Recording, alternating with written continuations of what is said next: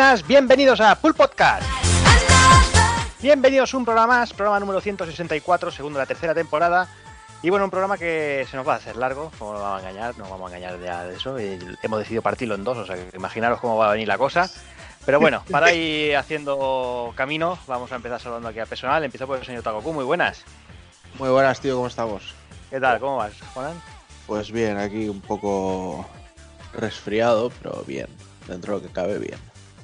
Sí. Pero bueno, así esa voz nasal que traigo hoy, pues se, se va a quedar toda la noche, creo. Así se hace más sexy, tío. Sí.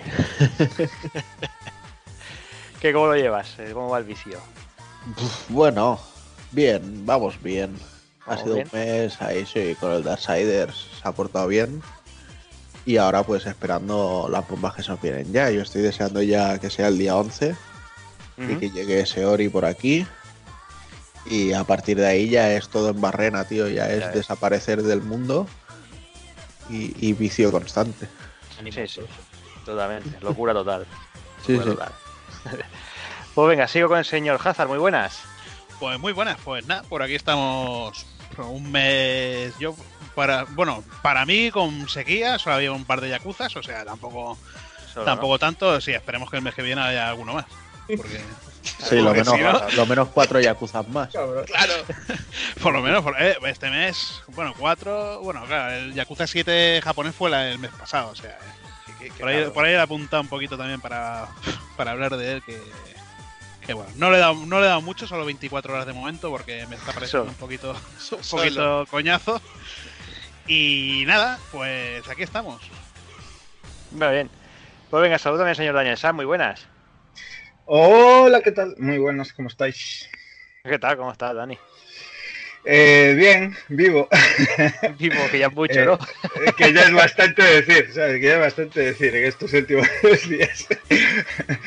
Pues sí, bien, bien. Eh, viciando poco e intentando sobrevivir, que como muchos sabrán por ahí, pues estuve por ahí de, currando en México y hubo ahí hostilidades. Y, y temí por mi vida y bueno, disfrutando ahora de poder estar aquí con vosotros. ¿Qué, qué te hizo el pasaporte? ¿El mismo que, que a Ronaldinho o qué, tío? Necesitas hacerte unas vacaciones, tío, no sé, un viajecito a Cancún o algo así. Sí. Venta, venta Mallorca que te trataremos bien aquí en Magaluf, ya verás. Ya, ya, ya.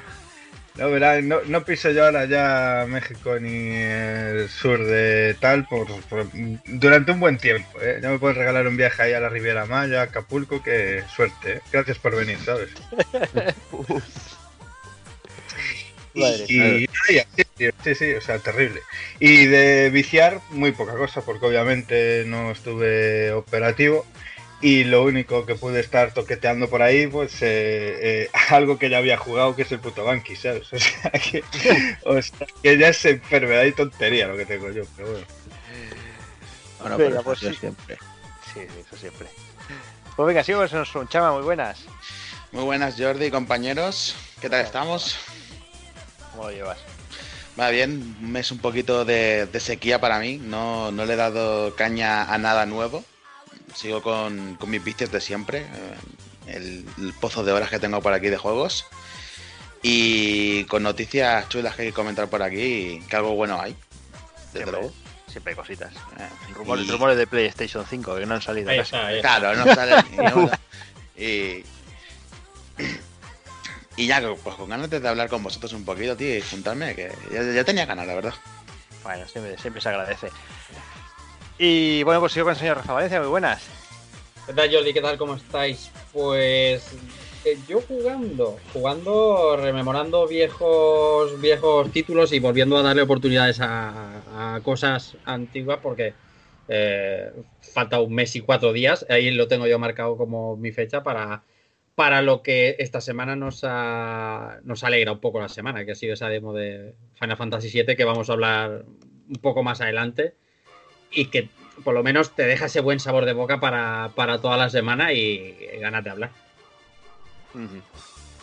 y, de- y lo que es, y lo que queda de hablar de Final Fantasy VII. Claro, claro, vamos a. va- va- claro, y de, y, de, y de soportar críticas estúpidas Ahora y, demás claro, cosas, claro. y demás cosas que vamos a ir hablando, pero vamos, sí, va a ser uno de los temas de conversación.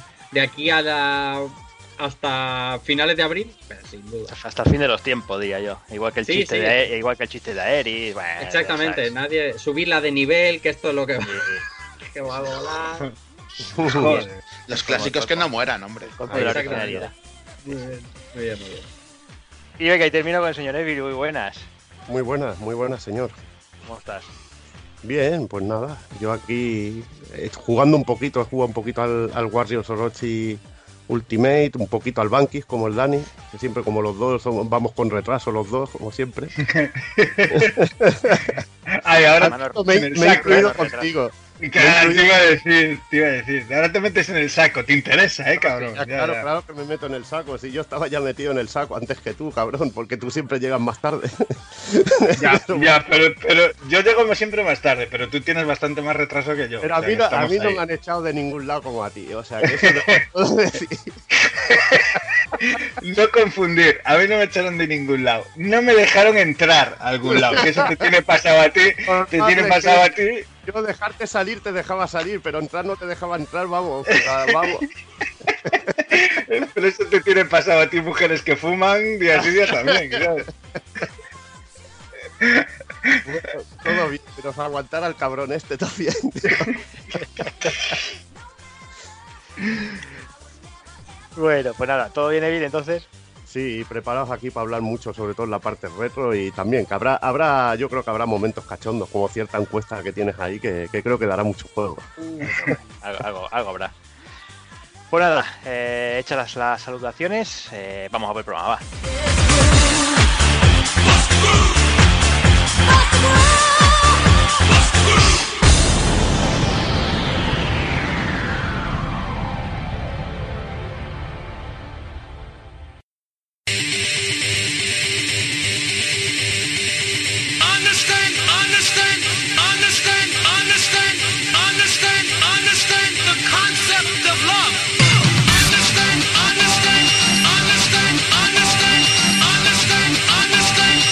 Y para el programa 164 de Pulp Podcast, el segundo de la tercera temporada, comenzaremos con la noticia destacada de febrero de 2020. Repasaremos las novedades del mismo mes. Analizaremos la vida y obra en la primera parte de Toaplan. Y remataremos con el ending.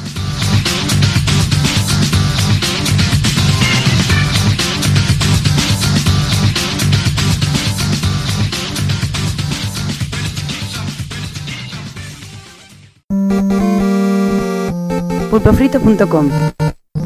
Me gusta.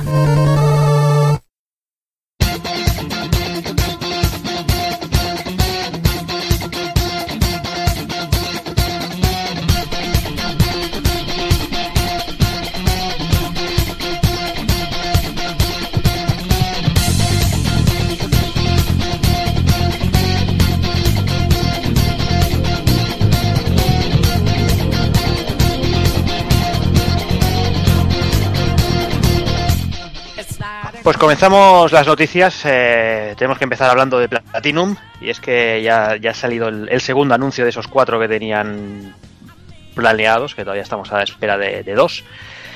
Y bueno, eh, simplemente ha sido un pequeño teaser, eh, algo más de minuto 30, donde ha hecho oficial pues ese segundo, segundo anuncio. Poco se sabe del nuevo título, conocido como Project GG o Project Agogo. Y en dicho trailer se puede ver, pues bueno, que está basado en el tema Kaijus, y aunque no sabemos que todavía no sabe ni siquiera el estilo del juego de qué será, eh, el juego está bueno producido por Camilla y bueno pasaría a formar parte, según han dicho, de la trilogía llamada de los héroes, eh, junto a Beautiful Joe y a Wonderful. Evil, ¿cómo lo ves? Yo bien, pero le voy a dar paso a Dani, que lo vio el otro día, el último, como siempre, y estaba, estaba a tope con él. Es normal, chaval. Qué gratuito, Muy chaval. gratuito, así muy gratuito, pero muy bonito. Qué gratuito. Pues sí, nada, yo sé, eh, yo como siempre voy ahí con, con mi lag, con mi retrasillo, pues lo vi, lo vi el otro día aún hace poco y flipé, ya me puse, pero tontorrón, tontorrón, porque justamente es eso, o sea, eh, mm, desbordaba todo el puto carisma de rollo Beautiful Joy Wonderful y a mí yo creo que Platinum metido ahí en esa temática kaiju pues puede dar una salsa maravillosa, pero maravillosa.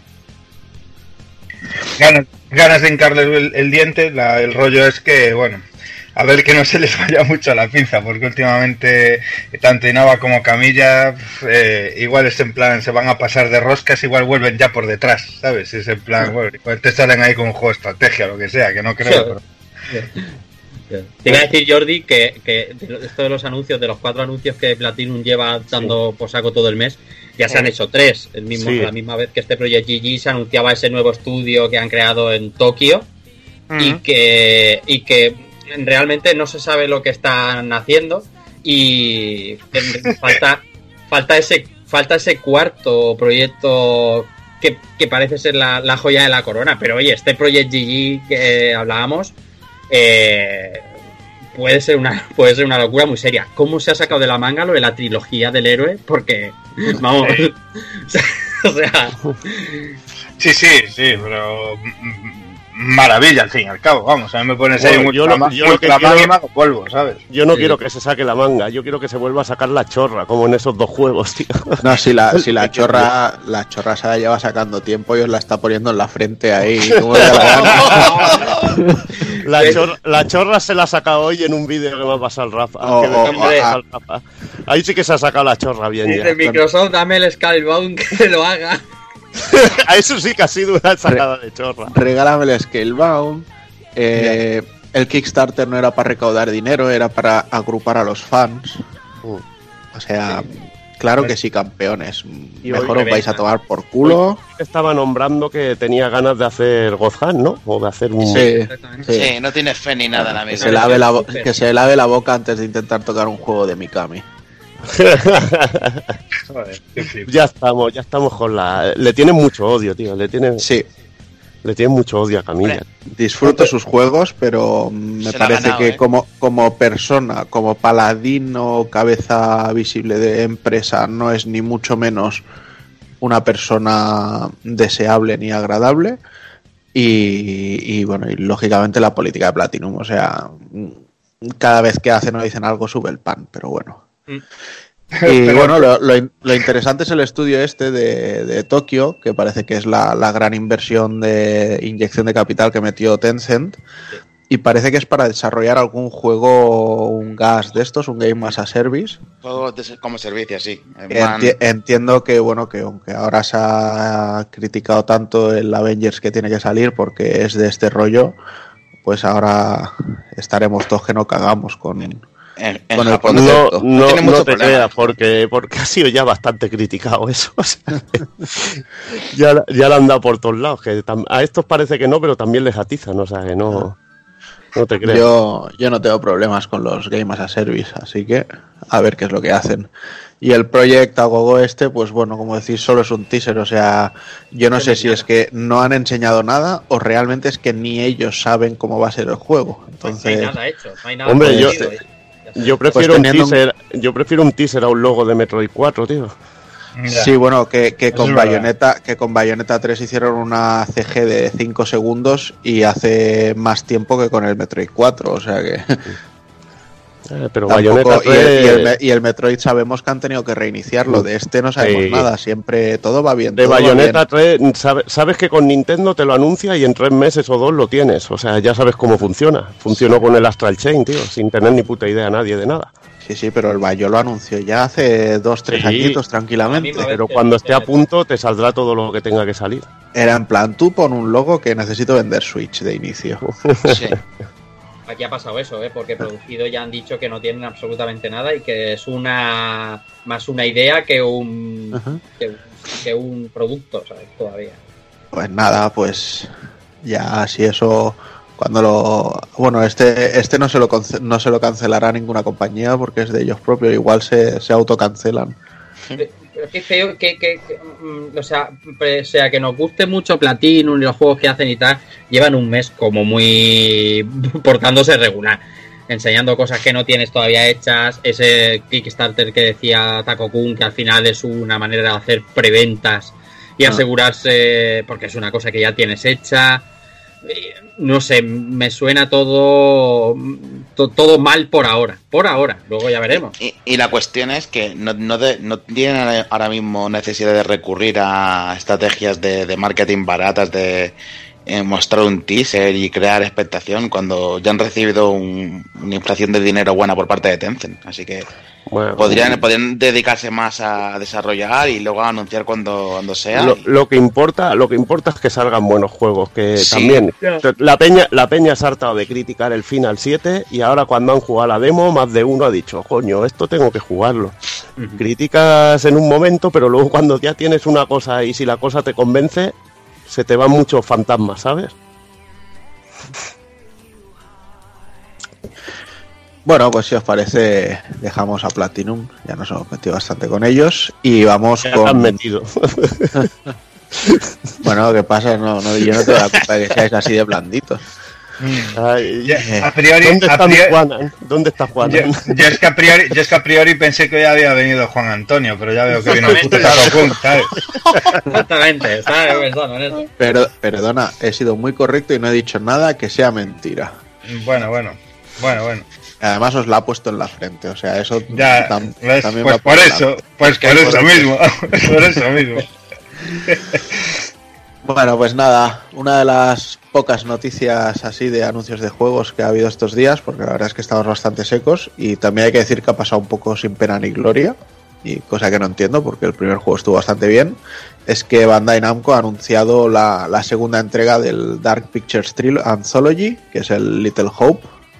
Esta vez, bueno, pues eh, ya sabéis que es la siguiente entrega de lo que fue el Man of Medan, pero ahora es otro juego completamente diferente, o no sé si al final los acabarán uniendo por algún tipo de, nexo que, que puedan tener las historias.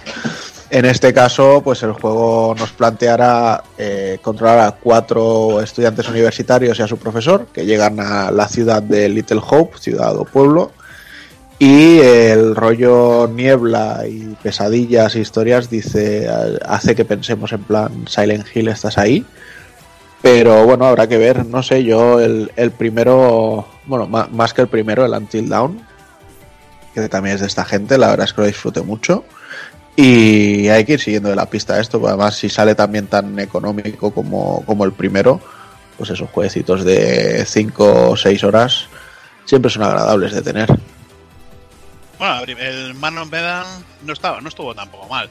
Aparte, cuando te acabas el juego te salía ya un pequeño teaser sobre, sobre esto. Supongo que habrán dado alguna información nueva, pero no, no lo he mirado mucho. He visto un vídeo que salían los subnormales de los youtubers estos americanos, el PDP este raro, haciendo el gilipollas y cosas así, pero, pero bueno, a ver qué tal el juego.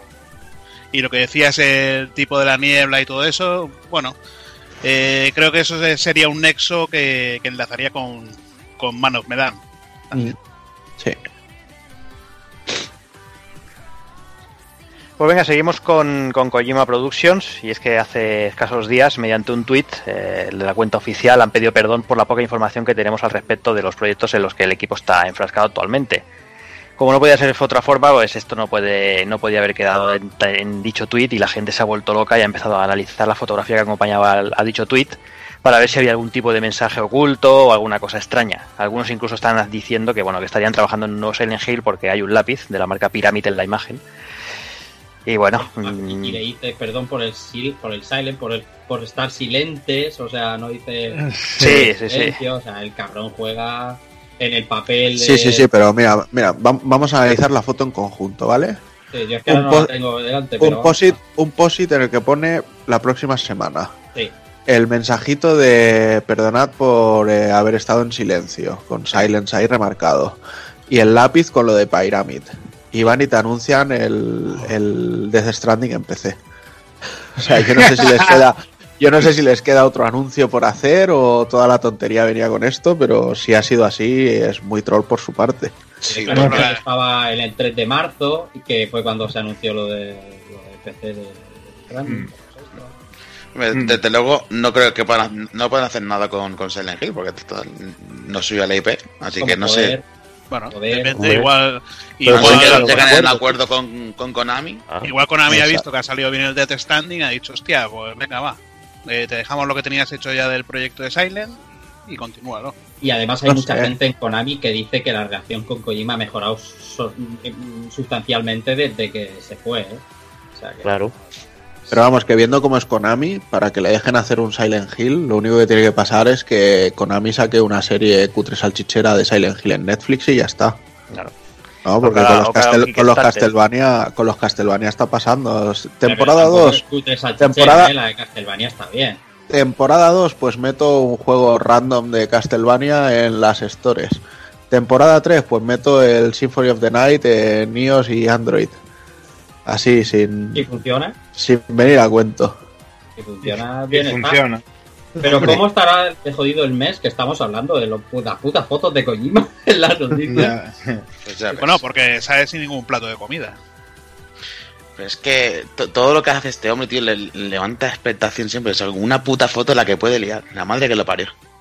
Y todo el mundo detrás. Y sin salir en la foto. Ya ves. Bueno, pues vamos con otra, que esta sí que va a tener un poquito de miguita. Y es que han salido los resultados de estas encuestas que se habían hecho en Japón sobre Final Fantasy, las encuestas definitivas, como las llamaban. Y si bien es cierto que era bastante extensa y tenía trataban invocaciones, trataban juegos, personajes masculinos, femeninos, secundarios, bla bla bla bla, al final se ha resumido y los resultados tenemos por aquí mejor juego y mejor personaje principal. Vamos con el listado de juegos, ¿vale? Porque como mejor juego de Final Fantasy tenemos Final Fantasy X. Algo está mal en Japón. ¿Por qué, hombre? ¿Por qué? Ah, Yo- deja, deja que siga. Sí, sí, sí, mejor que sí. Mejor. Yo no le veo problema, ¿eh? Al primero. Yo tampoco. Yo No, tampoco. Yo ni tampoco. tan, ni tan mal, ¿eh? A mí me parece el más redondo. Sí. O sea, todos los demás despuntan más en algo, pero este a mí me parece el más redondo. Pero bueno. Luego tenemos el 7, 6, 9, Ay, ay, 14, 5. Cinco. Cinco, ¿Por qué está cuidado. el 5 ahí? Cinco. ¿Por, por el qué? 5 ahí, el 5, ¿eh? Séptima la- posición. Es Sí, que yo, yo tenía el 4 de cajón delante, pero... Flipas, o sea, pero flipas. Sigue, sigue. Ya. Luego como séptimo tenemos el 8. Le sigue el 4. Me sabe mal por ti. que está por encima el puto final 9. Por supuesto. ¿Lo vas a dudar? Pero vamos, a ver. Encima está Hay- su favorito, que es el 6. Sí, sí, pero que hay que tener en cuenta que que esté el 9, el 5 y el 11 por encima del 15, pues bueno, esta lista... Claro, que esta peña pixela coños y pollas, o sea, no te la puedes creer, ¿sabes? O sea, que- es una lista de encuesta entre japoneses pixeladores de mierda. No me lo creo, hombre. El 5 por delante del 8 y, de- y del 4. ¿Esto qué es? Este está muy mal, tío. Y luego ya y luego ya en Barrena tenemos, después del 15, tenemos el Tactics, que tampoco entiendo que esté tan abajo, el Correcto. 3, Crisis Core, otro que tampoco entiendo que esté tan abajo, Final Fantasy 13, que a mí dirán lo que digan, pero también lo tendría más arriba, Yo también. sí.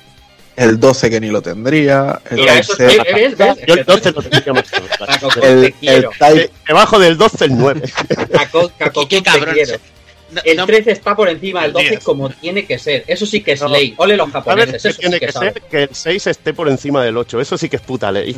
es- eso lo entiendo, pero que, que el lo que 6 acabas de está decir por del- encima de lo que acabas de decir de- del 9. Callar la boca. ya, ya, ya te pillaré. Ya te Pero la, la lista, la lista esta no va de mejor a peor. sí, Pues- Ah, pues yo, pensaba, yo, yo pensaba que iba de peor a mejor. El otro. La Por lo que veo. Bueno, luego, luego está ahí el Type 0, que yo creo que es un juego para olvidar, pero bueno. Realmente. Y Bueno, ya, es que no eh, es Final Fantasy. No es un Final Fantasy. Y ya entramos con Crystal Chronicles, Final Fantasy 2, 10-2, el Mobius, Lightning Returns, otro que tampoco entiendo que esté tan Joder, abajo. tío, es que es menuda joya, madre mía. Tactics Advance, Dissidia, Final Fantasy 1, Ring of Fates, Dissidia 12, Final Fantasy Adventure, 13-2, este sí que entiendo que esté tan bajo, Sí, Sí. debería ser el. Crystal, Crystal Chronicles Echoes of Time y Record Keeper. O sea, que lo- la, la parte baja es todo lo de móvil. O sea, la A morralla. ver, que esté hablando Souchama en un artículo de Final Fantasy me parece un insulto. por favor, por favor. Te está cobrando la El factura señor que le gusta el videojuego de, de, de la puta telenovela. Me Me, cago en la puta. Madre mía. Son gente, Terrible. son gente extraña, ¿eh? Los. Faltaría, faltaría el toque aquí, el toque troll, como dijo el Alexis, ¿no? Que falta el background story, que es el ¿Y mejor. dónde está el, ¿Y dónde está el Chrono Trigger? Diría alguno. ¡Eh, Chrono Trigger! En fin, Chrono Trigger, que por cierto, eh, estaría bien que fuera el próximo remake que hiciera Square, ¿no? hostia, pagaría, ¿eh? Pues, Ya. pues sí, tío. Estaría Un muy bien eso. rato Final 7, Trials of Mana, ahora toca un crono. Viendo esa lista, un juego que nos han hecho remakes es el Final 6, tío. Ya ves, ya ves. A ese- y ese sí que le va tocando, ¿eh? Ya. Y ese le va dando, ¿eh? Que el 4 ha tenido remakes hasta en la sopa, por ejemplo. Lo que no Mientras entiendo, como lo- a mí- a mí- el 5 no lo entiendo ni de Yo tampoco lo Pero entiendo. no se entiende ni de coña eso. A mí Yo, el 5 me parece seis- como abominable. Lo que tiene es el sistema de trabajo, que es chulísimo, pero no entiendo, no entiendo. Yo del 6 prefiero que no se haga ningún remake, porque se presta mucho a que se haga como el Final Fantasy VI actual, que es el Octopath Tedio este. Y para que hagan un juego como ese, prefiero que no lo toquen. No, pero podrían hacer un remake en, en condiciones. Podría- hijo de podría puta. pasar, podría pasar, ¿eh? Que sea como el Otto Octopath. Tedio. El cabrón como mete sus puntos. Sus no, deja tío. puntar sin hilo el cabrón, ¿eh? Lo lleva, lo lleva apuntado toda la vida. Oye, Ya tío, te- mira, ya, eh, darle ahí, darle ahí a ver si puede venir Juan Antonio, tío, y, y mañana. Porque Bueno, madre mía, Es- estimado amigo gallego, si te parece, vamos a pasar a los mejores personajes de Final Fantasy. fantástico, Juan Antonio. Este listado creo que se ha hecho en función de la cantidad de villas que tenía cada personaje. Está, co está Cocún con una careta de Juan Antonio, el hijo de puta. hijo de puta. Bueno, en primera posición tenemos a Cloud, como no, la gente es así de aburrida. En segunda posición tenemos a Yuna, Bien. Bueno, bien. Bueno, bueno, bueno. a Eris la florista, Pues subirla de nivel, ¿eh?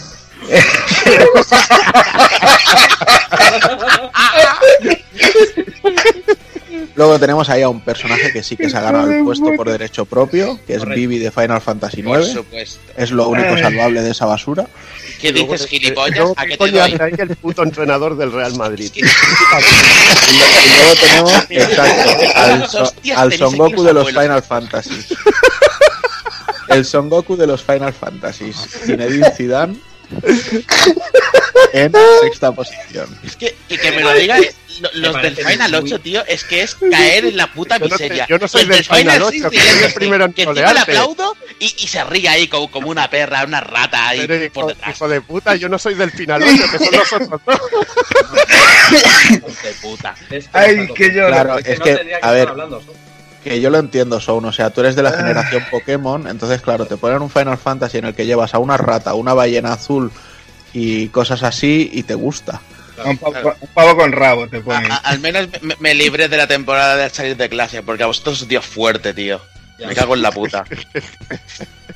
Me parece un insulto que, bueno, que pueden hacer los japos lo que quieran, ya os digo que son que son gente extrañísima, pero que esté Gitani, no esté, no sé, Ridia, Terra, eh, Riri, ahí, ahí, ahí, ahí has estado bien. Ahí has estado bien, te lo digo. Y Auron. Ah, es verdad. Claro, tío, ahora. o sea, me, y esté el, el mongolo de Gitán, o sea, poner a Baal, poner a Baal, cabrones. si llega a que ser no el ser ya me muero, poner a no- poner a Baan, que no se puede ser más aburrido. Tidus, Hombre, pues Tidus al menos, Tidus al menos sonreía. O sea, es que yo creo que Sí, de todos los que han puesto- de forma, de forma asquerosa también se reía. Pero qué de todos los que han puesto no suman ni una sonrisa en, en todas las líneas del juego. podrían ser, podrían ser un, po- un, poco, un, aquí. Claro. un poco troll y poner a, a, a Cid ahí, ¿o qué? Ya te digo. ¿A cuál Cid? Por eso, por eso. Poner Cid, poner Cid a pelo ahí. ahí. Eran, ca- eran cabrones, ¿sabes? Bueno, va, pues yo creo que la, la dejamos aquí y ya vemos el mes que viene si traemos también las invocaciones y músicas y estas cosas. Maravillosa lista para lanzarnos cuchillos. La invocación va a ganar la, la Carbunkel que tanto te molaba. Que- Venga, pues pasamos a otra noticia. Hablamos esta vez del gobierno que quiere empezar a regular lo que son las cajas botín. Eh, ante la creciente demanda del tipo de recompensas, pues el gobierno ha- está decidido a entrar de lleno en su regulación, eh, entre otras cosas para prevenir la, lu- la ludopatía. Entre esa- eso y me llenarse los bolsillos, obviamente.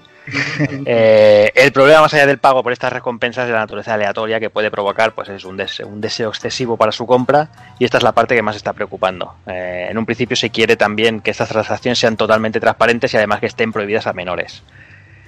Hombre, la verdad es que, que sí, que, que deberían de empezar ya a, Es a- que- a meter mano aquí porque la cosa es, esto es un Es desastre. que hay casos flagrantes como el NBA, el último 2K, que es, es un casino, es un casino y luego es un juego de baloncesto.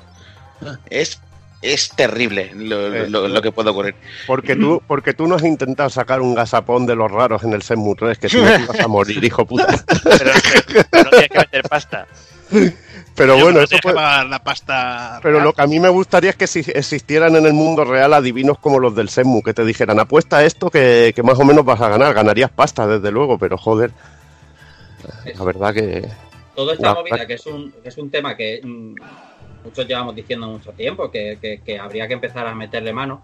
Este gobierno entró como, como, como muy fuerte. No me quiero meter mucho en política porque tampoco es eh, la, la movida, ¿no? Pero eh, entró como muy fuerte a por este tipo de cosas y luego van levantando el pie. Porque eh, al final necesitas una regulación, si no europea, sí que necesitas que alguien más te siga la corriente. Porque un, un país como el nuestro tampoco puede hacer demasiado para regular, sobre todo el tema de las cajas de botín. Ya no lo de las casas de apuesta y todo eso, que también está en el mismo rollo.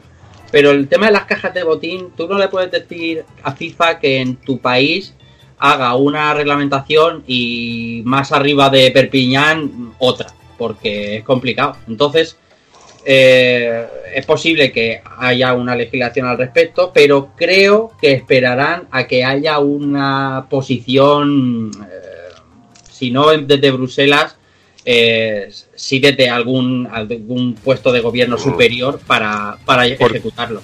Porque necesitan más fuerza, porque Claro. los intereses que están en juego son muy poderosos. Claro, tío. claro, Y claro. necesitas fuerza para eso, eso está clarísimo, Claro, claro. tío. Y lo están haciendo con otras leyes, quiero decir, se están aprobando leyes que no se están poniendo en vigor, lo de la tasa Google y demás, hasta que no haya una reglamentación eh, de estamentos superiores, porque al final te quieren mojar, pero no mucho. Esto es que- como. No, porque si no te coge ojeriza el tram y te jode vivo, Claro. tío. Ya Es que se puede liar parda, efectivamente.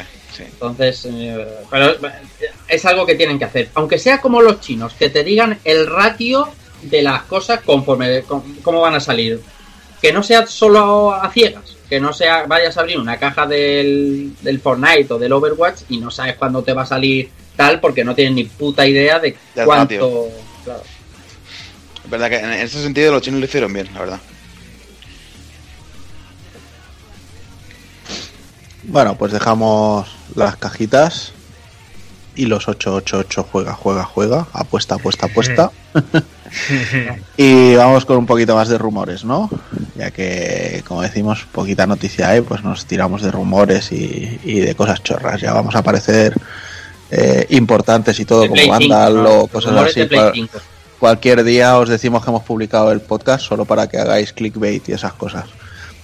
En fin, pues nada, nos vamos con Capcom. Nos vamos con Capcom y es que se viene rumoreando que tienen cuatro juegos de los brutotes y grandes eh, planificados para salir al mercado durante el año fiscal 2020 y que además tienen otro que sería ahí un mitad mitad, ¿sabes? Un- un- bueno, es un desarrollo bien, pero no es un triple A.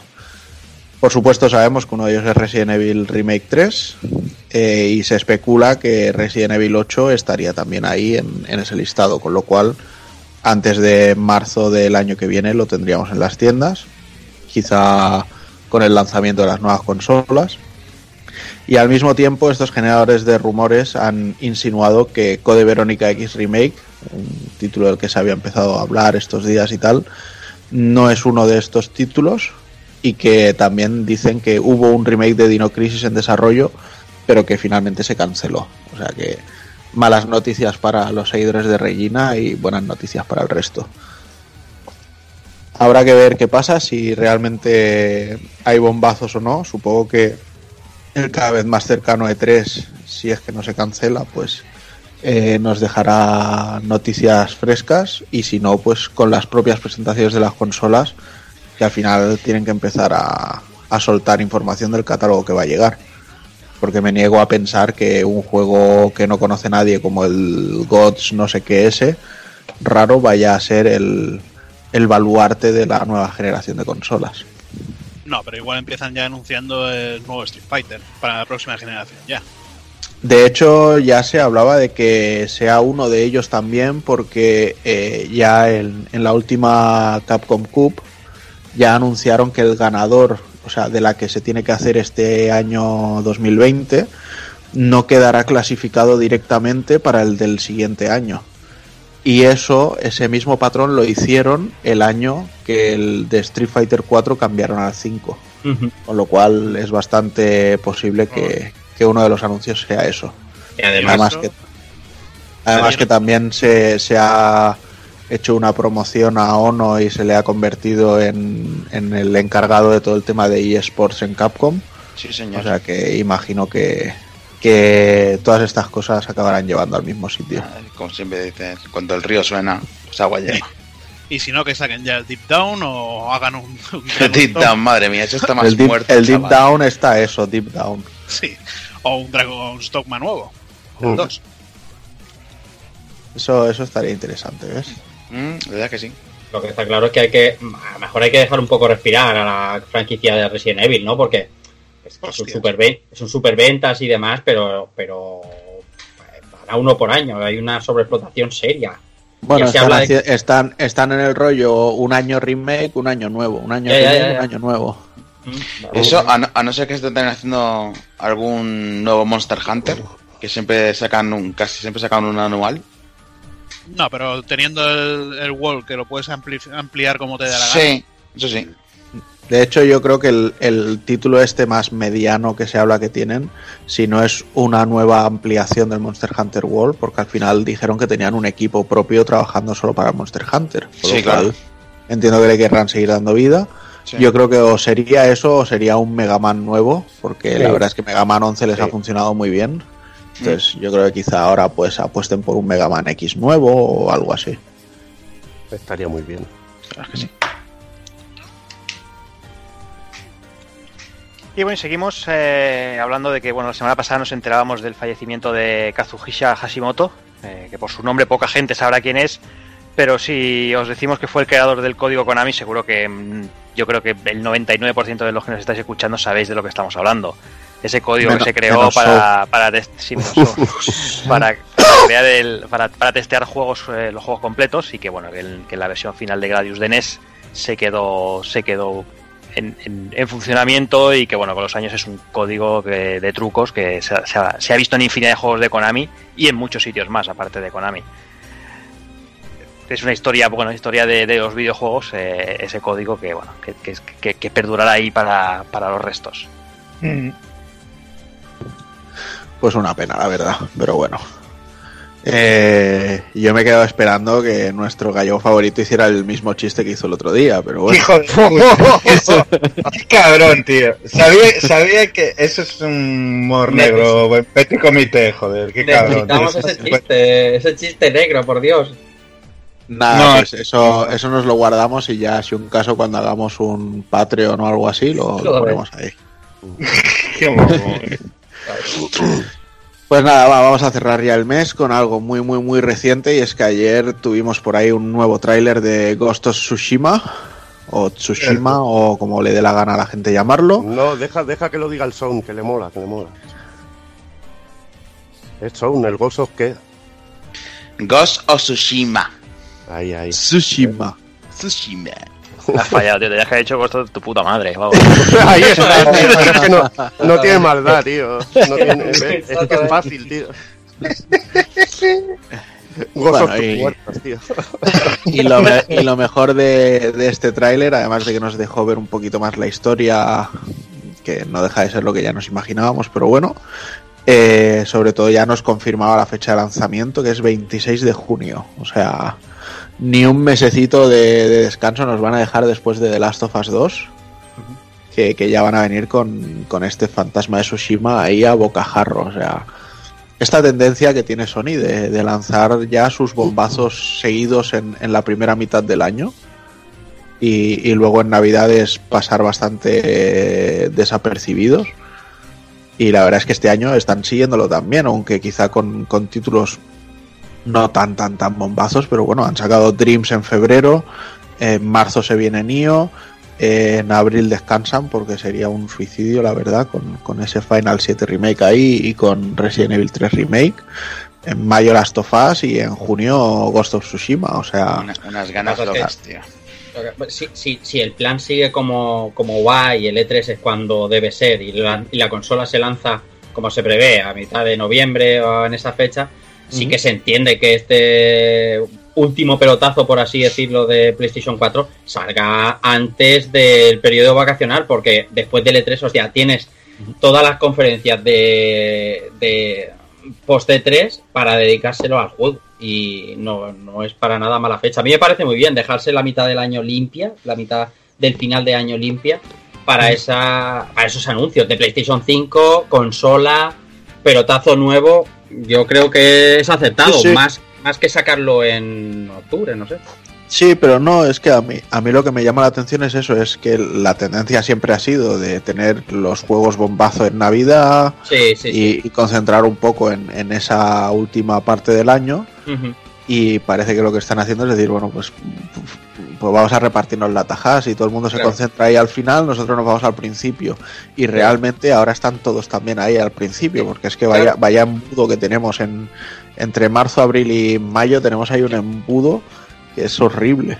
Es que le funciona, los God, sacan God of War, funciona, o sea, sacan Horizon, eh, funciona, refiriéndonos siempre a la primera mitad del año, o sea que se han dado cuenta de que son buenas épocas para vender también y no hay que meterse a pelearse con los Pokémon de turno, Zelda de Call turno, que Duty. FIFA. En- en- a meterse a pelearse exactamente en Navidad, a todos estos anuales, creo que la estrategia está bien y todos siguen el mismo camino. Por cierto, ¿no? Te, te pregunta por el doblaje, el doblaje que te ha parecido, Takoku. Bueno, no está mal. Quizá me hubieran gustado más algunos otros actores de doblaje, sobre todo para la voz del prota, pero no me parece mal en, en la línea de siempre. ¿Por? Es- creo, Pero- creo que se, se nos escapaba una cosa con lo de Final Fantasy, que no hemos hablado de la demo, tío. Mm. No, pero está abajo en las novedades del mes. Ah, vale, lo ponéis- una demo la ponéis como novedades, hijos de Hombre, puta. porque es novedad, no me fastidies. Yo no la he puesto, ¿eh? Dios. Yo no la he puesto. Habrá un ¿Qué? director de programa que será el responsable de estas cosas. A ver, a ver, venga, va, que os lo explico, ¿vale? Porque me estáis gallegueando ya demasiado. Explícaselo a él, a mí no. No, no, ya está, ya Eh, está.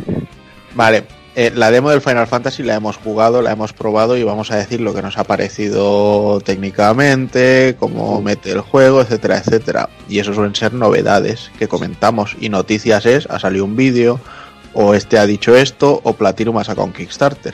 O The Last of Us se va a hacer una serie en HBO. O de Last Uf. of Us se hace una serie en HBO. Entonces por eso Ahí. tenemos ahí el, el- la demo del... Me, me lo vais a tener que empezar a explicar rollo Barrio Sésamo, tío. si no, no me. Nada, por hoy te lo perdonamos, va. Venga.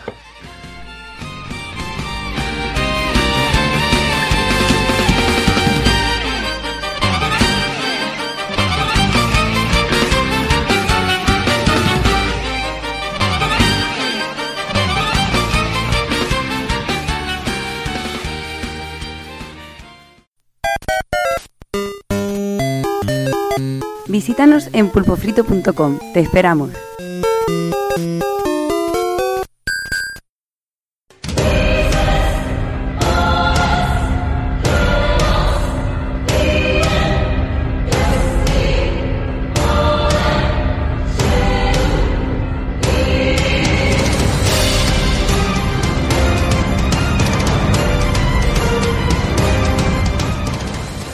Pues venga, comenzamos con las novedades del mes y empezamos con Darksiders Genesis, Takokun.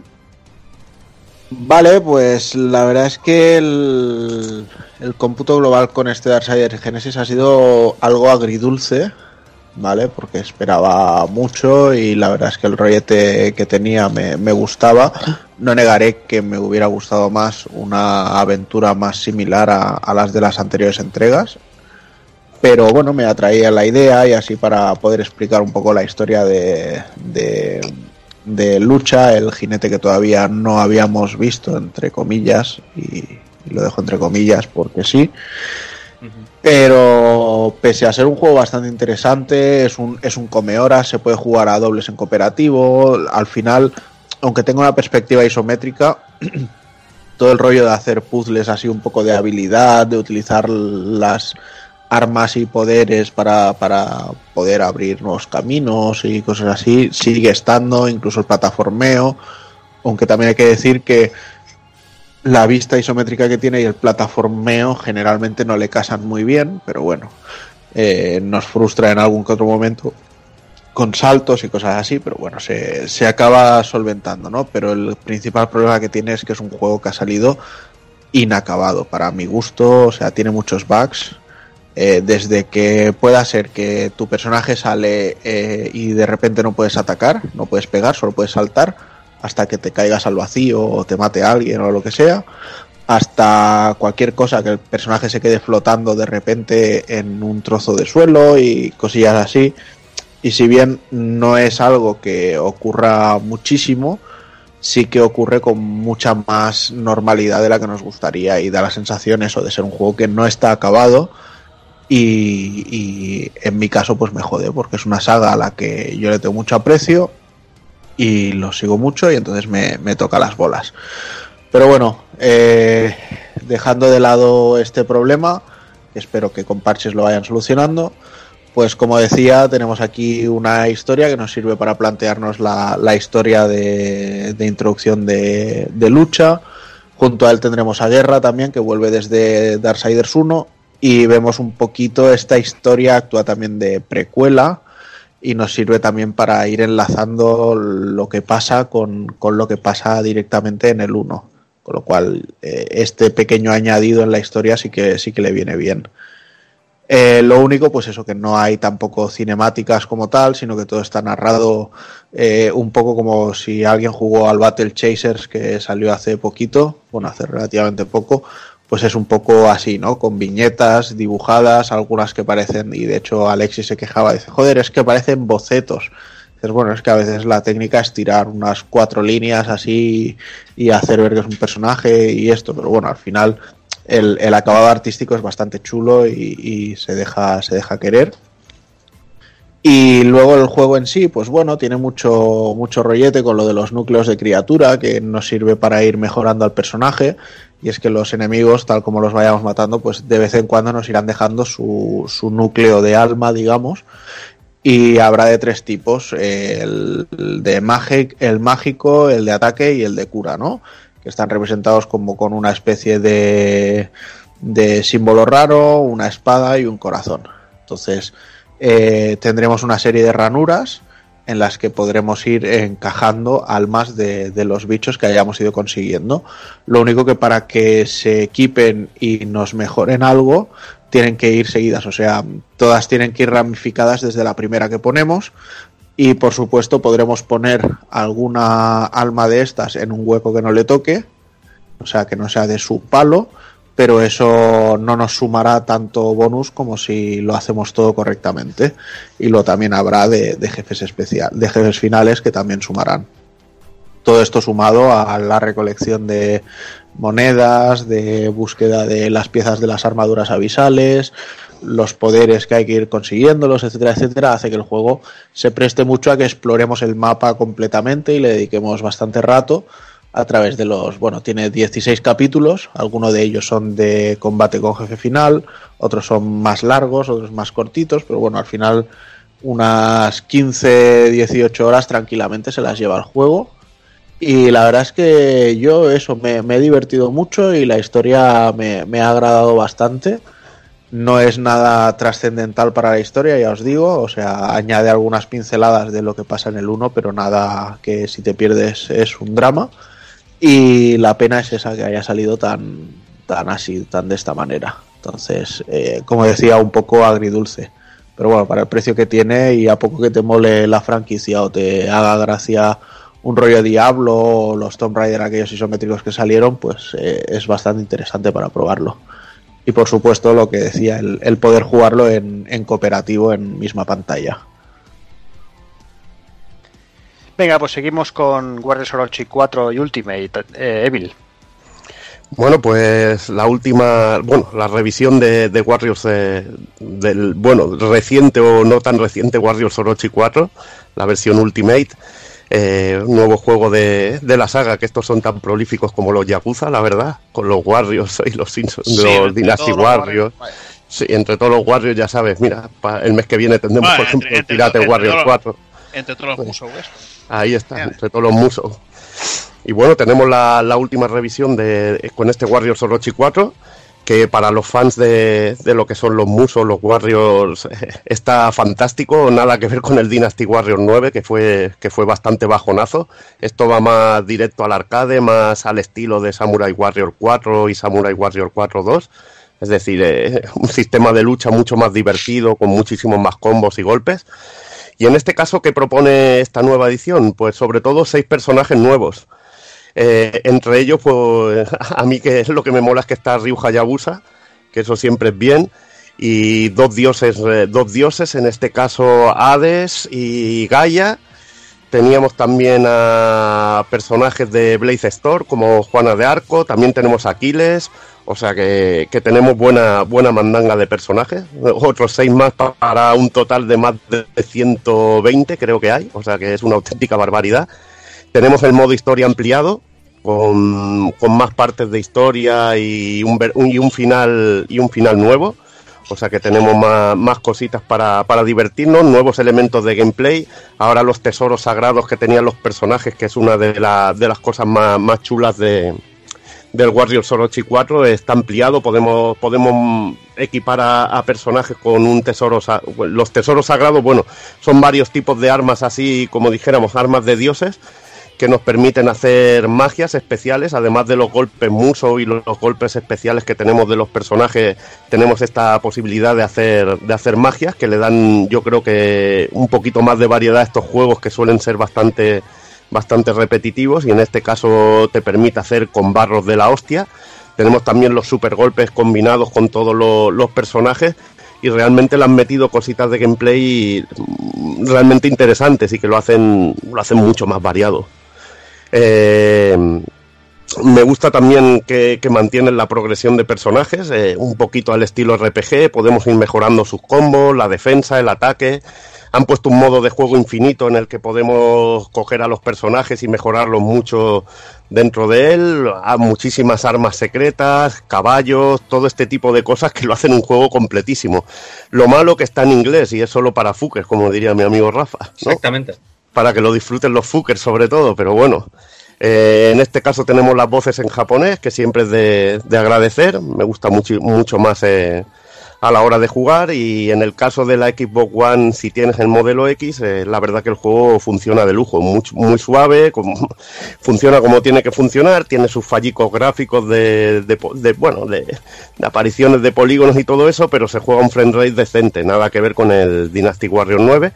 Y nada, y el mes que viene tendremos One Piece Pirate Warrior 4 y, y deseando hincarle el diente, que normalmente cuando hacen spin-offs así de series suelen meter sistemas y cositas muy chulas.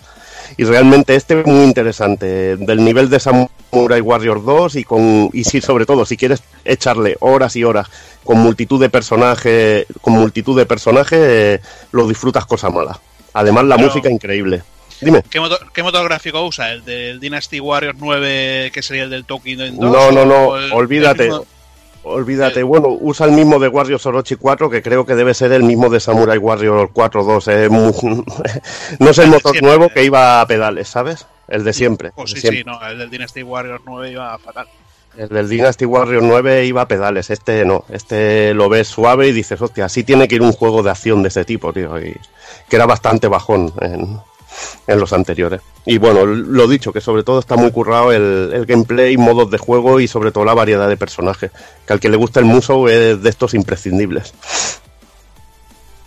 Venga, continuamos con, con la Champion Edition de Street Fighter V, Tagokun. Molt bé. Bueno, pues a ver, la- esta Champion Edition que ha salido ahora no deja de ser la edición física, la, la recopilación física. Eh, yo lo tengo desde que salió, o sea, yo lo hice digital, con lo cual la pregunta que todo el mundo seguramente tiene, yo no la voy a saber resolver, aunque me la imagino la respuesta, que es que será que lo que viene en el disco no es todo el juego, sino que habrá que descargar los packs. Esto es lo que me imagino por cosillas que he ido oyendo por ahí.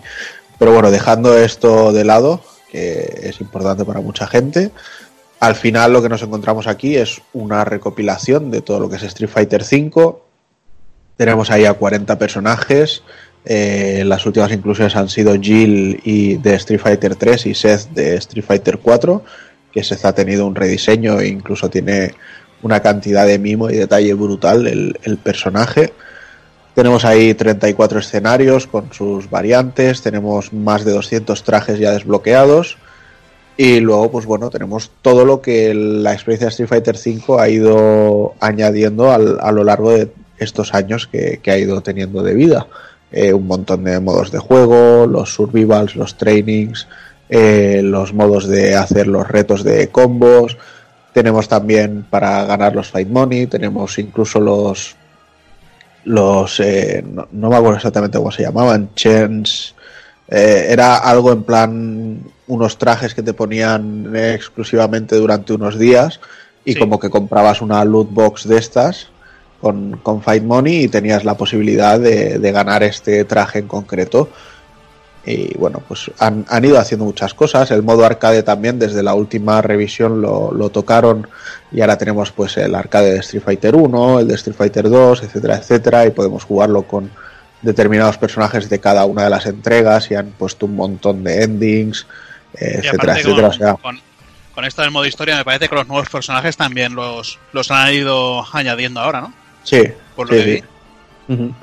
Sí, sí, por eso digo que está todo súper completo y al final, eh, por el precio reducido que tiene, que sale a la venta a 25 euros, desde luego si alguien quería subirse al carro de Street Fighter V y no lo había hecho todavía, eh, con esta entrega es que no, no hay ni que pensárselo. O sea, yo estoy, bueno, ya sabéis que estoy encantado con el juego en sí y me parece todo un acierto. Yo lo que pasa es que tengo todos los personajes, eh, excepto el Evil. No, bueno, el Evil Ryu me parece que era. El, el Kage. Sí, el Kage y. Y claro, si tengo que comprar ahora eh, el pack, bueno, el, el upgrade kit este de Champion Edition, tengo que comprar por huevos el DLC con todos los personajes, Pero que, es que- sería Poison, de Lucía y, y Onda. Pero es que te digo una cosa, si tienes todos los personajes menos el Kage, a la que te pongas a hacer los eh, trainings de los combos, o sea, los 100.000 fight monies te los sacas en dos horas como mucho. Y te Sí, compras no, al personaje que quieras. Pues sí. Claro, pero te quedas, sin todo- sí, te quedas sin todos los trajes de la Champion Edition y Bueno, claro, eso sí. Claro, Claro, sí. al Una- sin todo el, Un- conten- el contenido de Champion. Una pregunta, Juanan. eh, ¿Qué te parece la política de Capcom con este juego? La política de Capcom con este juego. Con este pues, juego. Pues eh, bueno, sabes que lo que me parece no te va a parecer lógico a ti, no sé por qué, nunca lo he sabido. Eh, no, pero, pero es que es- es no, quiero, sencillamente- quiero ver el, el contraste entre lo que has hablado antes de Platinum y lo que ha hecho este. Capcom con el Street Fighter V. Un poco. Vale, lo, lo que ha hecho Capcom con Street Fighter V siempre ha sido, tú tienes el juego base y si vas jugando, eh, las cosas que vayamos sacando las puedes desbloquear sin dinero. A excepción de los trajes premium, que eso ya lo dijeron desde el primer día de frente, que serían de pago. Entonces sale un personaje, tienes Fight Money, sí, cómpralo y descárgalo y ya está. Y sabes de sobras que yo la segunda temporada y la tercera de personajes me los, me los saqué a base de Fight Monies, sin gastar ni un duro, o sea, hasta el tercer año del juego sin gastar ni un duro en ellos. Eh, otros juegos como Dragon Ball Fighters, pues a 30 pavos por temporada de 5 o 6 personajes. Tekken, lo mismo. Guilty Gear, eh, a 1000 yens por personaje, etcétera, etcétera, etcétera. Entonces, hasta este punto, la política me parece perfecta. Otra cosa es el hecho que, hayan, que dijeran eh, no sacaremos más iteraciones físicas que la primera. ¿Vale? Que eso yo todavía mm, tengo que entender bien si es lo que dijeron o si lo que dijeron es que con tener el Street Fighter V que salió hace 5 años podrías jugar desde ese día hasta el último día que hubiera un Street Fighter V, como es el caso de ahora, y que es correcto, porque tú puedes tener solo la primera temporada del juego y jugar con la misma gente que está jugando comprándolo ahora, y no estás segmentando, no estás haciendo diferencias, etcétera, etcétera. Que dijeran que solo iban a sacar una versión en disco y ahora estén sacando la tercera ya, pues oye, donde dije digo, digo Diego, no me parece bien, pero tampoco los voy a lapidar por ello. O sea, no me están obligando a que compre nada para jugarlo. Puedo jugarlo gratis. Vale, y eh, entonces este, lo que han ido haciendo, por ejemplo, del rollete de vamos jodiendo un poco el Fight Money para que te cueste cada vez más ganarlo y cositas así que han, que han hecho, ¿también lo ves guay? No, la verdad es que no, pero bueno, al final Pero bueno. entiendo que todo, todo es un negocio y necesitas calibrar mucho. Al principio sacar Fight Money era una risa y ahora cuesta bastante y la verdad es que la gente se ha quejado y con razón de que lo han reducido muy drásticamente. Pero bueno, entiendo que en la curva de el año tiene, el juego tiene X años en mercado y mm, saco ingresos, pues eh, la cosa se va desnivelando. Pero al final ahí lo que tendrían que haber hecho es dar más apoyo y hacer más cosas que fueran más atractivas para la gente a la hora de gastarse la pasta en vez de bloquear tanto el, fight money. Pues ves, eh, yo aquí veo, y yo, yo soy capconiano a muerte, y veo que con este juego las cosas se han hecho, pero horriblemente mal.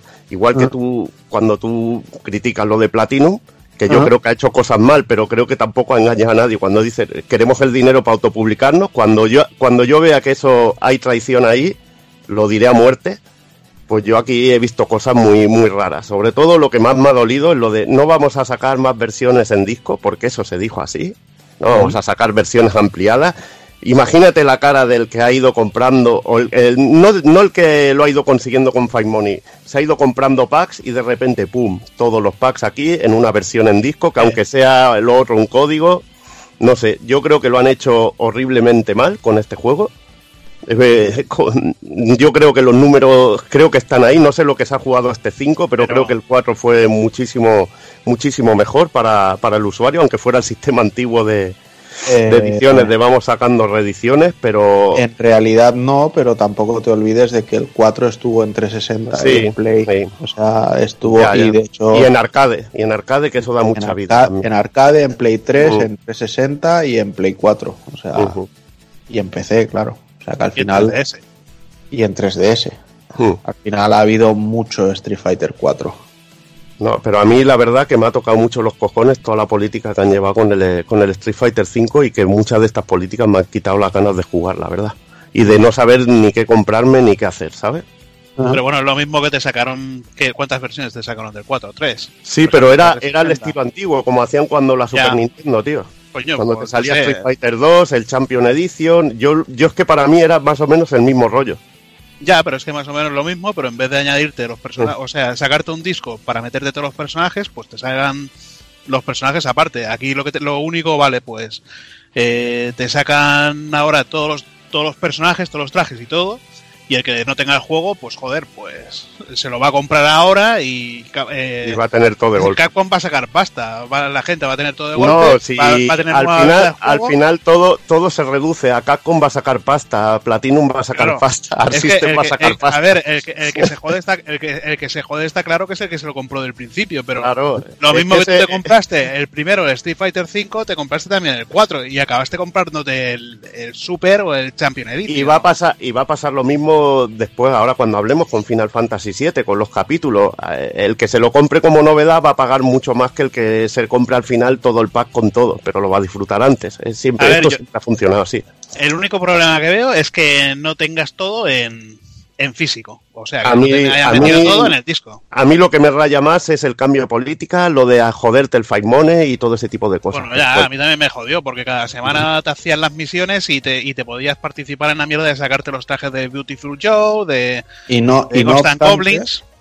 y no obstante, aunque joda que lo hayan bajado, sigue siendo algo asequible y que se puede hacer y que te sirve para, aunque digas en lo que antes me sacaba tres trajes o tres personajes, ahora me saco dos, te sigues sacando dos. O sea, yo todavía estoy esperando que con el Fighters me regalen algo por jugar. o que con el lo que sea, el Tekken 7 me regalen algo, o el Soul Calibur, o sea, o un Guilty Gear, ¿sabes? O sea, Mm. no. Con este puedo ampliar el juego sin pagar dinero. Es lo Pero- que creo que estamos perdiendo de vista. No, sí, eso, eso está claro, pero la manera de hacerlos también es muy engañosa. Bueno, depende, ¿eh? Eh, Bueno, sigamos, dejemos aquí ya Street Fighter V, sigamos con, con el bundle del décimo aniversario de Bayonetta y Vanquish, eh, Evil. Venga, pues vamos otra vez. No sé ni la vez que la vez que ya me compré el bayoneta, ya no sé ni en cuántas versiones lo tengo, tío. Pero bueno, este bundle sobre todo me apetecía muchísimo por Bankis, ¿no? Que, que lo habían reeditado en PC, que ya lo podían jugar a, a Ahí lo glo- tengo a yo. 60 gloriosos frames por segundo. Y no nada. Y en este y en este caso, pues mira, lo tenemos remasterizado para que ha salido para Play 4 y, y Xbox One y bueno, siempre es un placer volver a volver a jugar a estos juegos y más que y más sobre todo si en- de esta manera, ¿no? Eh, pudiéndolos disfrutar a 60 frames, eh, en, al- en alta resolución, bueno, con los gráficos limpiados, que tampoco han hecho un trabajo que digas, hostia, un pedazo de remake de, de la hostia, pero sobre todo para mí ha sido un placer por Bankis, que lo pillé y al instante estaba ya dándole cera, ¿sabes? Un disfrute total. Eh, Tenemos lo mismo que nos encontramos en, en las versiones antiguas. En este caso, los de Play 3, no sé cómo acabó la cosa de- después del parche, pero por fin los Sony podrán disfrutar del Bayonetta en toda su gloria.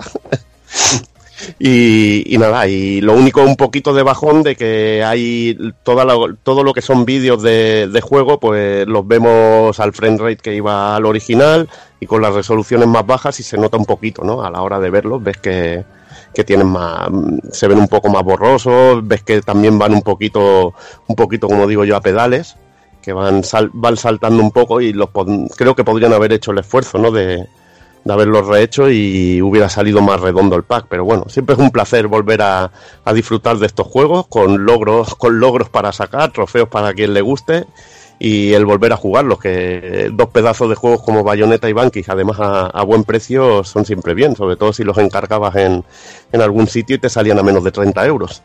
Una caja metálica además preciosa. Exacto, eso es lo que te iba a decir, que además hay que tener en cuenta que yo no soy muy amigo de las Steelbooks, pero es que esta del Bayonetta y Banquis es maravillosa. Venga, pues sigo contigo, Takokun, con Under Night Inverse X Late, no sé qué más. Esto cada vez puede nombres más chungos. Tiene, tiene cojones, ¿eh? El nombrecito. Con, control Ah. R. Exacto. Control No, ah, ¿qué has dicho? eh? Tendrías que haber dicho X-Late. X Late. Eh, que hoy estamos pronunciando bien, que, que antes no le he hecho la coña al Juanan porque lo veía muy serio y además era su Darksider cuando ha dicho lo de Bugs. Y me ha, me ha- me ha venido a la mente Ladybug o Ladybook. ¿no? Venía así a la mente, ¿no? Ay, bueno, pues este Under Night Inverse X eh, Café Latte Control R. Eh, la verdad es que es un señor juego, ¿vale? Eh, os puedo decir directamente que si eres un poseedor de Switch, directamente estás ante el mejor juego de lucha que ha aparecido en tu consola. Y me da igual que exista el Dragon Ball Fighters. O sea, este Under Night es gloria pura, es un juego súper profundo, muy técnico, con muchísimas posibilidades, muy amigo de los jugadores novatos, pero muy hijo puta cuando ya te metes muy de lleno en él. Sirve para castigar mucho, eh, los personajes son bastante diferentes entre ellos, hay muchas mecánicas. Al final, bueno, es que es un juego bastante redondo y a, a nivel de animaciones, sin ser un King of Fighters 13, mm, que para mí es eh, lo máximo que se ha hecho a nivel de pixel en, en juegos de lucha. Bueno, Eh, Mm. Fear Strike. o un Zero Strike, vale, bueno. eh, no, Nah, hombre, esos compro, son los vale, fanatismos de cada uno. Ah, ya está. Eh, la verdad es que este se- está muy muy bien trabajado. Pero bueno, eso es ya lo que, lo que era el juego en sí, o sea, el Under Night Inverse Excel que, que apareció ya en su día para PlayStation 3, incluso para PlayStation 4. Play 4. Lo, que ahora nos, lo que ahora nos llega básicamente es un update que es gratuito incluso, que lo que hace es pues un balanceo de, de personajes, añade algún que otro movimiento nuevo a, personajes que estaban un poco más perdidos en, según qué rangos. Y luego lo que han hecho es ofrecer la oportunidad de, pues, si alguien, además de, o sea, si alguien ya tenía el juego y se quiere descargar este parche, si además quieren el personaje nuevo, pues que paguen 10 pavos por este personaje. Si no, pues bueno, en, en físico tenéis el juego enterito y con esta última versión. Con lo cual ya os digo, es la primera vez que aparece en Switch y, y es una recopilación estupenda. El personaje nuevo se llama Landreika, creo, o algo así. Es un nombre de estos extraños. Y bueno, justo antes comentaba fuera de micro, yo no soy muy amigo de los personajes que van levitando, ¿sabes? Que no andan porque no, no les siento la- el movimiento tan, tan bien al mando. Pero bueno, es, es bastante interesante de jugar y, y tiene sus mecánicas propias bastante chulas.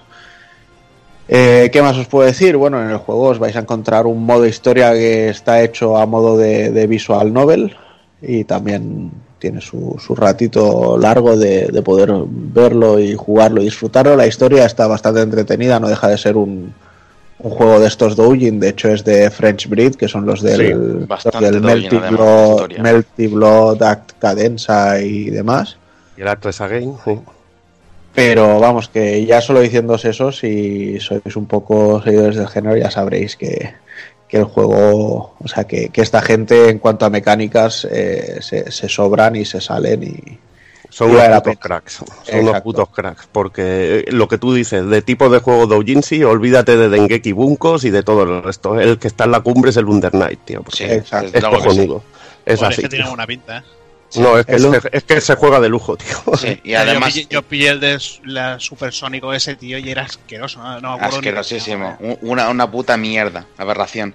Además, Mira, este- Bueno, cuenta, cuenta, que para un ratito que estás hablando. Pues que en lo que decía, decía Evil, que además eh, de lo que son de, de la, cuna, de la cuna del doujin, del juego doujin de, de la lucha, es no solamente el mejor, sino que además de los que mejor diseño de personajes tiene y, y más currado por, por cada uno y nuevos que han ido sacando, es, es- yo creo que es de lo mejorcito que hay, desde luego.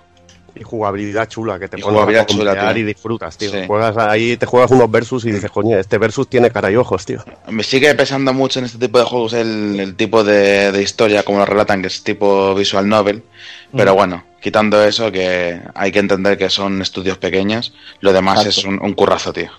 Mm, Pues sí, yo como decía antes, a, a nivel de juegos de Doujin, a mí solo hay dos que me hayan llegado a la patata. Hmm. Uno es este Under Night y el otro es uno de hace ya bastantes años que lo tuve que jugar en PC, que era Big Bang Beat Revolver.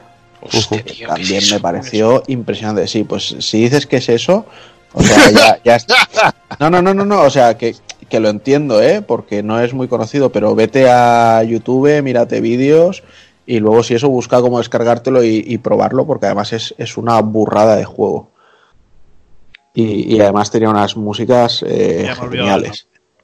Big Bang Beat y luego la segunda parte que es Big Bang Beat Revolver. Ya te digo, a nivel de juegos a nivel de juegos de lucha ese y este Under Night son lo que más me ha gustado. El, el Melty Blood, por supuesto, en su momento también, pero ya os digo que esto.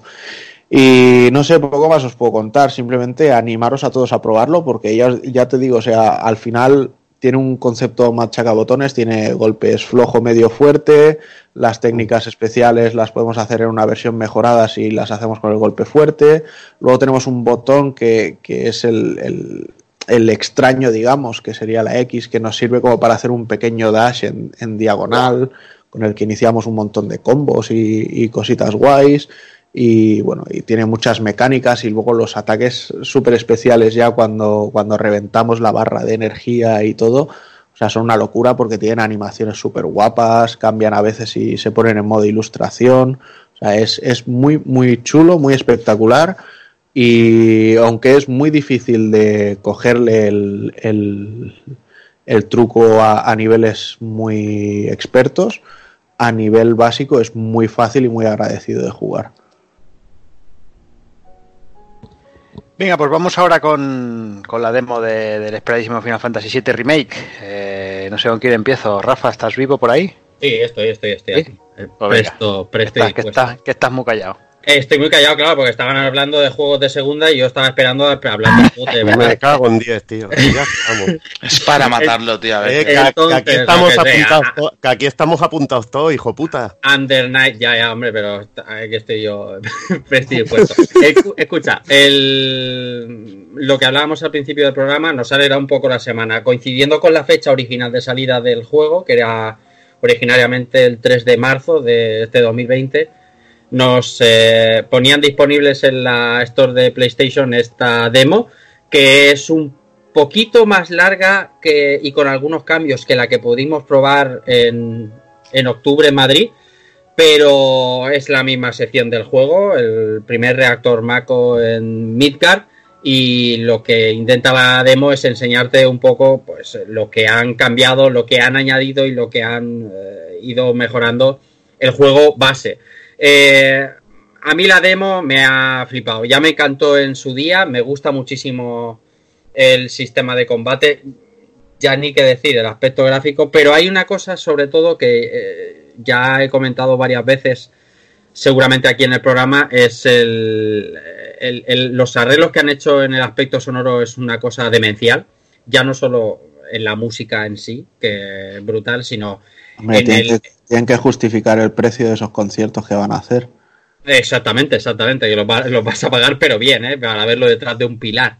No lo pagarás tú en su No, casa. no, no, ni, bueno, ni co- yo, vamos, jamás.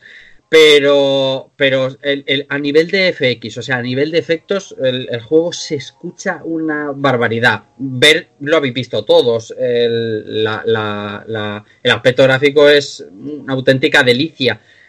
Siempre tienes la sensación de que estás en el reactor que jugaste en 1997 o 98 porque han recreado muy bien por lo menos esta primera sección de lo que de lo que viene siendo el reactor Mako número uno.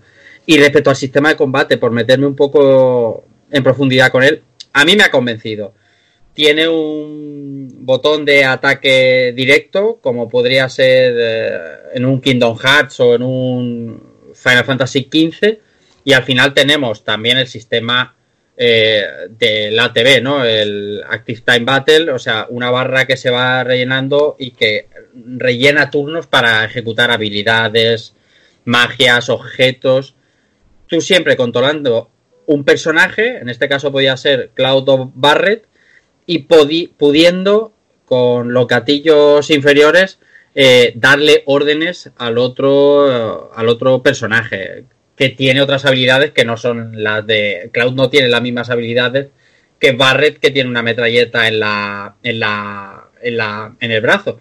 Y han intentado eh, explicar de una manera bastante creo yo eficiente las diferencias de jugabilidad entre un personaje y otro. Y yo creo que la gente en general está encantado yo personalmente estoy muy hipeado con ese 10 de abril y no sé qué os ha parecido a vosotros. Estoy deseando escuchar también lo que os ha parecido porque a lo mejor yo estoy un poco muy muy esperanzado. Pues mira, yo te voy a decir una cosa. Sí. A mí lo único que de momento no me tiene demasiado convencido son las cámaras. Sí, entiendo. ¿vale? Porque tienen el don del oportunismo de, de ponerse en el peor sitio posible, en el peor momento posible. Pero más allá de eso, el combate sí que me gusta.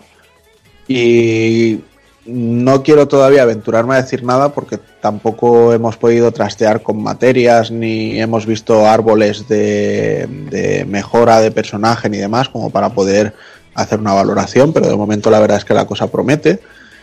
Y a mí, si bien el tema musical también me parece brutal lo que han hecho, lo que me está gustando mucho que he visto en esta demo es el cómo están cogiendo ya todo el, trasfondo que han ido creando después en torno a Final Fantasy VII, lo están integrando ya directamente en este capítulo de Final Fantasy VII. Eh, menciones a personajes, a cosas que han ido pasando, ¿sabes? O sea, todo, todo, todo lo que ha sido el, el universo con Advent Children, Before Crisis, Crisis Core y Dirge of Cerberus, es como que da la sensación de que, aunque no vaya a ser algo jugable, ni realmente tangible, todo lo que haya ocurrido en, en esas partes es como que va a estar aquí eh, de alguna forma presente, aunque sea en, en menciones. Y ya de hecho, y de hecho, mm, por lo que yo tengo entendido que va a ir esta parte del juego y en lo que van a profundizar más, eh, creo que toda la parte de Before Crisis, con los turcos, con expandir un poco la historia de Jesse y, los demás de Avalancha y demás, eh, parece que va, a estar ahí también. Entonces, yo lo, lo hablábamos antes también fuera de micro. A mí, si me dicen, oye, el capítulo 1 sale este año, el capítulo 2 sale dentro de tres años, y entre medias, como todos los eh, assets ya los tengo hechos, te saco un remaster del Crisis Core. Yo digo, fantástico. O sea, dámelo, dame esa droga y, sigamos así. Pero la verdad es que muy, muy satisfecho con, con esta demo, la verdad. No me ha sorprendido, porque la verdad es que no te puedo decir que me haya sorprendido. O sea, eh, Final Fantasy XV ya lo vi muy en esta línea, pero sí que me ha gustado mucho. Bueno, yo decir que, que desde que empiezas el juego con, con esa clásica melodía, ese cambio brutal que tiene, que tiene la canción, los gestos de, de ese personaje que sale al principio del juego inmortal, se podría decir. Qué puto y detalle luego- lo del One Witcher Angel, ¿eh, Hazard? Lo de, Es que- una, una, una burrada, tío. Sí, ¿Cómo, sí, se, sí. cómo se gira cuando empieza la, cuando empieza? Dices, hostia, tío. Qué guapo. No se, os ponían, no se os ponían los pelos de punta Hostia, cuando, bueno, me cuando jodas. suena, cuando suena la música y, so- y sobre todo se abre el plano y se ve todo Midgar ahí. Ahí no, es lo que se único, no- no lo único que se ponía, no lo único que se ponía de punta. Oye, ¿y ¿lo, lo habéis hecho en 30 minutos o en 20? En 20. 20. O sea, que habéis Yo lo- visto el pie. Soy- Yo Ahí. como soy Amartegui en 30, tío. Yo lo he puesto, yo lo he puesto en 30 porque pensaba que podrías explorar un poquito más. Ajá.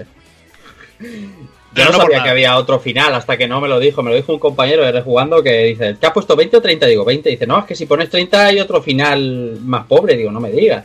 No, en, en realidad es que si pones 20 hay otro final más rico. Sí, sí, exactamente. No, bueno, básicamente son tres segundos para que podamos ver el, el momentazo de nuestro querido Sephiroth y ya está. O sea, no, no más. Es en plan terminar por todo lo alto.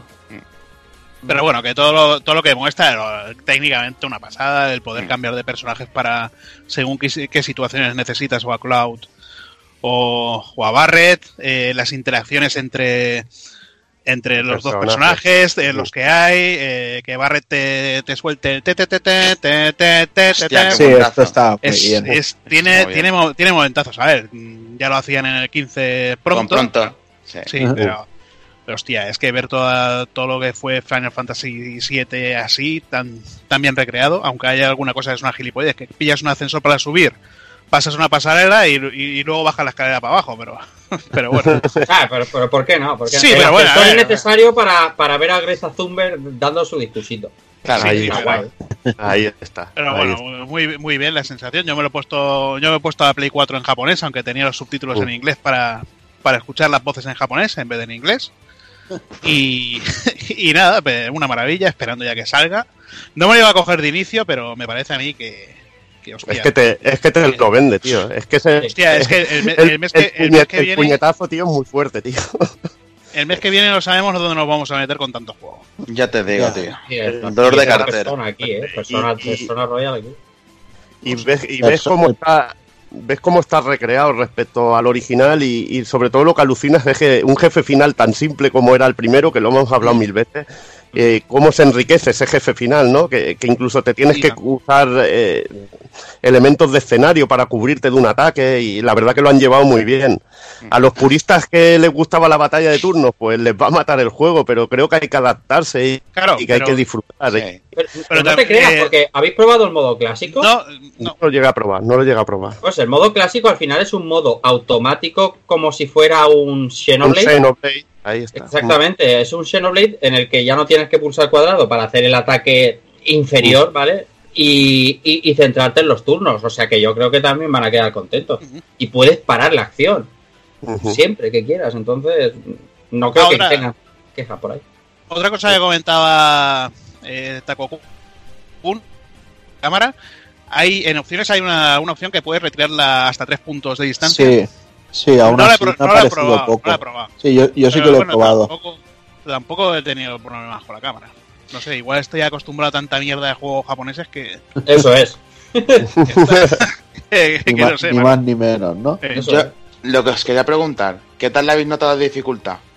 Yo, pues Hombre, lo para mí personal- es fácil. Es que personal es muy demo, fácil. Claro, esto es que, Y- bueno, la, es es- una demo eso- que tiene que ser fácil también. Es Claro. lo que temo que sea un poco continuista en el sentido de Final 15, que también me fue, resultó muy fácil el juego. Bueno, el Final 15 también depende lo fácil como te lo montes tú, porque hay un par de zonas que hay un par de zonas que te pueden re- realmente son retadoras, tío. Es- no- Esto no es que no la- se puede saber, porque es lo que ha dicho Taco Kun. Tú al final no has experimentado nada, ningún claro, tipo es una de demo. desarrollo. No materias, no tal, no sé cuánto. O sea, podrías ir sobrado o puedes pasar las putas con, con determinado enemigo. Y que final, el, y el final 7 original también, si tú te ciclabas a lo bestia, el juego era un puto paseo. era un paseo. Era un paseo. Claro, tú te metías ahí, venga, corte por 8, el caballero de la mesa redonda ahí 100 veces, tío. O sea que Claro. tenías ahí tu- tus rolletes. Hombre, estos juegos, eh, si tú ciclas a tus personajes, pues la dificultad te la quitas, tío. Ujú. Yo no entiendo mucho la crítica. Bueno, no la entiendo porque, porque no, no estoy en ese ámbito de la crítica de no lo compro de salida por no incentivar el- la práctica de sacar el juego a trozos. O sea, ya solo con la demo, que al final dura 40-50 minutos, ya has visto que hay unos cambios. Hay, ca- hay muchos cambios con respecto Sí. al original.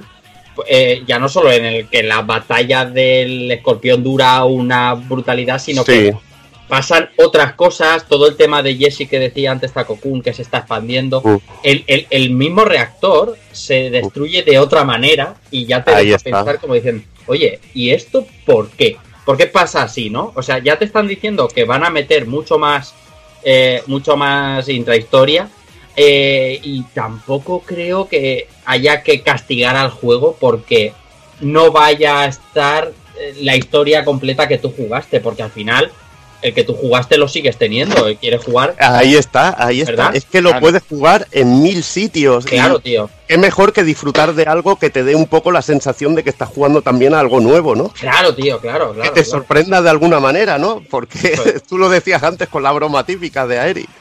Coño, Eh. Con la típica broma, ¿no? Joder, eh, algo que te sorprenda y que disfrutes también, ¿no? Y bueno, los ojos te los va a alegrar, tío, porque el juego se ve de lujo.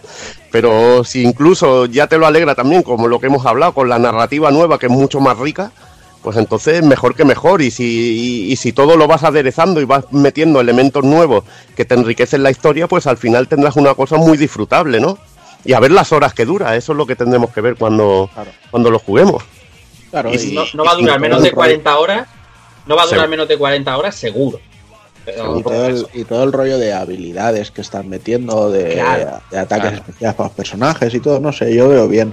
Mm. De todas maneras, ahora que habéis dicho el nombre en clave a Eriz, a mí me ha saltado una duda, ¿vale? O sea, ya, ya sabemos todos que, o sea, nadie nos pilla por sorpresa que en su día eh, querían resucitarla, pero al final no pudieron por determinados motivos. DLC. Y, y entonces, claro, la, el- la línea de pensamiento global es, bueno, ahora que no van a tener problema, eh, ¿la resucitarán o lo dejarán tal como está? Pero si la resucitan, luego con Advent Children tendríamos un problema. Gordo. Sí, claro. Bueno, Además de verdad. Y con el final del juego, no me jodas. Claro. Con el final del juego, entonces Exactamente. habrá que ver, habrá que ver qué pasa con eso también. Sí, sí. Pero a veces, a veces a los canon se les puede dar la vuelta, o sea que eso no ha sido ni la primera ni la última vez va a ser. O sea, Sí, pero en esta vez mm, lo tengo. es difícil, es difícil, muy- yo creo que no. duda, eh, muy en duda. De hecho, Además, además que la gente lo espera que, que pase eso. O sea, que- además es el primer juego que va a sobrevivir a Eris. O sea, esta, esta primera parte de Final que, Fantasy VII. que- que también, que también había un poquillo de polémica con los de Red 13, ¿no? Eso es, que al final no va a ser playable, no va a ser jugable. No va a ser Ah. jugable en la primera parte, porque, Ah, y además tienen razón. Red 13, si nos ceñimos al, al esquema de Midgar, aparece muy tarde. Aparece cuando ya vas a abandonar Midgar. Entonces, si nos ceñimos a eso, Red 13 en este juego tendría muy poca jugabilidad, pero ya han confirmado que será jugable. No en, esta, no en este juego, pero sí en el futurible. En el siguiente, Bueno, claro, eh, sí, al final es... Igual, igual acaba con eso. Igual que, igual que hablan también de que puedes explorar muchísimas zonas que no estaban accesibles de Midgar. Igual Claro, tenemos una Midgar claro. muchísimo más global, ¿no? Claro. Que podemos ver Han muchos confirmado, confirmado transportes, eh, Evil. Han confirmado que vas a tener varios tipos de transportes, eh, o sea, de vehículos propios, no de que te lleven a un sitio, sino de vehículos para moverte por la ciudad. Si tú has dicho en esa intro, cuando se abre el plano y ves ese Midgard, Sí. o sea, si, si ese Midgard, ese que se ve en ese plano, se puede recorrer, Esto es una tienes de puta madre. Ya te digo, ya te digo. Tienes Y bueno, luego. Y ya así evitas el rollo pasillero, que tanto en todo molesta la pena. Bueno, bueno, bueno, bueno, bueno, bueno, bueno, bueno, bueno, bueno, ya. Bueno, bueno, bueno, yo quería obviar ese tema, pero ya que salgan a decirme que la demo de Final Fantasy VII Remake es la mayor chorrada, o tío, sea, que es que pueda. ya te toca los huevos, ya, o sea, no, no es que el juego sea pasillero, que la demo que está intentando rememorar una cosa de hace 25 años Y una Y- zona que era rígida, que era de las Exactamente, que es un pu- era una puñetera. O sea, que eran cuatro escenarios prenderizados con una escalera. Por Dios y por Dios, que, que me digáis que eso es lineal. Pues claro que es lineal, por Dios, que te Porque quieren enseñar un juego. Ah, to- Claro. Es que Es, todo el es mundo increíble. sabe. que madre mía. Es increíble. La- la- la- la- los mangurrianes que hay en este. Claro, es que quieren, quieren que dejes el reactor Mako y te vayas a pescar por ahí, tío. Claro. Ah. Quieren, Es flipante. quieren que la, la factoría sea mundo abierto, tío. Flipante, pero que lo diga un usuario random, vale, Es pero medios españoles, o sea, medios, Efectivamente, tío. revistas españolas importantes, pero ¿de qué estamos hablando? O sea, gente que no lo jugó en su día y que ahora me diga, no, esta demo es lineal. Pues claro que sí, hijo de puta. no me fastidies. Ya ves. Ya me habéis hecho hablar mal. Bueno, va, dejemos ya Final Fantasy VII Remake, que ya hablaremos en los próximos meses seguro. Y pasamos Evil al CQ Shooting Star, al, el versiones Alpha y Bravo. Alfa y Bravón, pues mira, eh, una colección, dos colecciones en este caso de que contienen 12 juegos de la, de la compañía Sikio, eh, que vino una compañía que se creó tra- a partir sobre todo de Videosystem, de los que trabajaron sobre todo mucho en lo, parte del staff que trabajó en los Aerofighters, que cuando se fueron a Neo Geo no estaban muy de acuerdo con la política de la compañía de hacer matamarcianos de, de scroll vertical en, formato en formato panorámico, en formato 4 tercios. Y bueno, formaron su propia compañía Sikio y sacaron la verdad que, que matamarcianos de, los de los más míticos, ¿no? De algunos de ellos, sobre todo, algunas sagas. Y en este caso teníamos, lo tenemos dividido en dos recopilatorios, el alfa, eh, que tendría los tres Strikers 1945, que son shooters de que beben muchísimo de, Aerofighters. Ahí veréis directamente que es Videosystem por, por los power-ups con la P esta que va girando, que también aparecen los, los Gumbirs que, que salen en el Bravo. Y son tres partes de estos scroll, de estos matamarcianos de, de scroll vertical, eh, así un poco basados en, en Segunda Guerra, en la Segunda Guerra Mundial que son, que son realmente infernales y chulísimos. Luego tenemos Sol Divide, que es un horizontal, que es un horizontal con, con toques de RPG y gráficos tipo así renderizado. Dragon Blaze eh, y Zero Gunner 2. eh, Dragon Bla- Blaze que es en sprites con temática de dragones también de, de scroll vertical. Y Zero Gunner 2 de, que en este caso que llevamos helicópteros, un juego que salió en placa Naomi y que salió en Dreamcast y en este caso es, es, eh, poligonal, que era chulísimo, juego de naves también chulísimo, y estos son los que formarían la, lo que sería la, colección de, de Sikio Alpha, Eh, una colección también muy, muy, muy, muy chula, con, ya lo digo, con juegos matamarcianos que si os gusta sobre todo la, saga Aerofighters hará vuestra, vuestras delicias, y luego tendríamos eh, la vertiente Bravo, con juegos más de rollo japonés, con los Samurai Ace 1, 2 y 3. El primero de ellos, el primer Samurai Ace, que es de, scroll vertical, y los otros dos que son de scroll horizontal. El segundo, una auténtica obra de arte que, que salió incluso en Saturn.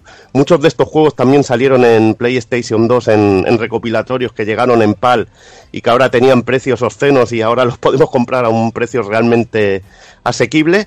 Y el Samurai Ace 3 que salió en PSP que también se conocía como Tengai, que realmente no, no es que sea un gran juego, pero bueno, completa lo que es la saga, incluso creo que ya no es de, de la Sikio original, si no recuerdo mal. Y luego tenemos Gumbir 1 y 2, que son dos, dos sótenas verticales realmente geniales. El primero de ellos que apareció incluso eh, apareció en PlayStation y Saturn en la época, con una, con una galería de arte, incluso arte de fans realmente geniales, sobre todo la versión de Saturn. Y el Gumbir 2 que, que salió en Dreamcast con ese personaje Morrigan que era exclusivo y, que bueno también llegó llegó a Play 2 en un, en un recopilatorio son auténticos juegazos de naves incluso ahora como sorpresa tenemos Gumbarik que es como una especie que funciona como un, como un- una especie de spin-off de, de con uno de los personajes y, que tiene mecánicas así de un poquito a lo, a lo Arkanoid, ¿no? Con bloques de colores y matamarcianos, que es un juego súper altamente recomendable. Dos colecciones que incluso han llegado en edición coleccionista, con un pack con, toda la música de los juegos, tarjetas y todo, que es realmente precioso y muy recomendable para los fans de los matamarcianos y de esta compañía Sikio, que, que la verdad se lo ocurraba de, de puta madre. Venga, pues terminamos las novedades Hazard con Ryuga Gotoku 7. Pues la verdad que últimamente no estaba comprando los, los Yakuza en japonés, eh, ya con el Judgment ya, ya no lo hice, pero claro, quería ver a ver qué coño habían hecho con, con este nuevo Yakuza, nuevo cambio, nuevo personaje, eh, nuevo, nueva forma de, de jugar, ahora los combates ya no son ya no son a hostias como en, en los anteriores, en el que te ponían ahí en medio del combate y era un tipo beat'em up. Ahora digamos que es más, más tipo RPG, pero es que lo veo, lo veo muy mal, muy mal integrado el, el llegar a un combate que, tarde 5 segundos en empezar el combate y en un segundo acaba- acabas el combate y otros 5 segundos para, para continuar. Después de eso, pues continúas andando hacia, hacia el siguiente punto de historia, 45 minutos de, de vídeo y lo mismo, recorrer la calle y, y así luchando. Mm, eh, está bien porque tienes que tienes trabajos, tienes mierda de, de estas de jobs, los, los típicos de RPG, bueno, eh, con el protagonista ya- Yakuza, tienes bailarín, tienes host, eh, con la tía, bueno, eso con todos los tíos, también tienes guardia de seguridad, eh, mm, varias, varias cosas así, o, o hasta vagabundo. Con la tía tienes pues idol, tienes eh, reina del sadomaso y cosas, bueno, cosas típicas de, de mujer. Eso está claro. Y, y la, y- Hombre, eso en Japón está claro. Vale, vale, vale, sí, sí, sí. sí. Y claro, a, a ver, el, el tema es que, que si tuvieras alguna si tuvieras alguna mazmorra, eh, hay, hay una a las tres horas de juego hay una mazmorra que son las alcantarillas. Vas, vas recorriendo bueno, las alcantarillas, luchando contra varios grupos de, de enemigos con, con paraditas RPG y todo esto hasta que llegas a un jefe. Pero es que el, el resto eh, no, hay, no hay mazmorras ya. Vas recorriendo la ciudad de un punto a otro, te aparecen jefes, luchas contra ellos y no es como en los anteriores juegos que los combates eran una burrada en el que te aparecía un Quick Time Event y tenían unas hostias espectaculares. Aquí te lo cargas como un como en un RPG genérico, eh, eligiendo pues magias, eligiendo combate y todo esto. Y luego es que los, los combates tampoco es que sean muy muy difíciles y que te exijan mucho mucho subir de nivel. Lo único que, a ver, te, eliges la, la tía que sea idol, que es la con la que puedes curar a todo el mundo, vas curando a todo el mundo y ya está, a tomar por culo. Porque si te eliges otro, otro trabajo que tienes, tienes bajo nivel y tienes que ir a otro punto, ir cargándote gente para, para subir de nivel, eso ya, ya no. Luego tenemos los, los minijuegos, la, bueno, los arcades son los mismos que, que pudimos ver en Judgment, no, no han puesto nada, bueno, Virtua Fighter y todos estos. Y los nuevos minijuegos pues serían el, recoger chatarra, recoger latas con una, con una bicicleta. Eh, tenemos un tiempo y tenemos que ir recogiendo recogiendo latas con la bicicleta. Luego tenemos el, Dragon Kart, que es como un Mario Kart, un Power Drift, eh, lo que queráis, que va recorriendo las calles de, de Yokohama, eh, vas cogiendo armas como bazocas eh, y cosas así. Luego tenemos también el cine en el que tienes que ir apretando los botones los botones para no dormirte eh, con la película con la película que te ponen, el típico karaoke y no me acuerdo que si tenías algo más. Luego tenemos, bueno, tenemos la ciudad de Yokohama, en vez de ser Kamurocho, ahora tenemos Yokohama que podemos ver hasta la zona del Landmark Tower con la con la noria y todo eso de fondo. Está bastante bastante bien todo el escenario, tenemos personajes que vuelven que vuelven antiguos. Tenemos una historia de la que no me, no, no me entero de nada porque está todo en japonés de momento. o sea que de momento la historia no puedo hablar, pero yo creo que el verdadero, el verdadero Yakuza 7 tendría que ser Judgment. Este es un experimento, dicen que van a continuar así. Mm, espero que. Joder. Sí, espero que cuando lleguen en castellano, a ver si me animo a probarlo un poquito más a fondo y me entero más de todo. Y, y nada, de momento, pues para mí un poquito, poquito de decepción. Pero bueno, claro, eh, parece que, que en las redes, si hay muchos amantes de Sega, que si dices que un juego de Sega es una mierda, o que estás decepcionado, da igual que seas fan, que te guste la saga, que no eres un verdadero fan. Yo, yo te, digo, te digo de verdad, viéndolo desde fuera, porque es que me parece muy loco, te juro que parece que se han metido una droga mala, les han dado un mal viaje y han decidido meterse a hacer un, un RPG con... Es que no pega una mierda, tío. Es que no pega nada, además el Es que- personaje, el personaje es un- una especie de Majima, Joder, es desca- que- pero descafeinado, o sea, no... Es que- descafeinado. ¿Cómo, cómo te lo explico? Me- parece como una parodia, pero en plan el mundo real de lo que es eh, el videojuego de South Park, La Vara de la Verdad, tío. Pero llevado aquí con, con Yakuza. es- es- en plan... Bueno, po- ha sido, ha sido coger, ha sido coger la, lo que era la- las secundarias de Yakuza, que siempre han sido una locura, y pasarlo a la historia real. es lo, que- te digo. Un mal viaje de droga y se han metido en un jardín muy extraño, tío. Yo no sé si esto va a tener, puede tener mucho más recorrido. Dices que se quieren, quieren seguir por esta línea, ¿no? ¿Dices? Bueno, que sigan, mientras saquen el Judgment 2 que sea Joder, pues sí. en, la, porque en la madre- línea, en la línea clásica, que saquen. porque vaya tela, tío. Pero es que esto al final son ventas, o sea, ya no es que guste Mm. más o menos. Si al final vende, No, funciona- no, sí, está seguirán. claro, a ver, y va a si deja de vender, pues volverán a donde estaban o seguirán o explotarán Judgment o lo que sea. A ver, va- puede que gane su público que, Claro, que le guste el, el RPG y ya está. claro. Claro. Que a lo mejor luego la historia es un pelotazo, pero claro, No, ahora mismo solo veis kanjis. ahora mismo lo que, lo que te digo, veo candies Claro. ahí, cosas raras y me revienta la cabeza. más, más. Oye, Bueno, si me permití una fe de ratas, que se me ha ido la olla antes cuando hablaba del Sikio y he dicho Samurai Ace 3 Tengai. El Tengai es el nombre del Sengoku, bueno, del Samurai Ace 2 Sengoku Blade. Claro. Y el tercero es Sengoku Canon, que se me va la olla a mí ya. Claro, claro, yo me he dado cuenta y digo, madre mía. sí, No, no, no, qué tú no te has dado cuenta, Qué pero... fallazo, eh, qué Yo fallazo sí que me doy cuenta después, de digo, serie coño, B. Digo, el Tengai es el que venía, es el que venía en la, en la puta Play 2 y el Claro, hombre, es el sí. resto que salió. Vale, vale. Ahora sí, tranquilo, ahora eh, sí. tranquilo, Evi, que nadie, se- nadie se había dado cuenta. Ahora No sí. Bueno, nada, da igual, José. pero yo lo digo. Este, yo este mes digo. no cobras. Ya no cobro, gracias.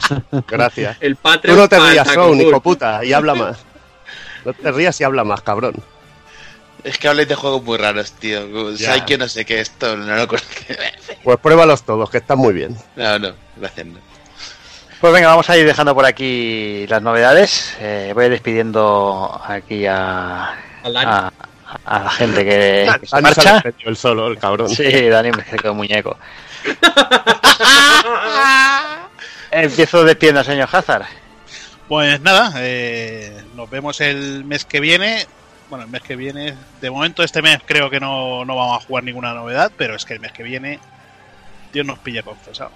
Hombre, No, la- no las jugarás tú. Cuidado, Persona 5 de Royal. Yo eh. no, Vaya, Persona- cuidadín, Persona cuidadín. 5, Persona Ori, Bien. Ori, eh, sale el Oninaki también en físico, Bueno, Mm. Nio, Nio 2, o sea, tío, dos, sí. mm, A ver, yo he jugado el, el, ar- el arresto de la cabeza de Buda. Si eso, si eso vale. Sí, así por valer. Bueno, Si de los novedad, creadores. si es novedad, Bueno, vale. es novedad, es novedad. Sí, sí, Ahora sí, es un juego chinal de esos que juegas tú. Juego raro. De, los de los creadores del Ringo Ishikawa, que era una especie de, kunio, de Kunio-kun. Un Call of. Duty va a ser, ¿sabes? Pero bueno, que sí, que venga, que hasta otra. Venga, descansar. Venga, despierta en el Souchama. Pues nada, hasta el mes que viene, que vendremos con un vicio insano aquí a- al podcast, a ver si nos da la vida para todo y la cartera también. Yo el Persona 5 Royal le tengo muchas ganas, pero puede que sea la última opción a jugar, porque ya lo tengo más que pasado. Así que le daremos caña fuerte al Final 7 y, y lo que quede por ahí. Va a ser la muerte, desde luego. Ojo, el persona que lo tienes más que pasado, pero tiene un semestre completo nuevo, ¿eh? O sea, Claro. Ya, ya. Y- tienes tranquilamente y- y- y- 30 y- horas de y historia personajes ahí. Fíjate, y que el que te has pasado estaba en inglés, no te has enterado de nada. No, seguro. Claro. No te has enterado de nada porque no eres Pero un no eres fucker un como yo. Que no soy No un fucker, un claro. fucker. Claro. Es lo que tiene. Pues nada, y, son. y, y, y Neo 2, ¿no? También era. Eso Y es. Neo 2 Ni- también. Dos. Fua, madre mía, el vicio que nos espera. Pues nada. Hasta el mes que viene. Hablamos. Y me despido también el señor Rafa Valencia. Nada, como siempre, un placer. A ver si la semana, eh, la semana que viene, la semana que viene, el mes que viene, cuando volvamos a grabar, tenemos ya el esperadísimo reveal de PlayStation 5, que ya está, tenemos aquí a Devil ya rumores, ya leyendo rumores en NeoGAF y en Resetera, que ya está bien.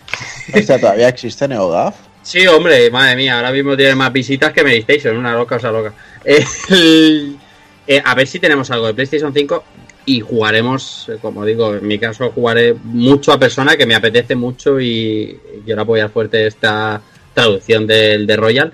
Si grabamos antes del 10, podremos hablar y podré grabar y si grabamos después del 10, pues seguramente me inventaré una excusa muy chunga para no venir y estar viciando al final como, como un cabrón. Bueno, he dicho el 10, el 10 es Viernes Santo y Que el, juego no lo va no lo va a trincar aquí ni Dios Eh, hasta el el, día eh, el día 10 es el cumpleaños de mi señora y estoy barajando hacerme un Homer, ¿sabes?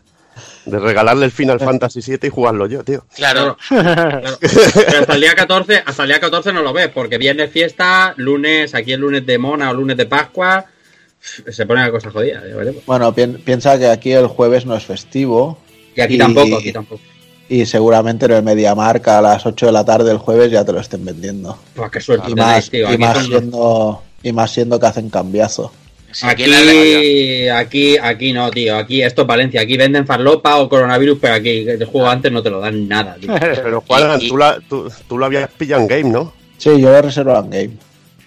Igual aquí en Alemania del Oeste lo, lo recibimos antes y tal. porque tenemos contactos con la Merkel. Igual me pongo malo ese día. Si No- quedáis vivos, si quedáis vivos algunos de aquí al mes Claro. que viene. Claro, también. Madre mía. Cállate, que estoy acojonado. Lo he reservado en game, José, porque me, me hizo Sí, gracia el, eso me lo dijiste tú.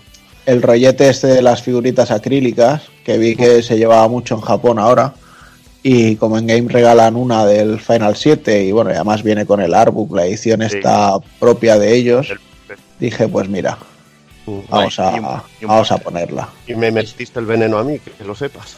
También, Vaya calientes. Ya Ah, ves, tío, pero yo no Bueno. soy muy chungo, ¿sabes? siempre, siempre será mejor que la del Hardy Daytona, ¿no? ay, ay. Bueno, déjame que ya está, me está despidiendo de Rafa, ¿eh? O sea, Ya, ya. Eso es, eso es. Y como Venga. Dani no va a venir a decirlo, voy a decirlo yo. Venga, a funcionar. Venga. y nada, os dejamos con los minutos musicales que presenta Taco Kun antes de, de enviarnos con el retro, va.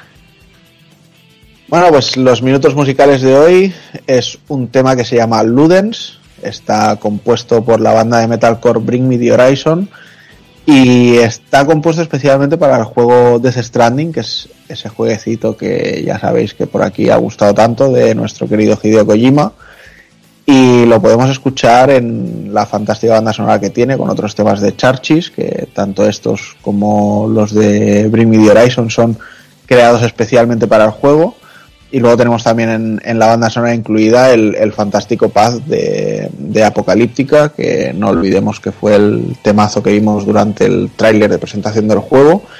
Y bueno, hay que decir que yo todavía no lo he jugado, pero sí que los pulpos me han estado contando que Hideo Kojima sigue haciendo gala de su gran saber met- meter músicas en, en escenas muy concretas y en momentos muy especiales en los juegos y que con este Death Stranding se sale en ese aspecto, así que simplemente disfrutar el tema y disfrutar la banda sonora y, espero que yo tarde o temprano acabe jugándolo.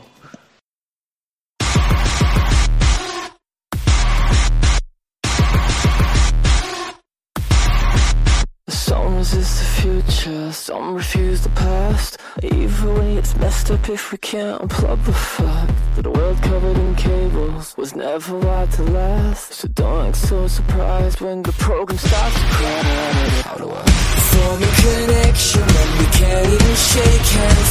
You're like a phantom greeting me.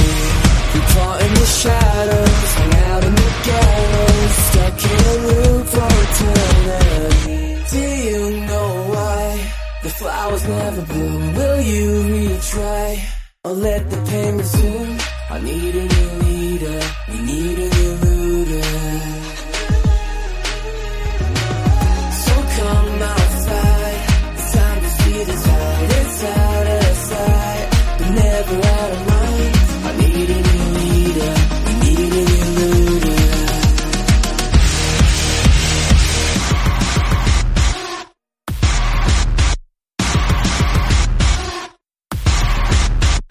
Sticks and stones may break my bones, but soon the sting will pass. But names can dig so many graves, you won't know where to stand.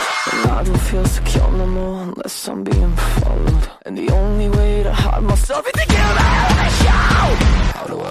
Form a connection where we can't even shake hands. You're like a phantom greeting me. We plot in the shadows,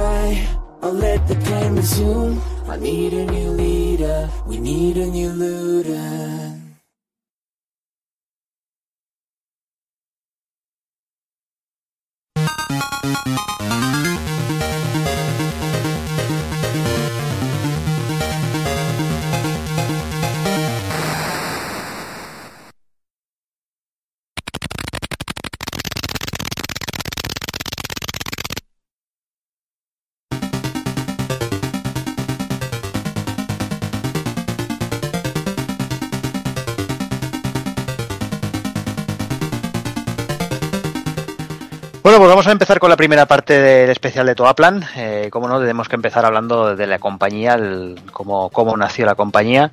Y es que Toaplan surgió tras la caída de, dos compañías llamadas Orca y Crux. Eh, la primera se encargaba de fabricar placas arcade y desarrolló juegos entre el 81 y el 83. Entre estos juegos eh, que lanzó estaban Spial, el River Patrol, Springer, Skylancer y Change.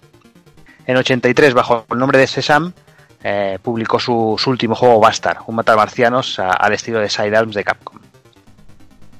Los integrantes de Orca formaron la, la compañía Crux y lanzaron Gyrodyne eh, en julio del 84 para Taito. Un matamarciano scroll vertical en el que pilotábamos un helicóptero y, y Repulse, un matamarcianos eh, en pantalla fija que recuerda mucho a Phoenix, que se publicó ya en el 85. En plena producción de este juego, la compañía se fue al garete y bueno, la buena parte de la plantilla fue a parar a una compañía llamada Taikikaku, que buscaba tener una división para crear software y bueno, ya que originalmente era una empresa que se dedicaba a alquilar placas arcade.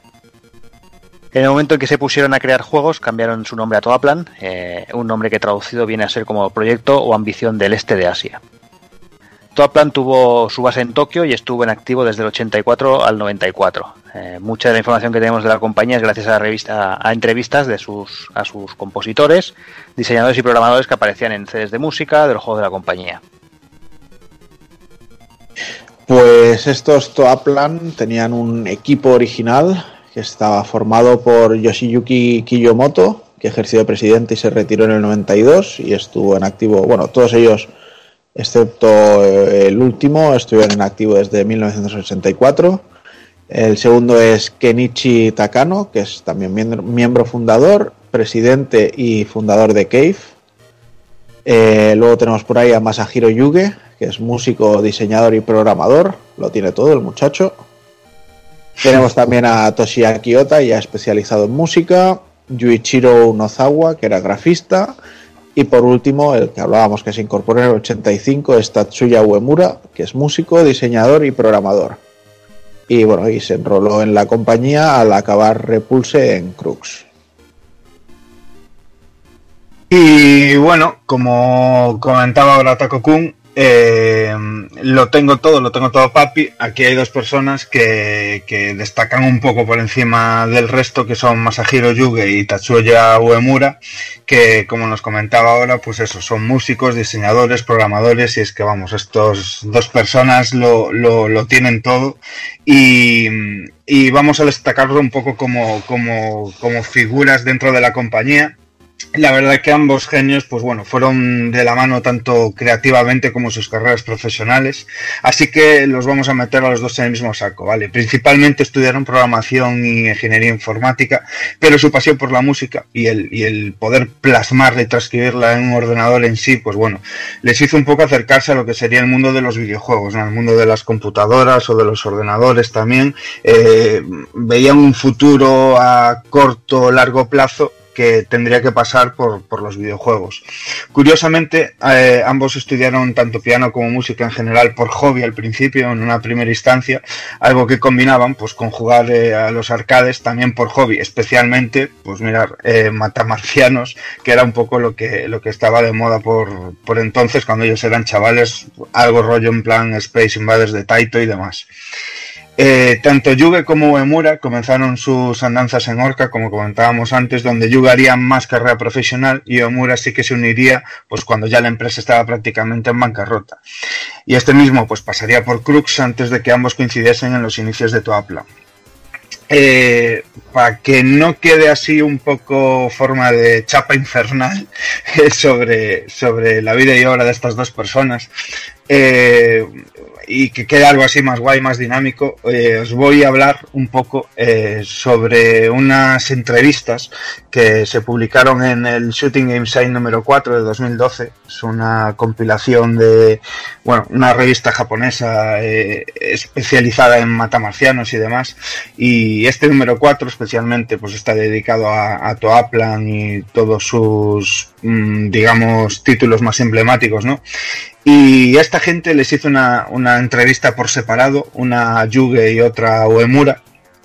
Y bueno, hay cosas muy, muy, muy coñeras, eh, re- marcado por ahí algunas de, las más moladoras. Eh, como dividiremos el programa en dos partes, voy a hablaros hoy en este, en, en este programa de Yuge y en el siguiente lo haremos de Uemura. Eh, A Yuge le comentaban, por ejemplo, que Tiger, que Tiger L y Coke Tiger se convirtieron en grandes éxitos, en grandes éxitos. Le decían, fue una experiencia emocional cuando finalmente comenzaste a ganar dinero, porque claro, hay que partir de la base que al principio esta gente lo hacía un poco eh, cuando se enrolaba en estas empresas, era para, para aprender, o sea, era en plan en formación. Eh, posteriormente, cuando sí ya empezaban a controlar y a saber programar y empezar a hacer cosas bien, ahí ya podían empezar a, a planteárselo de ganar dinero. Y decía, sí, cuando vi las monedas de 100 yenes amontonándose en la, en la prueba de ubicación, pues quedé realmente feliz. Más que el dinero, era la sensación de que tanta gente había jugado en nuestros juegos y era como ser reconocido por los jugadores, ¿no? En plan, estaba saltando de alegría en el camino de regreso al trabajo ese día. Se, se estaba moviendo para que tu propio trabajo fuera reconocido. Dice, sí, hasta ese momento cuando decía que trabajaba en una compañía de juegos, muchas personas no lo entendían. Y decían como eh, cosas en plan, entonces, eh, ¿qué, qué, qué hacéis ahí? Estáis jugando todo el día, ¿no? Ese... em, ese rollo en plan, pues eh, también un poco la incultura de, de, de lo que eran videojuegos por entonces. Nah, que se creían que eran como las oficinas del lobo de Wall Street, ¿no? Más o menos. Ahí está, ahí está. y bueno, decían hoy que en un viaje de negocios todos la- los hombres eh, eh, en la compañía en Toapla estaban saltando al río completamente desnudos. Eso es algo muy propio de Galicia, ¿verdad? Claro, esto es un clásico básico. Aquí, ¿sabes? De, de una empresa de programación de aquí. De... Y, y yo que le contestaba, ese tipo de cosas era algo cotidiano. En Toaplan todos tenían que, que estar censurados, ¿no? Y, y le preguntan, ¿qué, ¿qué tipo de compañía era Toaplan? Y dice, bueno, hubo un fuerte sentimiento de compañerismo, por lo que realmente sentimos que, que estaban todos en el mismo bote, eh, ya sea que estuvieran trabajando, jugando y demás, pues todo siempre se hacía en conjunto y mm, siempre que Toaplan pues estuviera obteniendo beneficios o ganancias, pues siempre salían a beber seis noches a la semana, por ejemplo. Decía que, es. Ya todos los días. Sí, sí, sí. Y decía que era que tuvo ahí una época que solo dormía eh, como dos horas por la noche durante eh, aproximadamente un año. O sea, bestial, bestial. Machote, un machote.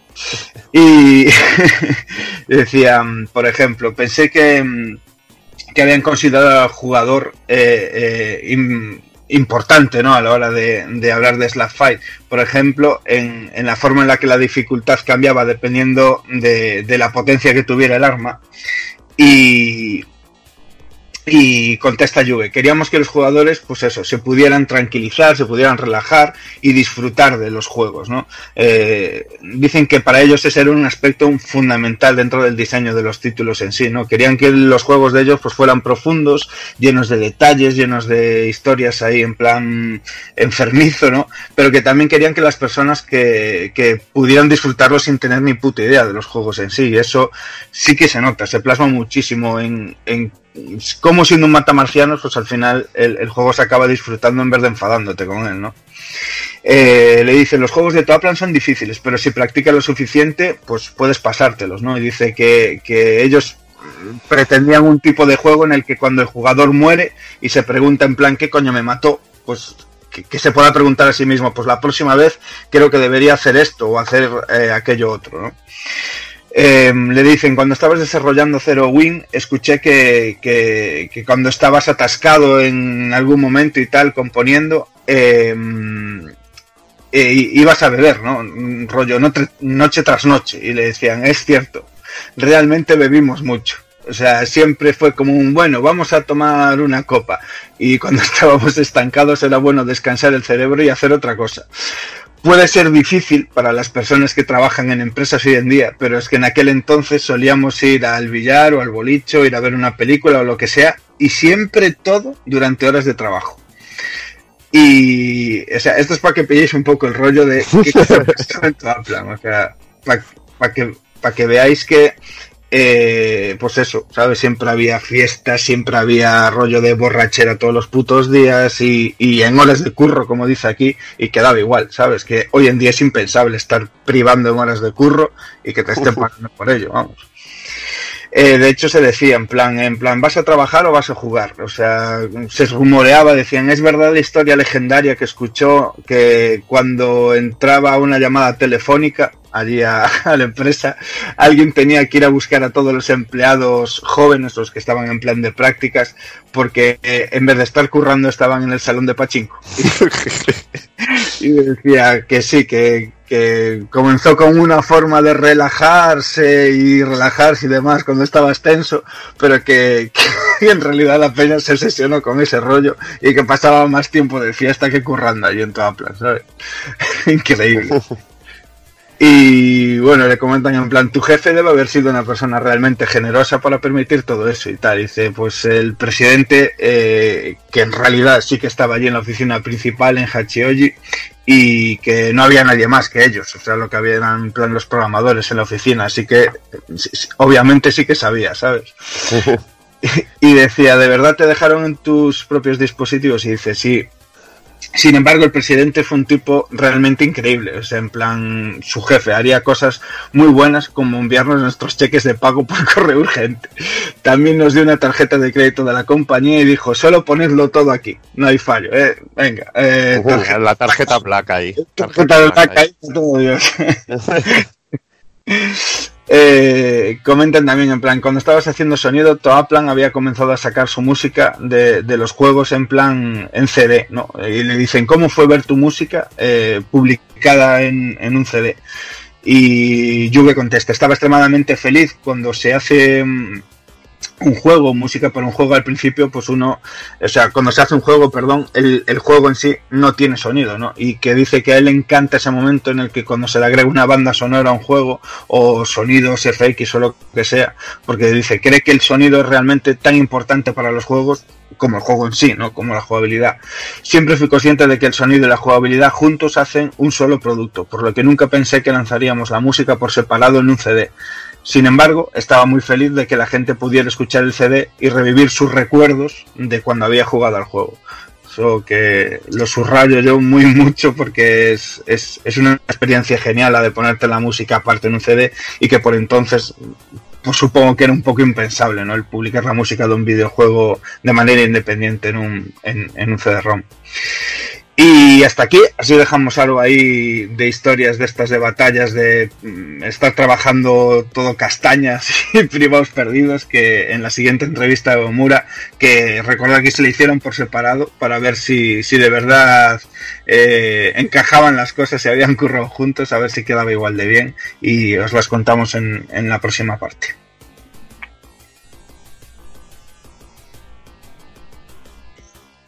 Vale, pues seguimos un poquito con las mascotas y un caso de, de Toaplan, que fue algo tan, tan raro y bizarro que no sé por dónde cogerlo.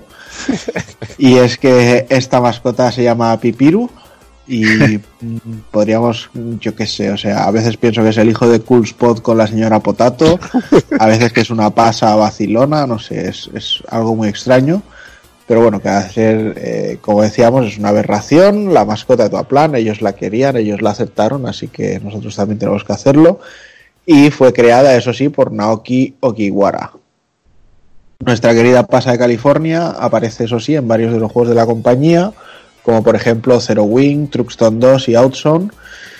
Y además, bueno, tengo que decir que sale en un ending del Traxton y si no, Evil me mata si no lo digo. Y me bueno, lo dejo. es que sale, salen, salen, los ending ahí liándola, bien liándola, tío. Esa mascota para mí tiene un carisma brutal, tío.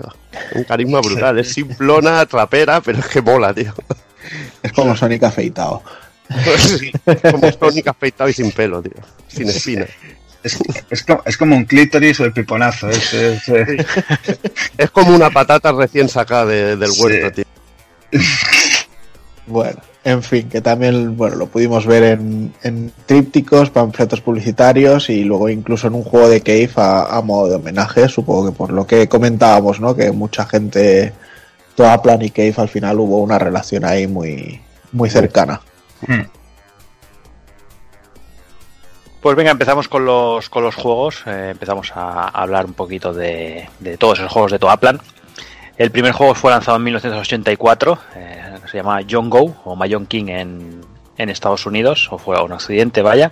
El juego fue distribuido por SNK y es una mezcla de una especie de Arkanoid y Mahjong. Eh, conforme vas rompiendo bloques, te van dando piezas de ajedrez chino y tienes que, que lograr una mano ganadora. Vamos, súper fácil. Eh, una locura total, difícil como, como, bueno, como, como cualquier juego. Pero claro, la recompensa de estas cosas, de cuando algo es tan complicado que puede ser, pues nada, ver mangas calenturientos ahí, dibujicos ahí ligeros de, de ropa y esas cosas, y claro, estas cosas hay que, hay que ganárselas. Iba el público ahí para recaudar bien, tío. Directo al grano. Llegó a salir una versión para NES y obviamente censurada, sin, sin, sin dibujos calenturientos. Ahí está, como pasaba con muchas cosas, muchos Como juegos de ese tipo. como Nintendo manda, vamos. Ahí está. En 1985 eh, salía otro juego de Mahjong random eh, llamado Young, Young Q o Mahjong Mania en, en Occidente. También en 85 se lanzaba Performan, distribuido por Data East. Eh, es una mezcla de Dick Duke y, y Bomberman. En el juego controlamos un robot dentro de una pantalla estática donde debemos eliminar a todos los enemigos, que se dividen básicamente en robots y tanques. Y para eliminarlos eh, disponemos de nuestro Perfor Boomerang, que es una especie de, pistola que dispara al frente. Y también tenemos la opción de excavar túneles y pasar por debajo de- del nivel. También aparecían unas especies de minas en el escenario que, bueno, al explotar se eliminan todos los enemigos de alrededor. Y si hacemos un túnel debajo de, de ellas, caen y explotan dejando caer un ítem. Al hacer esto, en alguna ocasión puede aparecer un fantasma que si lo cogemos nos, propor- nos proporciona inmunidad. Bueno, un juego curioso, no está, no está mal. Y bueno, quitando un- uno de los primeros juegos eh, más complicadillos de inicio, quitando los mayón estos chungos. eh, ahí lo tenemos. Y del, y del mismo año eh, llegaría en 1985 Tiger Ellie, uno de los juegos también más importantes dentro de la compañía porque sobre todo marca una línea a seguir en el género de los matamarcianos que es quizás donde destacaba más, la, más Toaplan. Eh, tomando la inspiración de Girodin, que antes ha nombrado Jordi al hablar de la historia, que era un juego también de matamarcianos de, de scroll vertical, eh, Tiger Ellie fue el primer matamarciano publicado por Toaplan. Usaba una placa arcade con dos Z80 como procesadores principales del mismo tipo que Performan y se, util- y se utilizaría posteriormente para otros juegos como Slap Fight.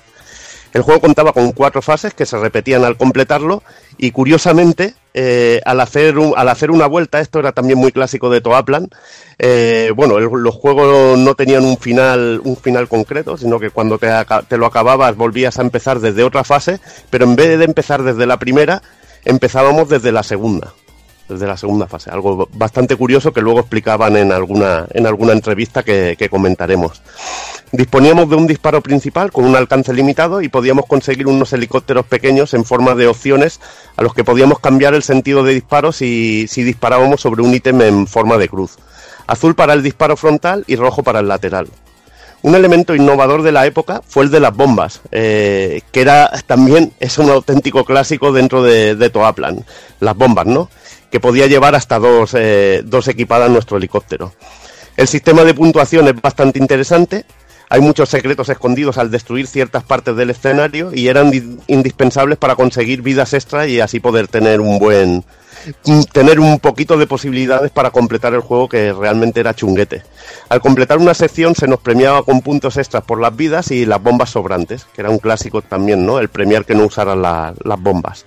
Además había unos lingotes de oro que al dispararlos se iban añadiendo a un marcador situado en la parte inferior de la pantalla que si conseguíamos 10 nos daban una vida extra. Como todo buen clásico, sobre todo de Toaplan, que era algo que, que les molaba para torturarnos, al palmar aparecíamos en un checkpoint, ¿no?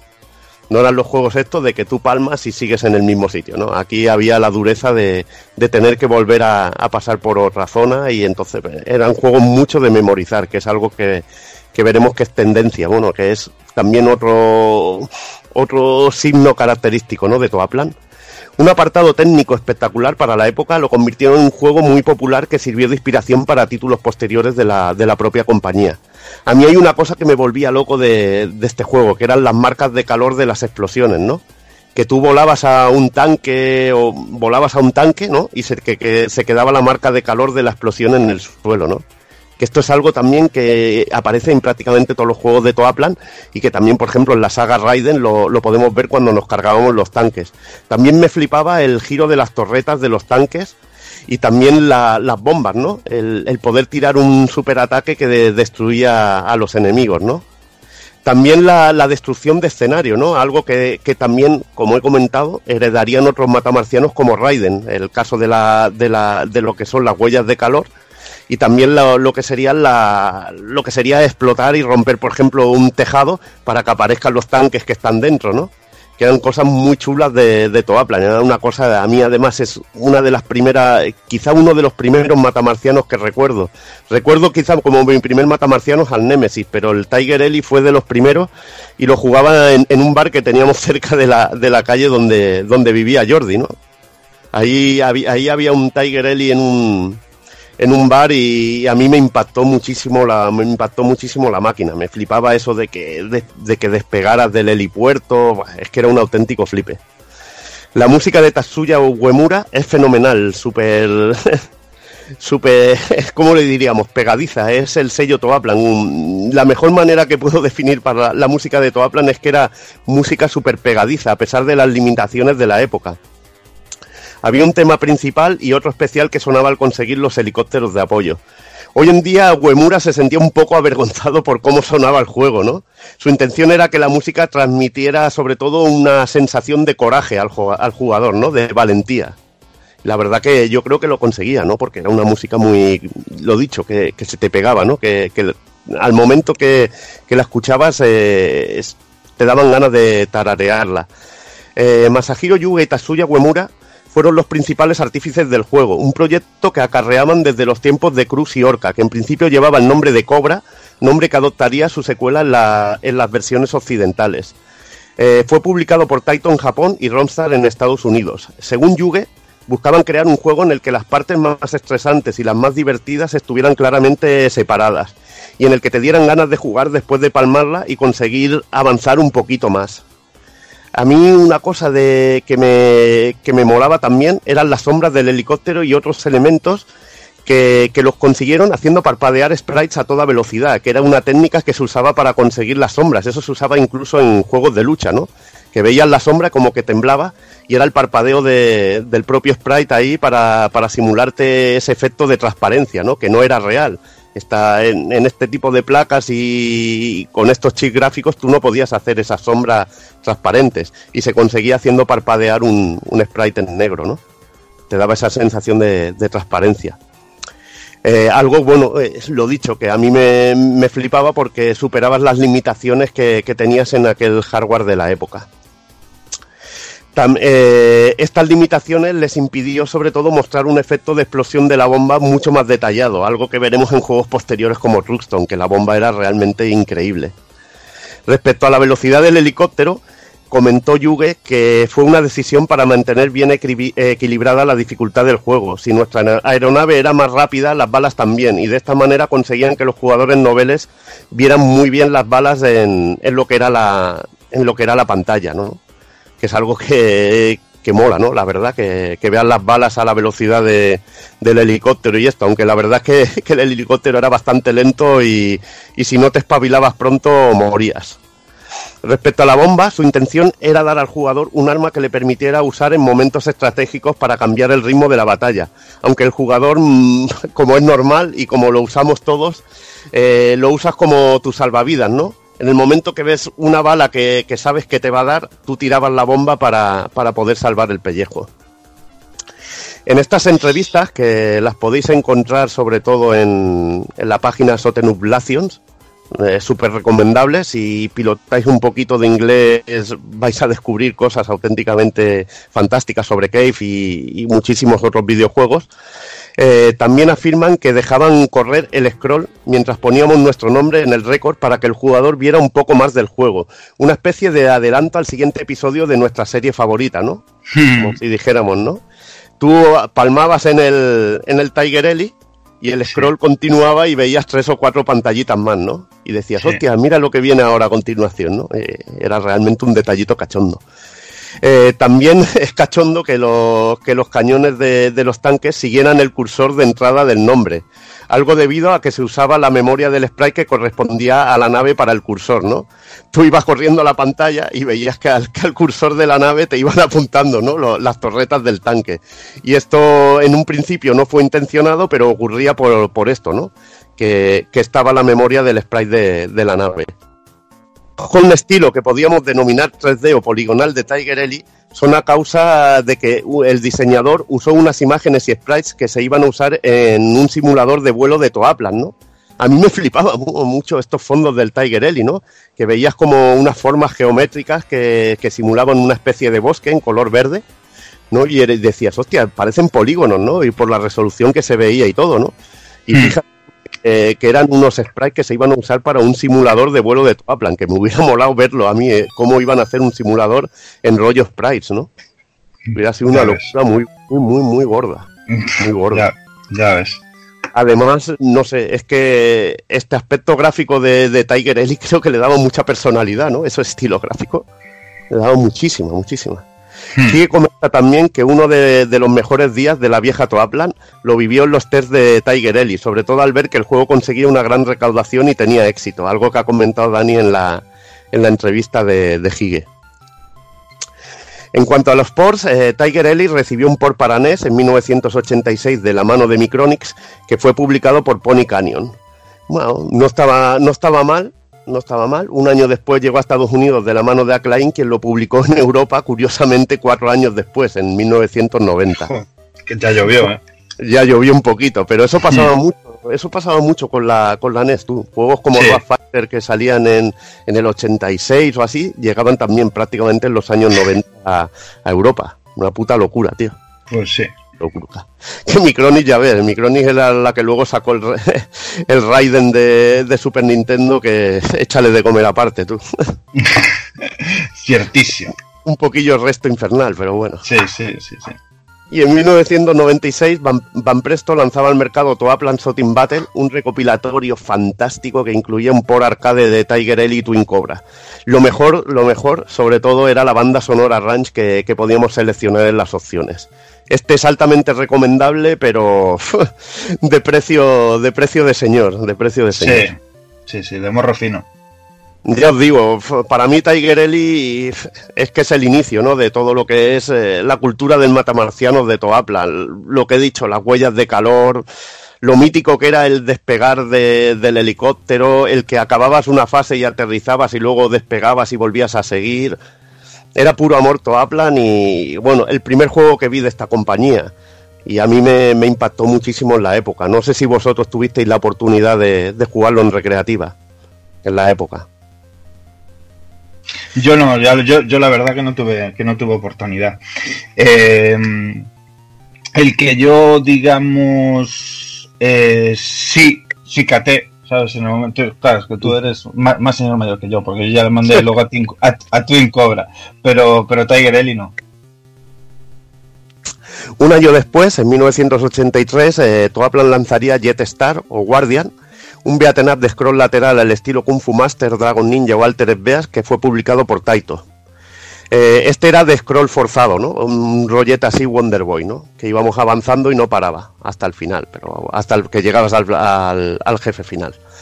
Disponemos de un botón para puñetazos y otro para patadas, y curiosamente saltábamos con la palanca hacia arriba. Muy al estilo, por ejemplo, del, del Ninja Warriors de Taito, posterior, que también saltaba moviendo la Sí. palanca hacia arriba. Sí. El juego tenía seis planetas o mundos, Night Spider Planet, Ancient Planet, eh, Green Forest Planet, Sun Scorpion Planet y Next Future Planet, y por último la base enemiga. Eh, podíamos coger tres potenciadores, uno que nos otorgaba una pistola y otro que nos daba inmunidad y un tercero que nos potenciaba al, al personaje. Al final de cada planeta había un jefe final donde se para el scroll y debíamos aprender bien sus patrones. Un poquito estilo arcaico, como dijéramos, como juego de lucha, ¿no? Como si fuera un juego de lucha, se paraba el scroll ahí y ese, ese juego tipo Kung Fu Master a un estilo más juego de lucha muy arcaico, muy arcaico, hay que, todo hay que decirlo. A nivel técnico es bastante, bastante, bueno, bastante normalucho, pero bueno, también es, también es hijo de, de la época, ¿no? Tiene esa ranciedad que a mí me gusta. El juego es muy corto, muy disfrutable, le podíamos dar una buena vuelta, pero no sé, dentro de, de su ranciedad tenía su encanto, tío. Dentro de esa ranciedad tenía su encanto. ¿Qué, te gusta, tío, un juego casposo, eh, cabrón? Ya te digo, es casposo, pero tiene, tiene, Bueno, bueno. tiene amor, tío, tiene amor. Claro, claro, claro. Pues bueno, vamos con Slap Fight o Alcon, como se conoció en Yanquilandia, en 1986 también. Palabras Y-. Sí, sí, sí. Eh, segundo Matamarcianos de la compañía y, y, por supuesto también un scroll en perspectiva vertical. Y en esta ocasión cambiamos un poco la ambientación al- a la- lo que sería la ambientación espacial de ciencia ficción, futurística y demás, que mm, como veremos ahora a lo largo de- del especial, pues no, no es lo que caracteriza realmente a la compañía. En el año 2059, la Tierra ha sido invadida por alienígenas y la Liga de la Alianza de Naciones Cósmicas ha acordado que solo un héroe puede acabar con los invasores mientras pilota la nave SW-475. El sistema de juego, la verdad es que recordará un poquito a, a Gradius, por decirlo así, ya que contamos con una barra inferior donde se nos muestran las diferentes mejoras de power-ups y demás, como la velocidad, escudo o como también los seis disparos que tenemos disponibles y que iremos seleccionando a medida que recogemos estrellas cada vez que destruimos un enemigo. La disponibilidad de estos diferentes tipos de disparos estaba pensada desde el principio de diseño del título de manera que en cada zona, pues obviamente eh, en plan puzzle o en plan estrategia nos hiciera falta usar uno en concreto, ¿no? Y sería cosa del jugador, ahí estaba la gracia de, de- del juego, el adivinar, el adivinar cuál sería el adecuado eh, para cada sitio, mientras que los programadores nos, nos agasajarían, la verdad, con suficientes estrellas en las zonas previas al cambio del arma, que eso se, se- se nota mucho, la verdad. Otro de los ingeniosos detalles de programación que influyen en la jugabilidad sería la invulnerabilidad que tendríamos mientras cambiamos de arma, que esto le da un toque genial también. Otra de las características especiales del, del título es que está plagado de secretos. Hay un montón de ellos, ¿no? Haciendo que sea muy, muy, muy apetecible el, el rejugarlo para descubrirlos todos con esas segundas vueltas y demás que son tan características también dentro de, de los títulos de Toapla. Que los cabrones creo que metieron hasta portales, ¿no? Para saltarte fases, ¿sí? Sí, sí, una locura, una locura, una locura. Eh, técnicamente la verdad es que bueno, dentro de esa simpleza, de esa ranciedad que también comentaba antes Evil, eh, la que, ya que bueno, usaba prácticamente la misma placa de, de Tigrelli y, y es hijo de su época, como, como bien sabéis, pues bueno, en esta ocasión eh, o sea, gráficamente a mí me flipa porque me flipa el diseño artístico este de, de ciencia ficción sesentera y, y está bestial. Eh, y musicalmente, pues bueno, en esta ocasión también sonaba sobre PSG y gastaba unas melodías ahí cortitas, pero súper, súper, súper pegadizas, que como también es, bueno, es seña de identidad de la, de la compañía. A mí me Em, vuelve, a mí me, me volvía loco del juego. Es que este tipo de juego me encantaba, ¿no? De la época Mm. que, que pillabas, que usaban los potenciadores y la nave se transformaba, ¿no? Sí. Era muy como, como el Darwin de, de Data el Darwin. o el, o el Armed Formation, que son juegos estos que te, que te invitan, ¿no? O, o el, o el Terracresta mismo, ¿no? Que Sí. la nave te iba evolucionando y cambiaba de forma y es que estos juegos eran súper chulos en eso, tío. Sí. Y con, y con muy poco. Y con muy poco mostraban mucho y, y te hacían tirar de imaginación con lo bien que estaban, con lo bien que estaban montados. Eh, el título en sí, pues bueno, fue portado a los diferentes microordenadores de la época, pues como Commodore 64, Spectrum, Atari ST o el propio Astra CPC, en su mayoría pues distribuidos por Ocean. Por otro lado, tenemos pues lo que es la conversión, ¿no? Con mayúsculas y, y la verdad es que fueron, fue Tengen la encargada de publicar el fantástico por de Mega Drive una edición que la verdad solo vio la luz en el país nipón y que es una de esas de esos griales, ¿no? De, precio, de precio, Sí. loco. Sí, sí, de mm, fácil, fácil 500 pavarrios hoy en día y, y que la verdad que está alcancé a muy pocos. Eh, tenía un modo arrange con gráficos actualizados y música de Yuzo Koshiro. Y la verdad que la música de Yuzo, sobre todo en el modo Ranch, la primera te la ponen en un Gradius y te la cuelan, pero joder, Mm. pero te la cuelan bien con la... Decir que está en la Mega Drive Mini japonesa el juego. Y yo de hecho tengo más de mano la música del título de- del por de Mega que el del original. También en el 86 eh, se lanzaba Mayon Sisters, como podéis imaginaros, otro juego random de Mayon con también, obviamente, con imágenes calenturientas de manga. Qué rico. Y un año después, ya en 1987, eh, lanzaban, eh, bueno, Toaplan lanzaba Hisozame en Japón, que se conocería como Sky Shark en Estados Unidos, y por estos lares lo conoceríamos como Flying Shark, ¿no? todo un clasicazo que también tuve la suerte de poder disfrutar, ¿no? En, de poder jugarlo en, en su época y, y que no parabas, era de aquellos que, que te quedabas embobado. Un matamarciano de scroll vertical en el que pilotábamos un carismático avión biplano de, de color azul, si no recuerdo mal, que se me puede ir hasta la memoria con eso. El No juego va, consta... no se- no se te va, no se te va. El juego consta de cinco niveles y como es clásico en la compañía podíamos hacer varias vueltas, empezando la siguiente por la, por la segunda fase. Para mejorar el disparo debíamos acabar con las formaciones de aviones rojos, que también eran muy, muy, muy típicos del Flying Shark, que era también una de sus señas de identidad, que también era mm, cosita, ¿no? De, de- creo que, bueno, también cosa de Capcom de 1942, de esto de acabar con una oleada de que te dieran el, el Sí, power sí, up. sí, sí. Y en el caso de acabar con aviones amarillos nos daban puntos y conseguíamos bombas al acabar con determinados objetivos terrestres. ¿No? Que esto molaba, ¿no? El tener que saber, hostia, aquí me pueden dar una bomba y, y tenía su estrategia y su factor de memorización que tanto le gusta a los magos de Toaplan. No Mm. faltaba tampoco la bomba especial, es un clásico, seña de identidad también total, y técnicamente es una mejora bastante sustancial respecto a anteriores juegos de la compañía. Los escenarios están muy trabajados y hay muchos más enemigos y disparos en pantalla. Los gráficos suben de nivel y destacan algunos efectos como la caída de algunos aviones al dispararles en la parte lateral, que no se limitan simplemente a explorar, ¿no? Sino que tiene una pequeña animación como si se estrellaran contra el suelo. Que esto es una puta chulada, ¿no? Una puta chulada. Tú lo veías en la época y decías, joder, qué guapo, tío. Qué detallazos, tío. Bestial.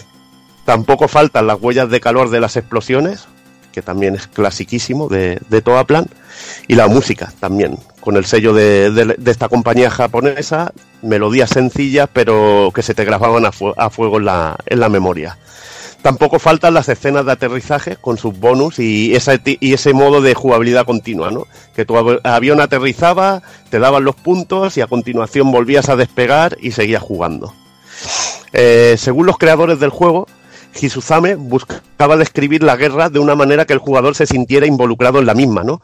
Y tenían la, la ambientación de, la película de Apocalipsis Now, que incluso hicieron un viaje a Tailandia para poder tener una idea mejor de cómo sería el juego, ¿no? Pero después de quedar y mostrar más o menos cómo era la vida de oficina de Toaplan, no me quiero imaginar un viaje a Tailandia de estos personajes, tío. Imagínate, podrían haber rodado resacón en Tailandia, ¿no? Tranquilamente. Facilísimamente, vamos, porque menuda puta banda, chaval. Estábamos hablando de la mejora gráfica. Eh, ¿A qué se debía esto, no? Pues a que era la primera vez que usaban una CPU de 16 bits. En este caso, pues, ¿qué iba a ser, no? ¿Qué montaban las placas en, en aquellos años? ¿O qué empezaban a montar las placas? El Motorola 68000, ¿no? Mm. Esto les abría un nuevo abanico de posibilidades. Al igual que también les abría un nuevo un nuevo mundo, sobre todo a nivel musical, el, el uso del sonido FM, que como bien dice Yuge, era todo un reto tras graduarse en el chip PSG.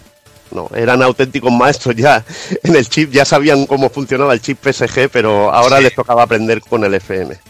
Sí, sí, sí. De hecho, eh, eh, en, en al- en algunas de esas entrevistas decían rollo que por fin iban a poder eh, plasmar pistas de audio y pistas de sonido con, con efectos de ruido y demás por separado, ¿sabes? Que antes tenían que parar la música para meter efectos y rollos y que era un Cristo. Muy, muy bueno eso. También comenta Yuge que le hubiera gustado hacer las fases mucho más largas. Pero bueno, que al final no pudieron y lo que sí trabajaron sobre todo, gracias a la nueva arquitectura y al nuevo hardware, es en poner muchos más elementos en pantalla, más elementos destruibles, esos tejados que rompías y aparecían los tanques, mucho más chulos y detallados que, en anteriores juegos que desarrollados por la compañía. También habla sobre cómo los enemigos apuntan de una manera tan eficaz a nuestro biplano, ¿no? Y que gracias al nuevo hardware y a la nueva computación lo consiguen gracias a unos algoritmos que dotan al juego de- de esa personalidad, de esa gran personalidad que tiene, ¿no? Sobre una pregunta de por qué los pequeños barcos son tan peligrosos, esto si jugabas tú al, al Flying Sar salían unas pequeñas lanchas tú que eran como un dolor de huevos, tío. Te disparaban y además es que eran precisas como, como demonios. Comentan que buscaron hacer un juego en el que buscaba que el jugador no necesitara grandes reflejos, ¿no? Y que se trataba más de memorizar y conocer el juego a través de la experiencia, ¿no? O sea, que lo que buscaban los cabroncetes al final, te lo dicen Sí. con buenas palabras, es que echaran monedas, Ah, aprendieras y siguieras echando monedas, ¿no? Sobre todo por la- esa sensación de satisfacción de aprenderte el juego y pilotar, ¿no? El juego, de decir, Sí. hostia, esto me lo paso ahora yo porque yo ya sé que vas a salir aquí, me cargo este de aquí, me cargo este de allí. Y Mm. bueno, los barquitos estos pues son forman buena parte de ello, ¿no? Mm. Sobre la posibilidad de mover el scroll de pantalla un poco al movernos horizontalmente, un poquito de, de giro hacia derecha e izquierda, fue algo que se hizo para hacer el juego más inmersivo. Y también comenta que curiosamente el ítem de Power Up eh, lleva una S, ¿no? En vez del clásico P, ¿no? Y en este caso Yuge comenta que es por la S de Sud. A Sí. partir de, de Truxton, de Tatsujin, usaron la P, ¿no? Era muy Sí, curioso de- esto, de ¿no? Power. Hmm. Porque ¿qué te pasa con la S, no? Que la S la asocias a Speed, ¿no? A A speed, velocidad. a velocidad. Sí, sí, sí, sí. Y en este caso era por Sud, por disparo. Hmm. Uemura también comenta que el juego eh, muchas veces se ha incluido como parte de la Tiger Trilogy, Trilogy perdón, junto a Tiger eh, Ellie y Twin Cobra, a pesar de que controlamos una avioneta. Sobre la música comenta que fue muy duro trabajar con el sonido FM y que no acabó muy contento con el resultado porque era la primera vez que, que trabajaban con ello y le hubiera gustado que hubiera quedado mucho más pulido. Yo la verdad, a veces son bastante humildes en esto, ¿no? Porque yo digo, joder, si la música es fantástica, ¿no, tío? Pero la verdad que ellos eran bastante críticos con su trabajo. Sí, sí, sí. En cuanto a los ports, eh, Flying Shark se lanzó en su país de origen en el ordenador Sharp X68000, fue publicado por Kaneko y en FM Towns de la mano de Bing. Ambas, ambas versiones, pues, como es normal, muy similares a la original, ¿no? Prácticamente calcos en sí, ¿no? También llegó a la NES, pero solo en Estados Unidos de la mano de Software Creations. Y el compositor, curiosamente, fue Tim Folling, quien se encargó de, de la música para, para este juego. Qué curioso, tío. Firebird eh, se encargaría de llevar el juego a Spectrum, Amstrad, Commodore 64, Atari ST y Amiga. Y también salió en PC bajo MS2. La verdad que una versión bastante, bastante, bastante decente para lo que eran microordenadores de, de 8 bits y un juego también muy recordado, al igual que el Lab Fight. Pues bueno, vamos un pasito más adelante y vamos con Warner No Mori, o también conocido como Warner Las Secas o Pyros. Eh, Warner, digamos que es un plataformas de acción lateral, pues obviamente puramente 2D, que claramente mm, a golpe de vista está, pues nos recordará el clásico de Capcom eh, de Ghosts and Goblins, ¿no? Pues solo por su planteamiento, ambientación y demás, pues una clara referencia. Plataformeo, trampas, Mm. es que es ese Son- estilo. Son biches, bichería, tirar, dis- disparar fuego, un clásico. Eh, encarnaremos al joven Denver en pos de rescatar a su amada convertida en cristal por el hechizo del malvado brujo de turno.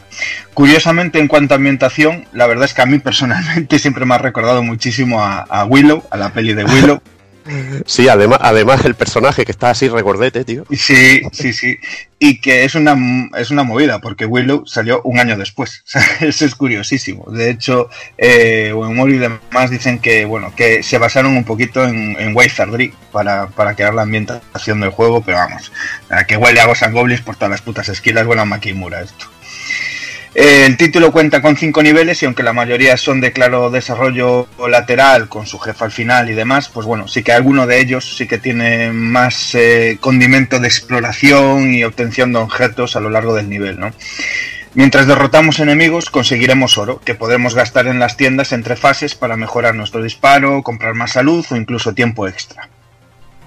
Gráficamente la verdad es que es muy muy colorido, ¿no? Para la ambientación oscura que tiene y tétrica y ese rollo que desea transmitir y lo que os comentábamos, ¿no? Muy en la línea de Ghosts and Ghosts, eh, lo que le hace que sea así muy carismático, ¿no? Porque quieres plasmar un rollo en plan eh, monstruos, zombies y demás, pero con usando la paleta de colores que están usando, eh, es que es súper carismático y, y, y que mola millones el diseño del sprite art y de los escenarios y todo. El apartado musical corre a cargo de Ryota, siendo su primer trabajo en la compañía. Eh, veremos que luego mete mano en, otro, en, otros títulos de la compañía musicalmente y, y en este caso pues Uemura o Yuge o lo que sea pues se quedan en, en, en, el diseño o en el desarrollo del título o en la programación. En cuanto a lo jugable, sin duda uno de estos títulos arcade accesibles, porque es, es así, que, que, a mí siempre me gusta recomendarlo para disfrutarlo y completarlo con, con un crédito, porque es muy, muy, muy accesible. Ahí está, eh, hay un gameplay de partida completada de nuestro amigo Saigon Onindu, que es, es, bueno, si queréis ver el juego y saber del juego, os recomiendo que, que lo veáis en su canal, porque veréis la jugabilidad que tiene todo lo que ha, ha comentado Dani, ¿no? Ese estilo, ese estilo así a lo Makaimura que tiene, aprovechando esos, esos disparos con esa física de caída que tienen, cómo Sí. solventar las trampas, está chulísimo. Es que lo ves y dices, "Ah, es arcaico y rancio, pero es que mola jugarlo, tío. No, es un plataformas divertido, la verdad. Divertidísimo.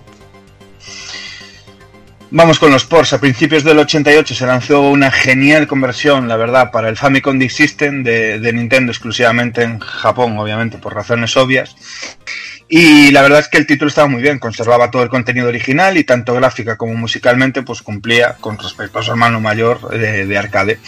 Curiosamente se llegó a presentar una conversión de, en cartucho para lo que sería la NES en Estados Unidos de la mano de Sammy que finalmente pues nunca llegó a ver la luz y nunca se llegó a publicar. La 16 bit de Sega también eh, recibió una magnífica conversión en el 91 gracias a Dragnet. La versión de Genesis en, en USA corrió de la mano de Mentrix Software y la de Mega Drive en Japón de mano de Visco, rezando el título Warden no Mori Special. Aparte de ser un fantástico port, contaba con una fase extra. Musicalmente, aunque fiel al original en cuanto a composiciones, eh, esto pasa muchísimo de aquí en adelante y lo veréis Sí, que me parece que siempre suena bastante mejor en Mega, le, le sienta muchísimo mejor el, el- el chip de la Mega musicalmente a, a las conversiones de, de Toaplan que a la propia placa.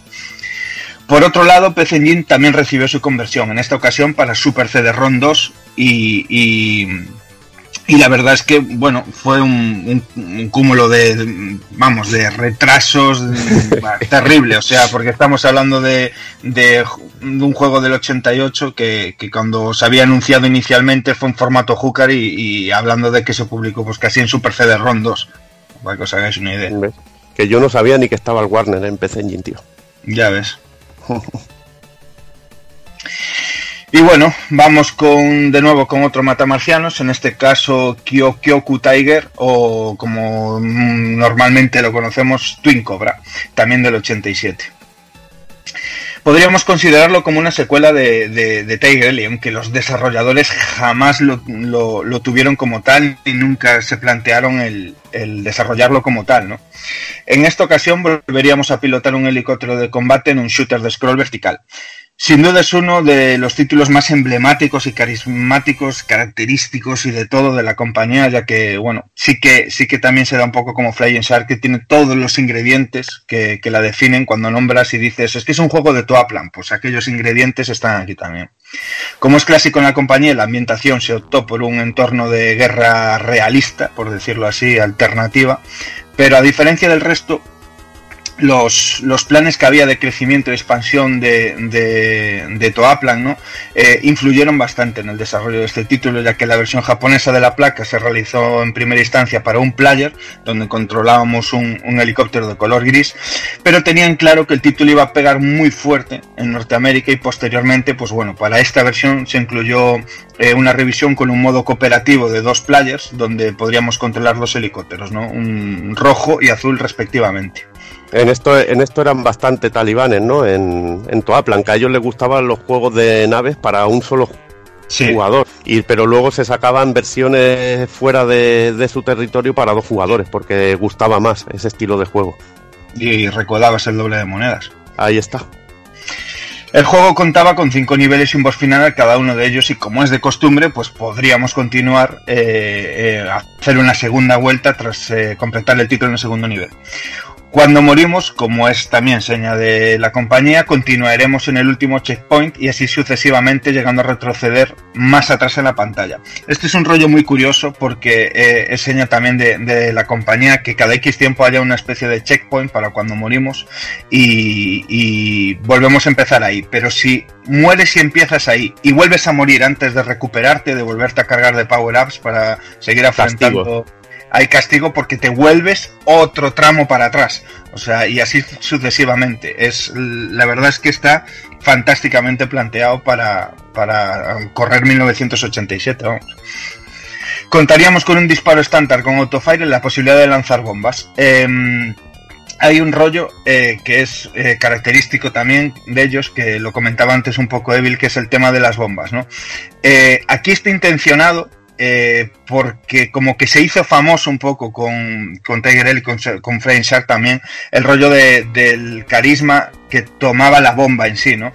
Entonces aquí ya se programó más intencionadamente un retraso, ¿no? A la hora de explotar la bomba y a la hora de, de, de cómo eh, afectaba todo lo que salía en pantalla, porque en este caso absorbía las balas enemigas.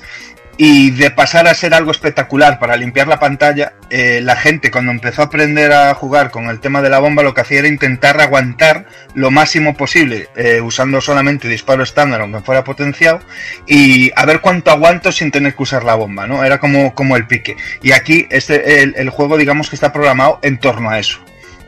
Podremos mejorar nuestro disparo a base de power ups como es de costumbre, pero esto solo os dejarían caer los helicópteros de color eh, verde y costaba horrores eliminar estos helicópteros para que te dieran power ups. Por otro lado, el eliminar enemigos, pues también nos dejarían caer options para cambiar el disparo. Tendríamos eh, cuatro tipos de armas. El rojo sería el tiro recto estándar, que se amplían cuanto más se, se pulsa, más se prolonga. El verde sería un láser estrecho y potente. El azul un disparo extendido y el amarillo pues un tiro hacia adelante y hacia los lados que se vuelve así un poquito en forma de cruz cuando se prolonga. Eh, eh, había un montón de rumores sobre el tiro amarillo que, que, que decía que era como un castigo, no como una penalización. Si pillabas el amarillo, el amarillo era el pocho, pero en realidad ellos lo programaron un poco como eh, que había zonas donde el amarillo te venía quizás mejor que incluso el azul, ¿no? que es el que más abarcaba. Como curiosidad, existe un cameo al nombre de nuestro helicóptero en forma de, de boss en el, en el Shooter de Namco Dangerous. Eh, tengo aquí, bueno, un- una cita de Yuge que dice, naturalmente los Utenas tienen que ver con la emoción de volar cosas, ¿no? Pero que querían un juego en el que con solo mirarlo pudieras decir que era divertido eh, jugar incluso cuando estás borracho, ¿no? Dice, de hecho, disfrutamos jugando borrachos nosotros mismos. Y dice, un día, un día estaba en la ciudad y vi a un tío duro e imponente, ¿no? Golpeando un cabinet de, del, Kyokoku Tiger, ¿no? Eh, con todas sus fuerzas después de que la palabra Game Over apareciera en la pantalla. Entonces dijo, oh sí, pensé que habíamos logrado hacer un juego en el que la gente pudiera apasionarse, ¿no? es buenísimo. Eh, gráficamente la verdad es que bueno, es un juego delicioso y lleno de detalles como, como es clásico de la compañía, ese rollo es enfermizo en los escenarios, en, en las animaciones de, de las explosiones, así como bueno, los diseños en general yo creo, ¿no? Eh, el buen hacer que tiene de spraytar de enemigos, de, de escenarios, el uso de la paleta también, la contundencia que tienen los impactos, eh, la verdad es Y que creo, y no creo Dani, y creo Dani que también era de, no sé si es el primero, no sé si Tiger Ellie, no lo recuerdo, Flying Shark, que le pegabas a los enemigos así más duros, como el que has dicho verde, y le salían Sí. las llamitas estas típicas de que te Sí, marcaba, ¿no? Que estaba dañado el enemigo. Efectivamente, efectivamente. Eh, en cuanto a la música, pues bueno, eh, los dos, las dos cabezas de siempre y cualquiera que escuche esta música, pues bueno, probablemente pueda decir que de inmediato que está hecha por el mismo equipo de sonido que creó eh. Pero bueno, en lugar de decir que ese es el único tipo de canción que son capaces de escribir, eh, Uemura y Yuge dice, vamos a llamarlo nuestro estilo, ¿no? Eh, fue nuestro segundo intento de síntesis en FM, como decía Evil antes, eh, empezaron a coquetear con el FM por primera vez y que tuvieron muy pocos días, o sea, fijaos que no es, tuvieron unos meses, no, muy pocos días para completarlo. Y, y nuevamente, pues bueno, los resultados fueron menos que definitivos. Eh, la verdad es que es guitarreo del bueno, con riffs geniales y melodías pegadizas, como nos tenía acostumbrado la compañía. Que la primera fase es inolvidable, tío. Ah, vaya, vaya que sí. En cuanto a conversiones, eh, Uemura declaró que nunca fueron, eh, digamos, un objetivo principal dentro de, de- de negocio dentro de la compañía. Sobre todo, pues porque por entonces lo que ellos querían transmitir en un juego de este tipo, pues era lo veían como muy imposible de trasladarlo eh, a, Sí. a los sistemas domésticos sin la arquitectura que tendría en sí una, una placa arcade, ¿no? De hecho, el único port en el que cooperaron como veremos de aquí en adelante, pues bueno, fue, fue en el de Mega Drive, así como en el del 68000, pues por lo mismo, por la compatibilidad del procesador. Twin Cobra contó con versiones para NES, Mega Drive, PC Engine y el Sharp LX68000. La versión de NES fue desarrollada por Micronix, publicada por CBS Sony Japón y por eh, American Sammy en Norteamérica. La versión de Mega Drive y Genesis pues, fue desarrollada por GRC, publicada por Treco en Japón y por Sega en Norteamérica. Es una conversión sensacional, la verdad, que mantiene todo el contenido del arcade original y que curiosamente por defecto es más difícil que el, que el, que el arcade en sí, ¿no? Que el arcade original. Aunque bueno, esto se puede, se puede, siempre está ahí el buen menú de opciones para bajar marchas, pero bueno, es curiosísimo. Lo único que se le podría achacar es la leve diferencia que hay gráfica por la restricción de lo que sería la paleta de colores de la Mega. Y aunque está bien resuelto de todas Eh, maneras. sí, que aquí te salen los famosos tanques que parecen lingotes de oro, ¿no? Ah, Los tanques, ama- tanques amarillos, pero de un amarillo que dices chillón, chillón, dices, hostia, la madre que os parió, deberían haberlos puesto verdes por- porque eso sí que es cantoso de la hostia. Lo que es muy bueno de esta versión es la música, tío, que, suena la batería espectacular, tío. Sí, sí, bestial. Bueno, es eh, seña ya lo que comentábamos antes, que Mega suena de vicio, macho, todas las conversiones de toda plan. La versión de PC Engine fue portada por Taito exclusivamente en Japón y la verdad es que salta a la vista que es más inferior y más recortada que la de Mega, aunque, pues bueno, cumple al fin y al cabo. También podemos encontrar el arcade original incluido en el recopilatorio de Total Plan Shooting Battle 1 que nos contaba antes Evil, exclusivo de Play 1 en Japón. Y como curiosidad, pues también lo podemos encontrar en teléfonos móviles y en la plataforma de Smart TV de Samsung. Pues seguimos con otro más, eh, 1988, Dash Yarrow o Rally Bike. Eh, es un juego de carreras de motos con vista superior distribuido por Taito. Y bueno, en Rally Bike deberemos ir esquivando tanto a nuestros adversarios como al tráfico de coches, camiones y hasta trenes, controlando el gasto de combustible. Y bueno, en la carretera a lo largo, o sea, por la carretera a lo largo de seis niveles, que cada vez más infernales como podéis imaginar. Eh, el juego tiene dos fases de bonus y bueno, de vez en cuando aparece un helicóptero que nos lanzará ítems para hacer nuestra carrera un poquito más llevadera. Como punto cachondo, en algún momento podemos subirnos al remolque de un camión y avanzar un tramo por la cara, que eso siempre, siempre es de agradecer. ¡Qué fumado! ¡Qué fumado! el, juego, el juego tuvo una conversión para, para NES en, en Estados Unidos de, de la mano de Romstar.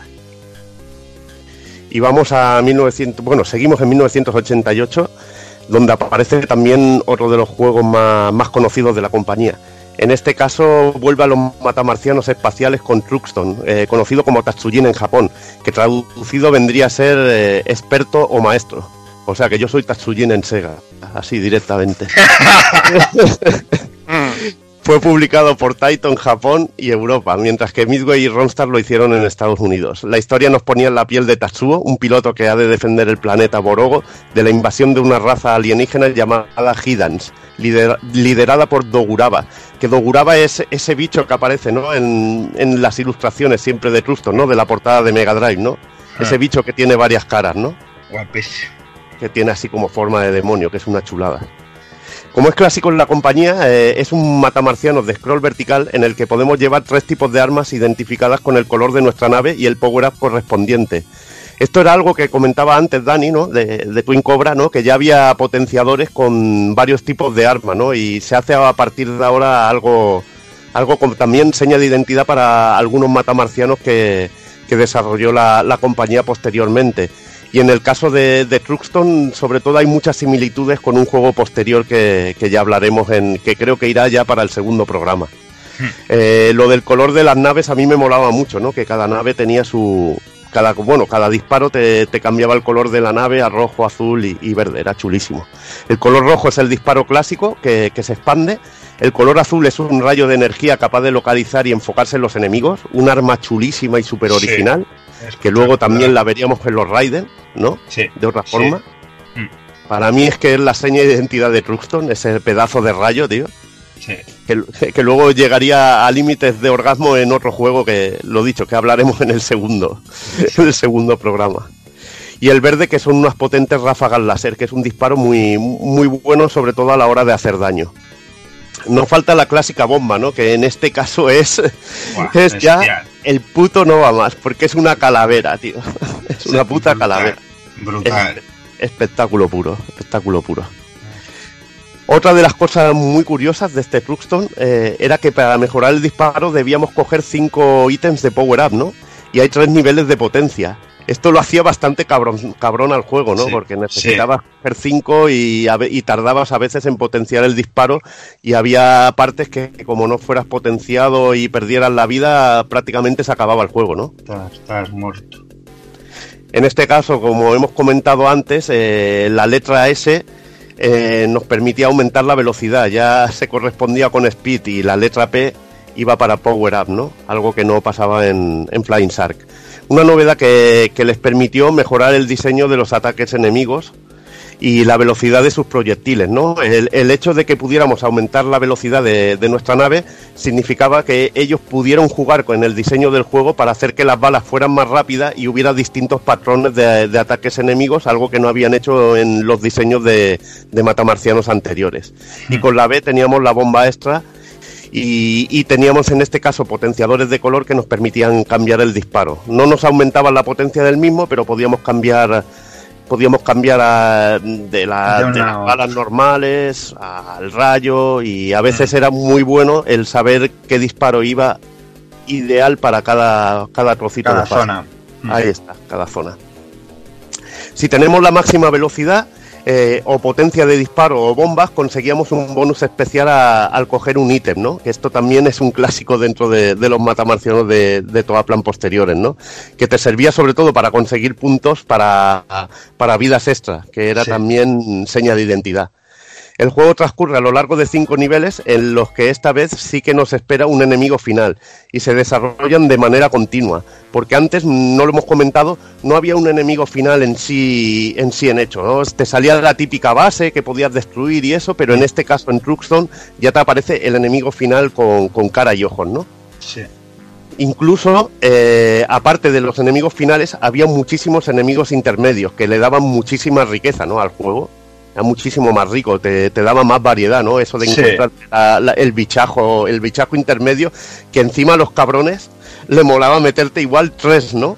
Tres Sí. bichos que funcionaban como, como, como jefe intermedio, que eran además bastante cabrones. eh, Sí. eh, Por ejemplo, en Hellfire te lo, te lo hacían también. Sí, sí, sí. También podíamos dar una vuelta al juego, pero en esta, en esta ocasión no continuábamos desde la segunda fase, ya continuábamos desde, desde la primera. Técnicamente es sobresaliente para la época y tiene todos los sellos de identidad de Toaplan, que es una palabra que no me, es una expresión que no me voy a cansar de, Sí. de decir en este, en este, Y yo en, también, este, ¿eh? en este retro porque es que es así. Bien. Y bueno, eh, teníamos las marcas de calor, los enemigos que sufren daños, como en el Twin Cobra, que veíamos aparecer esa- esas llamas, ¿no? Que nos decía que, que les estábamos a- le estábamos haciendo daño. Y para mí, el detalle de este juego más espectacular, aparte de la bomba, que era porno, lo de la calavera, eran los rayos perseguidores, que es que te daba un, no sé, una sensación de poderío y de que eras el fucker, tío, el puto amo, tío. Realmente increíble. Otro elemento nuevo destacable, sobre todo de- del juego, es el sprite art, ¿no? Yo creo que hay veces que juegos te definen el salto de una compañía, ¿no? A nivel gráfico. Y Sí. creo que Truxton eh, te define un poco el salto de, de calidad que da Toaplan, sobre todo en el sprite art. Había sprite art ya muy bueno. Flying Shark tenía un sprite art chulísimo, o Twin Cobra, pero es que en el caso de Truxton, ves sobre todo los jefes finales, ves cómo están hechos, y dices, son una auténtica obra de arte, tío. Súper trabajados. Eh, eh, hay por ahí una curiosidad, no sé si era Iwabuchi o alguno de estos, que, que estaba enfermado, tío, por hacer eh, ciencia ficción, ¿no? Por hacer diseños de rollos espaciales, monstruos y demás. Y de hecho, pues joder, estaban haciendo Twin Cobra y demás, y él ya estaba, o sea, aún no habían acabado de hacer el título anterior, y él ya tenía diseñada la portada de, de Traxton, eh, tenía hecho diseños de bosses y demás, por eso hay ese salto, ¿no? De que dices, hostia, qué mimo hay ahora de repente, ¿no? En el diseño de los jefes y todo el tema. Y, y es por eso, tío, porque le dieron rienda suelta además. O sea, fue un rollo sin censura. Diseña lo que sea, y co- como a ti te guste, ¿sabes? Es que es ese tipo de salto como, como el que veías, por ejemplo, en Capcom con Darkstalkers, ¿no? Mm, ese cambio de, de art, o como veías en, en SNK con Fatal Fury 3, ¿no? Fatal Fury Que- 3, sí. que veías ahí un salto, tío, un salto del- en la forma de diseñar sprites. Mm. El juego fue diseñado por Masahiro Yuge en lo que es su primer trabajo como productor. La música es sensacional, al igual que los efectos sonoros, puro sonido FM Made in Toaplan. Aquí la música de la primera fase, la música, no sé si de la tercera o cuarta, que se llama Hope, que es una puta animalada, tío. Una putísima animalada. Según Yuge, quería crear un juego en el que memorizar fuera vital para hacerte mejor jugador. Añadió muchas secciones en la que un arma fuera necesaria para hacerla mucho más fácil, que era lo que estábamos comentando yo ante- antes, de que, hostia, aquí va bien el disparo azul y está diseñada esa zona para que lo lleves, ¿no? Es realmente genial. Y Yuge comenta que un día mientras estaba medio dormido, se despertó de un sueño en el que vio el arma de los rayos tan, car- tan característica del juego. Imagínate, se levantó de la castaña, Sí, sí, hombre, lo sabe Dios que estaba de resaca, lo sabe le Dios. dio un rayo de sol y dijo, oh, esta es mi arma. Sí, sí. Ese arma sorprendió al público y bueno, destaca también el diseño de la bomba calavera de Ojiwara. Y tuvo en mente cambiar el diseño de emplazamiento de enemigos en la segunda vuelta, algo que desechó al final, ¿no? Eso hubiera sido realmente ya increíble, ¿no? Qué guapo, tío, sí, sí. Pero bueno, imagínate el trabajazo, ¿no? De, volver ves. a cambiar to- todo el diseño del juego. Ya ves. Otro elemento interesante es que programaron a los enemigos de tierra para que no dispararan de cerca a nuestra nave y así evitar muertes injustas que hicieran que el jugador se enfadase y no volviera a jugar a Truston, ¿no? Eso típico de que pasas al lado de, una, de un enemigo que está en tierra y te hace boom, te pega el Sí. balazo sin que tú puedas hacer nada, ¿no? La verdad que muy buena idea, ¿no? El hacer eso. Muy buena idea. Respecto al modo de dos jugadores, eh, Yuga afirma que la personalidad del juego y esa búsqueda de la memorización no eran compatibles con este con esta modalidad, ¿no? Sí, Era lo que hablábamos antes. Unos nazis del Unplayer, vamos. Ahí está, ahí está. Unos nazis del un player y que aquí volvía a ser lo mismo. Si te mataban, Sí. a volver a, a volver a empezar o a, la sección que había llegado y, y el castigo si, Sí. si eras un poco torpe. Sí. En cuanto a los ports, eh, en 1989 se llegó a Mega Drive. Tengo que decir es que este fue mi primer contacto con un juego de Toaplan a nivel, a nivel doméstico y que para mí es uno de, de mis juegos fetiche ¿no? de, de la consola. Fue el primer juego desarrollado por Toaplan para, para un sistema doméstico. El port dice, comentan ellos que fue difícil, aunque se realizó en un puto mes. tío. en un puto mes, tío. En es un puto mes. Y, un y- y de fie- y- y de fiesta y borrachos. Es que es Ahí está, tío. En un puto mes. Bueno, comentan que lo más chungo de, de adaptar el juego fue la limitada paleta de colores de la Mega y sobre todo ajustar el scroll. Ah. Para, eh, para Uemura, adaptar un juego de, de monitor vertical a horizontal era todo un reto, y para ello cortaron la pantalla y usaron el lateral para los marcadores. Por eso tiene ese aspecto así un poquito cortado el de Mega Drive, pero bueno, así podían mantener un poco el aspect ratio de, de los sprites, ¿no? Sí, sí. Además pensaba que no podían ofrecer la misma experiencia del arcade con ese engañoso modo tate, ¿no? Para Normal. ellos no era, no tenía la pureza, ¿no? Del arcade. Es- Eso es. La versión de Mega Drive incluía todo el contenido del original y trae algunos cambios la más de interesantes. Entre ellos podíamos seleccionar tres modos de dificultad y darle cinco vueltas al juego, cada una con un final distinto. Eso es una fumada. Una fumada, pero de la hostia. Pero es que cada vuelta tiene su puto final, tío. Es increíble. Cada vuelta tiene su puto cinco vueltas, ¿eh? Ningún tipo de broma, ¿eh? Cinco vueltas, tú. Cinco vueltas. Luego comentar que el arma roja tiene una forma final distinta, ¿no? Con dos escudos de energía que volteaban a tu nave y dañaban a los enemigos cercanos. Para mí era mucho más bonito que el del arcade, este disparo, ¿no? Era uno de los elementos de esta conversión de Mega Drive que, que me molaban. Una cosa que tenía esta versión, que era un truco para poder pasarte el juego, que era bastante sucio, era que si te dabas la bomba y empezabas a darle al botón de pausa, la bomba como que duraba un poco más y hacía muchísimo más daño. Un truco, un truco miserable, pero que te ayudaba a subsistir y a, y a poder pasarte el juego que tenía una dificultad endiablada. Sí, un truco de rata inmunda. A nivel musical, pues qué decir, es sensacional y a pesar de la pérdida de color y calidad en los sprites e incluso algún plano de scroll, que había un par de zonas que, que en el arcade teníamos un scroll en dos planos que era absolutamente delicioso, es una conversión de juego increíble y sobre todo para haberla hecho en un mes y creo que era de estas de 4 megas, tío, en cartucho de 4 megas. Joder. Para mí un por guapísimo que no llega al, al nivel de pureza de la recreativa, pero joder, súper disfrutable. Y uno de los mejores, uno de los mejores verticales que tiene Mega Drive. Mega Drive, sí. Sin lugar a dudas. Sin lugar a dudas, vamos. En 1992, ya veis, eh, tres años más tarde llegaría la, la conversión para PC Engine de la mano de Taito. Un por más moderno del juego realizado por la compañía Sting, tío. Algo muy curioso, ¿no? Sí, curiosísimo, tío. La compañía que hacía luego RPGs, ¿no?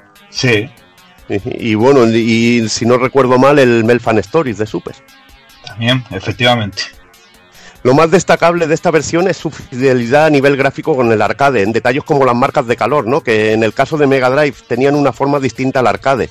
Y aquí es que lo ves clavado a lo que era la recreativa. Fueron súper fieles, ¿no? E incluso la paleta de color, que llega incluso a tener hasta más color que, que el arcade. Que, que el arcade, sí, sí, sí.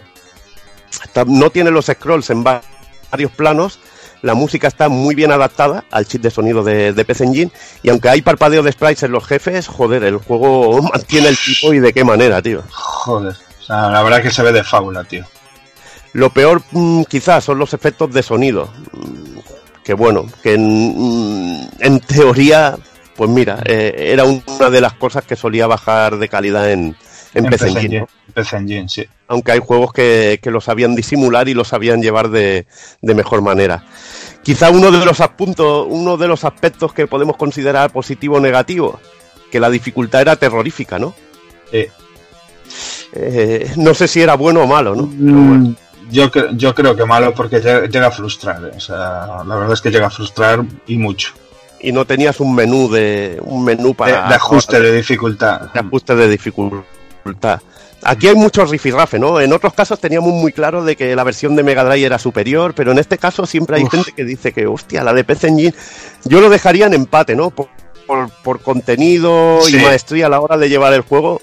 Yo por ser buena gente lo dejaría en empate, ¿no? Pero Sí. son muy buenas conversiones. La verdad que, que todo un regalo el poder jugar a alguna de ellas. No como el precio de la versión de PC Engine, porque la verdad que la versión Joder. de Mega es un juego popular y, y se puede adquirir a un precio de humano, tío. Vaya que sí. Y portadón, ¿eh? Y portadón, y portadón. Yo no tengo, yo no tengo el de Mega Drive, el de Mega Drive japonés, pero debe tener un manual realmente increíble. Guau, bestial, ya te lo digo yo. Me va, a to- me va a tocar hacerme con ella algún día de estos, pero es que le tengo cariño, le tengo cariño al de, Al PAL. de Mega Drive PAL, le tengo mucho cariño. Que también es curioso lo de la música sonando a 50 hercios y a 60 hercios como, o sea, es como, Sí. cómo aumenta el tempo, ¿no? Cómo aumenta Sí. el tempo, es bastante cachondo. El juego también se llevó a teléfonos móviles y en su, momento Kaneko estuvo a punto de lanzarlo en X68000, que hubiera sido una versión preciosa. Vaya. Bueno, pues eh, también 1989 vamos con Hellfire, comentaba antes Evil, y, y la verdad es que es un gran punto de inflexión dentro de los lanzamientos de la compañía, ya que es el primer matamarcianos horizontal y también es, digamos, el primer título en mostrar el nombre de Toaplan en la pantalla de título, que hasta ahora Ahí está. eh, siempre ponía Taito y demás, y ellos estaban todo el rato mendigando, oye, ¿cuándo nos podemos poner ahí tal? Bueno, pues Taito les, les insistió en que en este título pues se pusieran eh, Toaplan como grupo de desarrollo, ¿no? Eh, es también, la verdad, el primer título cuya producción corrió completamente a cargo de, de Tatsuya Omura, por completo. Fue productor, diseñador y, compositor y todo. Y en este caso, bueno, contó con la colaboración de Koetsu Iwabuchi para los diseños y el apartado artístico, ¿no? Que, que, que comentaba antes con Evil, con como fue como un desarrollo eh, paralelo a, a Traxton y demás, pues bueno, ese rollo de cambiar un poco del estilo realista de guerra y demás eh, que al que estaba acostumbrado la compañía, pasarse así a la ciencia ficción, eh, fue un poquito el, el tema este del, del cambio. El desarrollo del juego la verdad es que fue muy pero que muy muy tortuoso, ya que podríamos decir que fue como una especie de ensayo para el equipo de diseño y programación de cómo llevar toda la experiencia que habían adquirido en sus matamarcianos verticales a un, a un matamarcianos en este caso de scroll horizontal, ¿no? Cuando los jefes vinieron y les dijeron que querían algo, un matamarcianos al estilo Gradius. Eh, a priori puede parecer sencillo, pero bueno, ya digo que tuvieron muchísimos problemas a la hora de plasmar eh, lo que habían aprendido en los verticales mm, y pasarlo a un horizontal. Tuvieron muchísimos problemas con el diseño de niveles, con los terrenos y sobre todo con lo que serían las colisiones de las naves con, con estos elementos, ¿no? De hecho, el título se desarrolló, prácticamente en paralelo, como os decía, Truxton, por el cambio de, de temática en el diseño así a lo futurista y ciencia ficción, y más tarde se llevó lo que es aprendido de él a Zero Wing, que lo miraremos en el próximo.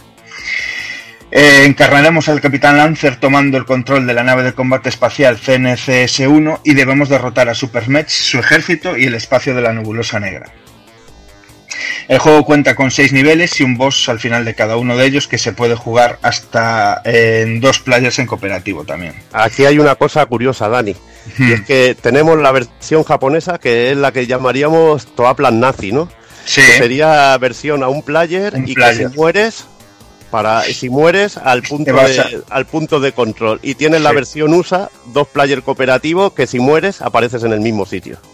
Eh, he leído que en la versión USA se puede ajustar con deep switches en Sí. la placa eh, y ponerla Esto. como la japonesa. Ahí O sea, está. eh, ahí está.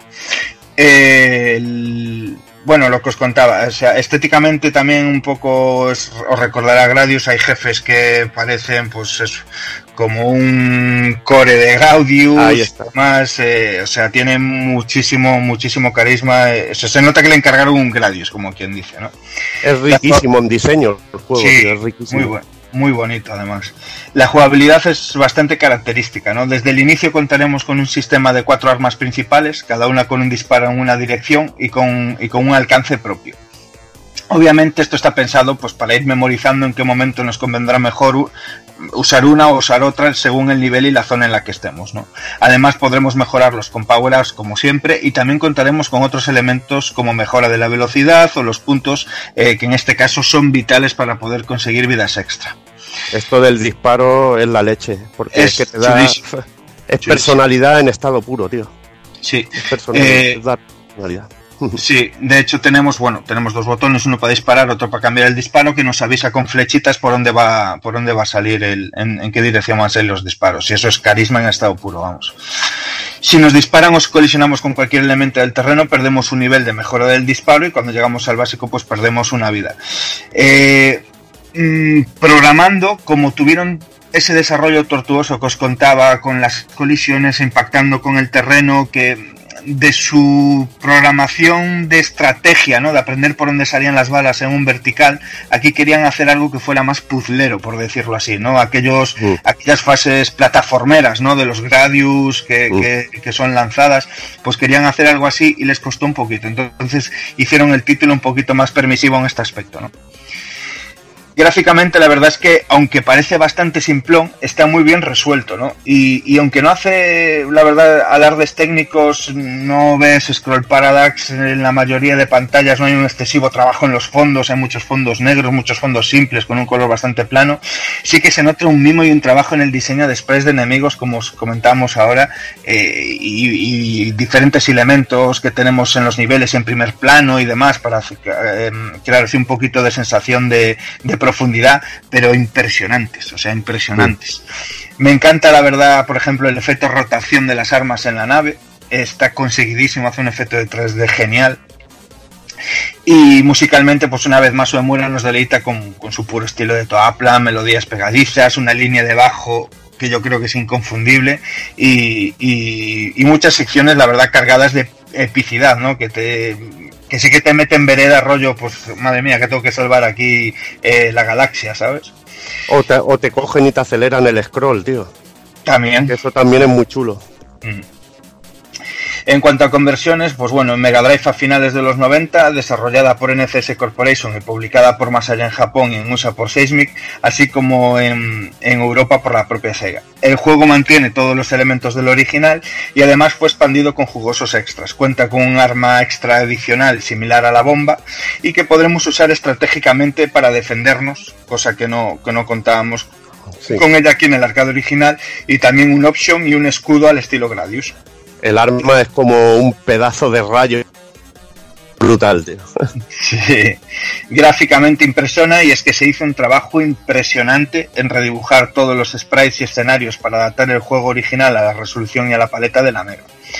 Además se rearregló todo el apartado musical para la ocasión y curiosamente es uno de esos ports en los que participó pues prácticamente el 100% del, del staff original de Toaplan en, en la conversión. A mediados del 91 se lanzó una versión desarrollada por eh, NEC Avenue para PC Engine Super, Super CD-ROM 2 bajo el nombre de Hellfires. Gráficamente es muy espectacular, además eh, de contar con cut escenas eh, así, con esa estética anime que eran tan características en PC Engine, dobladas, con seiyus famosos y demás, y, y una tremenda banda sonora que, le- que le sacaba todo, todo, todo el jugo al formato CD. Curiosamente se reemplazó el personaje masculino principal Lancer, el piloto de la nave, por un personaje femenino llamado Kaoru y, y Kenek tuvo también a bien enseñar la ligera de, de cascos ahí de ropa y, y estaban muy locos tío porque cambiaron el final original del juego por uno en el que nuestra prota eh, se sacrificaba, ¿no? daba la vida por salvar a la Tierra. A mí este, este por me pare- en este caso sí que me parece que le pega un señor Meneol de Mega Drive. Sí, hombre, al de al de PC Engine. Por, me gusta hasta más el color, cómo está usado en Mega Drive, la nave que tenga los colorines en los disparos y que y bueno, ves detalles, por ejemplo, el jefe este que es como una autopista con varios cores que le Mm, tienes que disparar sí, en distintas sí. direcciones, es que ves cómo está la resolución en el de Mega, cómo está coloreado y es que le da un pero un señorísimo meneo al- a la versión de PC Engine. Sí. Estoy de acuerdo.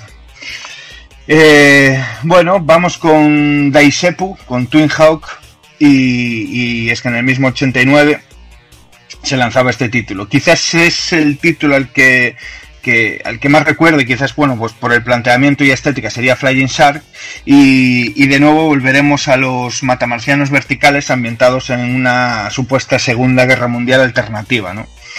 En esta ocasión pilotaremos una avioneta bélica, pero el juego guarda una característica especial, eh, así un poco similar a Tiger Ellie, es que no nos enfrentaremos a otros elementos, a otros enemigos voladores, ¿no? sino que todo lo que serían los enemigos que, que nos disparan son terrestres, son del suelo hacia arriba, ¿no? un poco un rollo que, mm, que un poco a darle importancia a eso que esté abajo en plan Sebius, ¿no?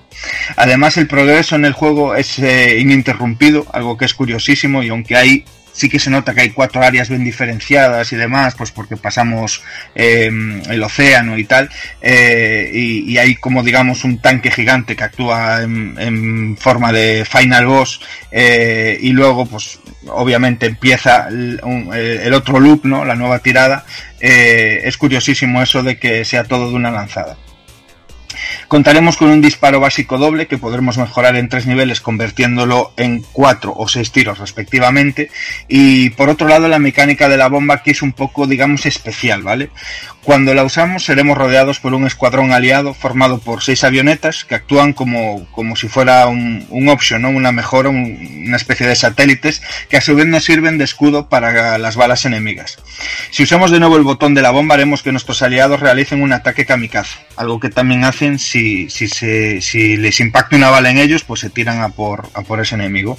Además, si usamos dos veces el botón de la bomba, usaremos la la clásica bomba que limpia la pantalla técnicamente es un poco, digamos, despropósito.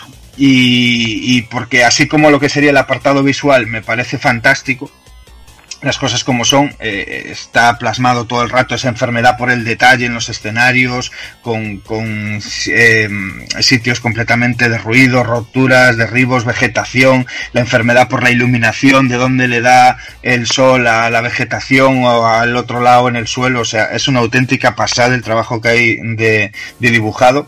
Eh, pero el apartado sonoro en esta, en esta ocasión corrió de la mano de Ryota y me parece la verdad de lo peor que nos hemos llevado a los oídos dentro de la compañía. Eh, no hay mimo ninguno en las melodías y las pistas la verdad es que parecen un juego uf, tres o cuatro años más viejo como fácil y, y con otros chips de sonido. Aquí yo creo que se iban de fiesta ya los siete días de la semana. Esto era una locura, tío. Y era en plan quedarse sobao, muñeco allí calcando cuatro o cinco teclas, darle a grabar y venga, enchúfale esto para adelante y a funcionar. Eh, en cuanto a los ports, bueno, tenemos Mega Drive en junio del 89 en Japón y, y Europa. Ot- Otro de los ports a Mega en los que trabajó completamente el mismo equipo de desarrollo del título arcade original y en muchas entrevistas declaraban que pese a mantener la arquitectura del 68000 les costaba muchísimo convertir a Mega por, por la paleta de colores y sobre todo pues por la disposición de la resolución, ¿no? Eh, comentaba también antes Evil en, en Truxton, ¿no? La verdad es que generalmente requería un redibujado de sprites, escenarios, etcétera, etcétera, ¿no? En este caso apenas, pues, casi no se redujeron el tamaño de los sprites y demás, pero sí que tendríamos menos distancia de visión en la pantalla por, por el tema del modo Tate. Esta versión contaría con tres naves diferentes, tendríamos helicóptero, avión y nave futurista. A mí es un juego que es muy, muy sencillito, Dani, pero que en el caso de Mega Drive lo disfruté mucho, ¿no? Incluso la música sonaba mejor que la, que la recreativa, creo que la No era- mejoraron bastante, no era muy difícil. No era muy difícil. no era muy difícil. Y metieron, bueno, pues elementos, ya te digo, era muy sencillo, pero esa, dentro de esa sencillez eh, y esa ranciedad yo creo que lo disfrutaba, sobre todo en Mega Drive. A finales del 89 se lanzó la versión para PC Engine desarrollada por CenterTech que pese a ser algo inferior al port de Mega captaba perfectamente la esencia del original aunque con una jugabilidad en esta ocasión sí que más tosca y una dificultad yo creo que peor ajustada es lo que dice Evi. O sea dentro de esa tosquedad el de Mega se disfrutaba muchísimo más. Era se dejaba jugar en el 91 se publicó una revisión de dicho título para PC Engine CD llamado Dainsenpu Custom que contenía música arreglada, nuevos enemigos y dos niveles extra. Como curiosidad os contaba antes que los niveles era, era un nivel lanzado y aquí en esta ocasión pues se hicieron diferentes niveles ya marcados. ¿no? Bueno, también en 1989 Toaplan lanzaba su segundo matamarcianos de scroll horizontal, en este caso un juego llamado Zero Wing que publicó Williams en Estados Unidos y Taito en Japón y Europa. Se, como pasó con Hellfire, se realizó una versión para un jugador y otra dobles, ¿no? Era, bueno, como si dijéramos el purismo de, de la Toaplan en, en Japón y luego teníamos la versión a dobles más, más amigable, ¿no? O Mm. que ellos consideraban que la jugabilidad era más caótica, pero bueno, lo que tú comentabas antes, que para recaudar siempre va, siempre va bien. Vaya. La, histo- la historia nos situaba en el año 2111, donde un alien cyborg llamado Katz amenaza la paz planetaria y tocaba pilotar el caza espacial Zig para salvar la galaxia. En cuanto a la jugabilidad, sigue el esquema de otros clásicos de la compañía, con tres tipos de disparos que se pueden potenciar tres niveles, muy al estilo de, de Truxton, en este caso, pero llevado a, a horizontal. Al coger el primer Power Up, eh, se añadían dos satélites a los lados de la nave que además de protegernos mejoraban nuestra potencia de disparo, ¿no? El sistema clásico de satélites que, que funcionaba muy bien. Eh, para aumentar de nivel debíamos coger el mismo tipo de disparo, porque si no manteníamos el nivel más alto que, que tuviéramos. El rojo son las clásicas balas de, de disparo, bueno, de que se dispersan, tipo así Sprit. El azul es un potente láser a los Gradius y el verde son proyectiles perseguidores, que es sin duda el arma del juego, ¿no? Sí. El arma para que te concentres, tú dejas pulsar el botón de disparo y concéntrate en que no te dé nada. Y ya está, directamente. Además podíamos coger, además de eh, podíamos coger ítems que aumentaban la velocidad y, nos eh, ofrecían una bomba, que la bomba no, nos permitía protegernos ante tres impactos en, en la parte frontal. Sirvía un poco, servía además de, de, de bomba, del efecto de bomba y acabar con todo lo que hubiera en pantalla de, de protección. Tampoco faltaban las vidas extras eh, que incluso podíamos encontrar en un pack de 10 vidas en un solo ítem, ¿no? Algo que es una puta locura, ¿no? Para, un salón recreativo, ¿no? Hostia, me han dado 10 vidas, tío. Eso es la leche, tío. Eso es la Ya leche. ves, ya ves. Como es clásico, eh, eh, se nos bonificará con puntos extras al recoger un ítem que tengamos potenciado al máximo. Eso pasaba en Truxton y, y aquí también en Zero Win igual. Uno de los detalles que hacen único a Zero Win es que disponemos de un rayo tractor que nos permitía atrapar enemigos pequeños que podíamos usar como escudos o podíamos lanzar contra los propios enemigos. Así también funcionaba un poco la mecánica de la bomba. El juego se desarrollaba sobre ocho planetas y además del clásico jefe final nos enfrentaríamos a un enemigo intermedio. Al completarlo veríamos a Pipiru y se nos insta a dar otra vuelta. Técnicamente es correcto y destacaban sobre todo los diseños bio- biomecánicos de los enemigos. La música es obra de Uemura Yuge y, Toshialo, y Toshiako Tomizawa y es realmente muy pegadiza en este caso. Sí. Buena música, que Sí. yo creo que llega a su punto maestro en los ports. Sí, sí. Jugablemente es más que correcto, con buenos diseños de niveles y en este caso creo que menos elaborados y variados que los de Hellfire. Mm. Creo que, que el aspecto puzzle estaba muchísimo más conseguido en el, en el Hellfire. Sí. En su favor cuenta con una dificultad bastante más a- ajustada y asequible. El juego se creó como un proyecto de aprendizaje para los nuevos empleados de la compañía y en un inicio se pensó en lanzarlo eh, no se pensó en lanzarlo comercialmente, ¿no? Pero al final, eh, al final sí que salió, ¿no? Dije, no, hostia, este esfuerzo invertido hay, hay que aprovecharlo. Para Uemura, el diseño de niveles y enemigos era un poco batiburrillo, ¿no? Era un poquito lo que decíamos. Lo aprendido por Uemura en Hellfire se trasladó a los nuevos miembros de Toaplan. Y aunque en un inicio el proyecto estaba desarrolla- desarrollado por los nuevos componentes de la empresa, dirigidos por Toshiaki Ota, durante su creación se sumaron miembros que trabajaron en Tatsujin y Hellfire, que era lo que, lo que decíamos, que había un equipo que estaba trabajando en Truxton y otro en Hellfire. El Yuge estaba produciendo Tatsujin y Uemura Hellfire. Sí. Al igual que hicieron en Slap Fight, se incluyeron atajos secretos para saltarse fases, que es también algo muy, muy curioso. En cuanto a los ports, en 1991 llegaba la versión para Mega Drive. Se lanzó en Japón por la propia Toaplan y en Europa lo distribuyó Sega. Esta versión incluía una nueva secuencia de introducción y finales distintos según el nivel de dificultad. La secuencia de introducción se hizo famosa por una mala traducción al inglés con el famoso All Your Base Are Belong to Us, ¿no? Un auténtico clásico que se hizo viral sobre todo en el año 2000. es bastante injusto esto, esto me jode porque el juego yo creo que es, es, mejor que la recreativa, tío, pero Sí. fíjate, se hizo famoso por esto. Sí. Y de hecho, y de hecho le bueno hay, hay coñas en las entrevistas de, sí, de Ah, vale, dale. Aquí la tengo, pero bueno, la coméntala tú si quieres. No, no, dale, dale, dale, dale, vale, vale, vale. Según Yuge, podría haber sido eh, el responsable de, de esta traducción podría haber sido el tipo que se encargaba de las exportaciones de Toaplan en la época que siempre tenía reuniones con, con extranjeros y asistió a alguna de ellas, confirmando que el inglés de esa persona era terrible. Es que es, es que es coñerísimo, tío, pero Es que es brutal. Es brutal, tío, es brutal. Otra novedad interesante de, de esta versión es que el power up, eh, había un power up especial que nos subía, que nos permitía subir el disparo especial a un, a un glorioso cuarto nivel de potencia. Que esto era realmente increíble. Para conseguirlo, para conseguirlo tenías que conseguir la bomba y después volver a pillar el ítem de la bomba y te aparecía y, y al dispararle, al disparar a, a ese a una Ah, nave sí. determinada, te Sí. aparecía eh, ese ítem especial que era como violeta, Sí. era morado y te daba el cuarto nivel de potencia, un trucaje de estos locos, pero que a mí me volvía loco, tío. Muy bestia, sí, sí. Se conservaron los ocho niveles de, del arcade original y musicalmente se puede decir que supera la recreativa con los arreglos del gran Nori- Noriyuki Iwadare, ¿no? Compositor de famosísimo de que, que trabajó sobre todo muy ligado a Masaya y a Game Arts, ¿no? Eh, Compositor de Lunar, de Grandia, Vaya. un pedazo de un pedazo de máquina y que hace sonar a la Mega Drive de una manera bestial, porque creo que Zero Win es de los juegos con mejor música en el, en el sistema. Una auténtica animalada, sobre todo la música de las tres primeras fases y de la escena de introducción, ¿no? Que hay mucho cachondeo con esa escena de introducción, Sí, pero me parece como- de las mejores intros de Mega Drive, tío. Sí, sí, lo sabe Dios. De esas que te ponen las pilas y va. Además que el juego es un pasote, muchas fases, es asequible de, de dificultad. Me encanta como tú dices esa palabra, ¿no? El diseño de la bichería, ¿no?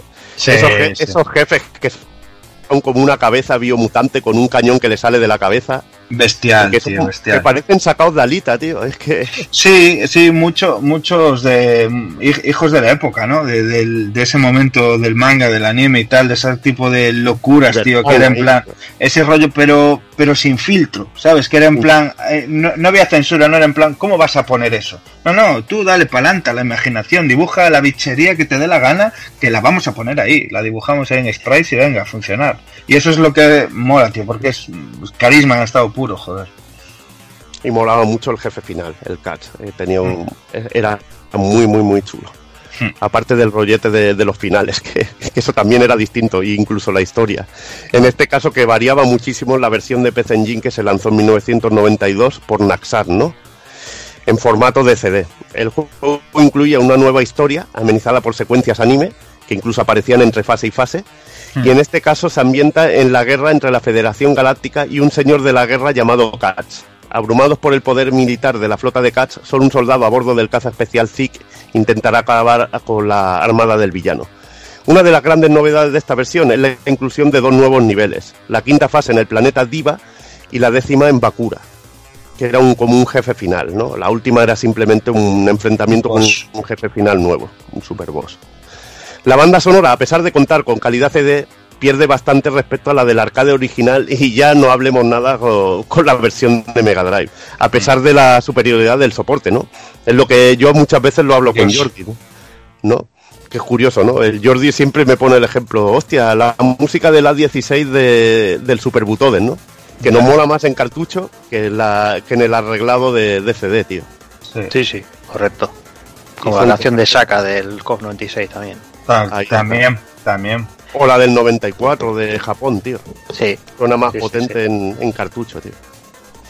Eh, hay que decir que jugablemente no está tan pulido como, como el arcade o, o la versión de Mega Drive. Es la más, la más feilla de todas, pero tampoco yo le haría ascos, ¿no? Bueno, es- que le gusta un tonto un lápiz, ¿sabes? Ahí está, ahí está. Y bueno, por aquí acabamos la primera parte de Toaplan. Eh, hemos dado bastante la chapa, pero bueno, hemos hablado sobre todo mucho de señas de identidad, que es que es lo que hay con Toaplan. Sí, sí, sí, un poco porque se le quede la gente eh, ese rollo que a lo mejor pues nunca se paró a decir, oye, pues aquel título, ah, que este también es de toda plan, y el otro también.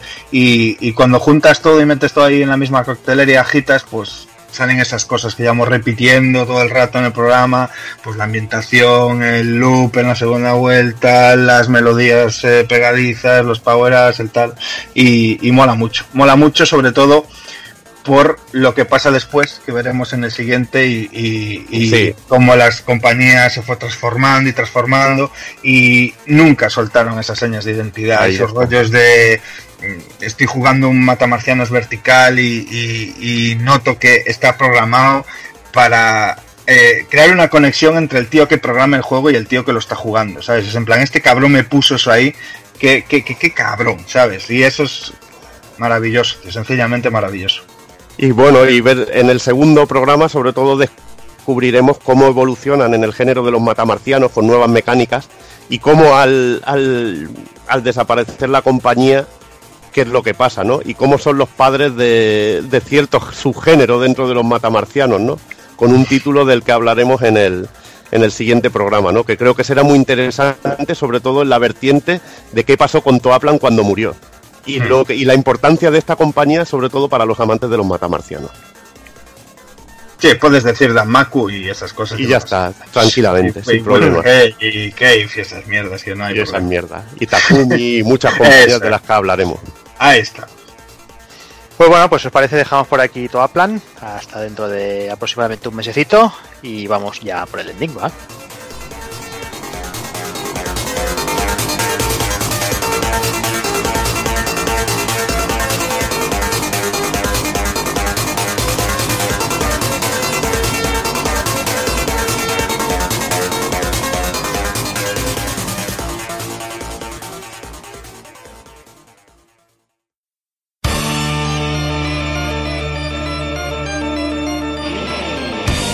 Y recuerda, si no te mola ser un calamar y quieres estar bien informado, pásate por el blog pulpofrito.com. También puedes seguirnos en Twitter y Facebook.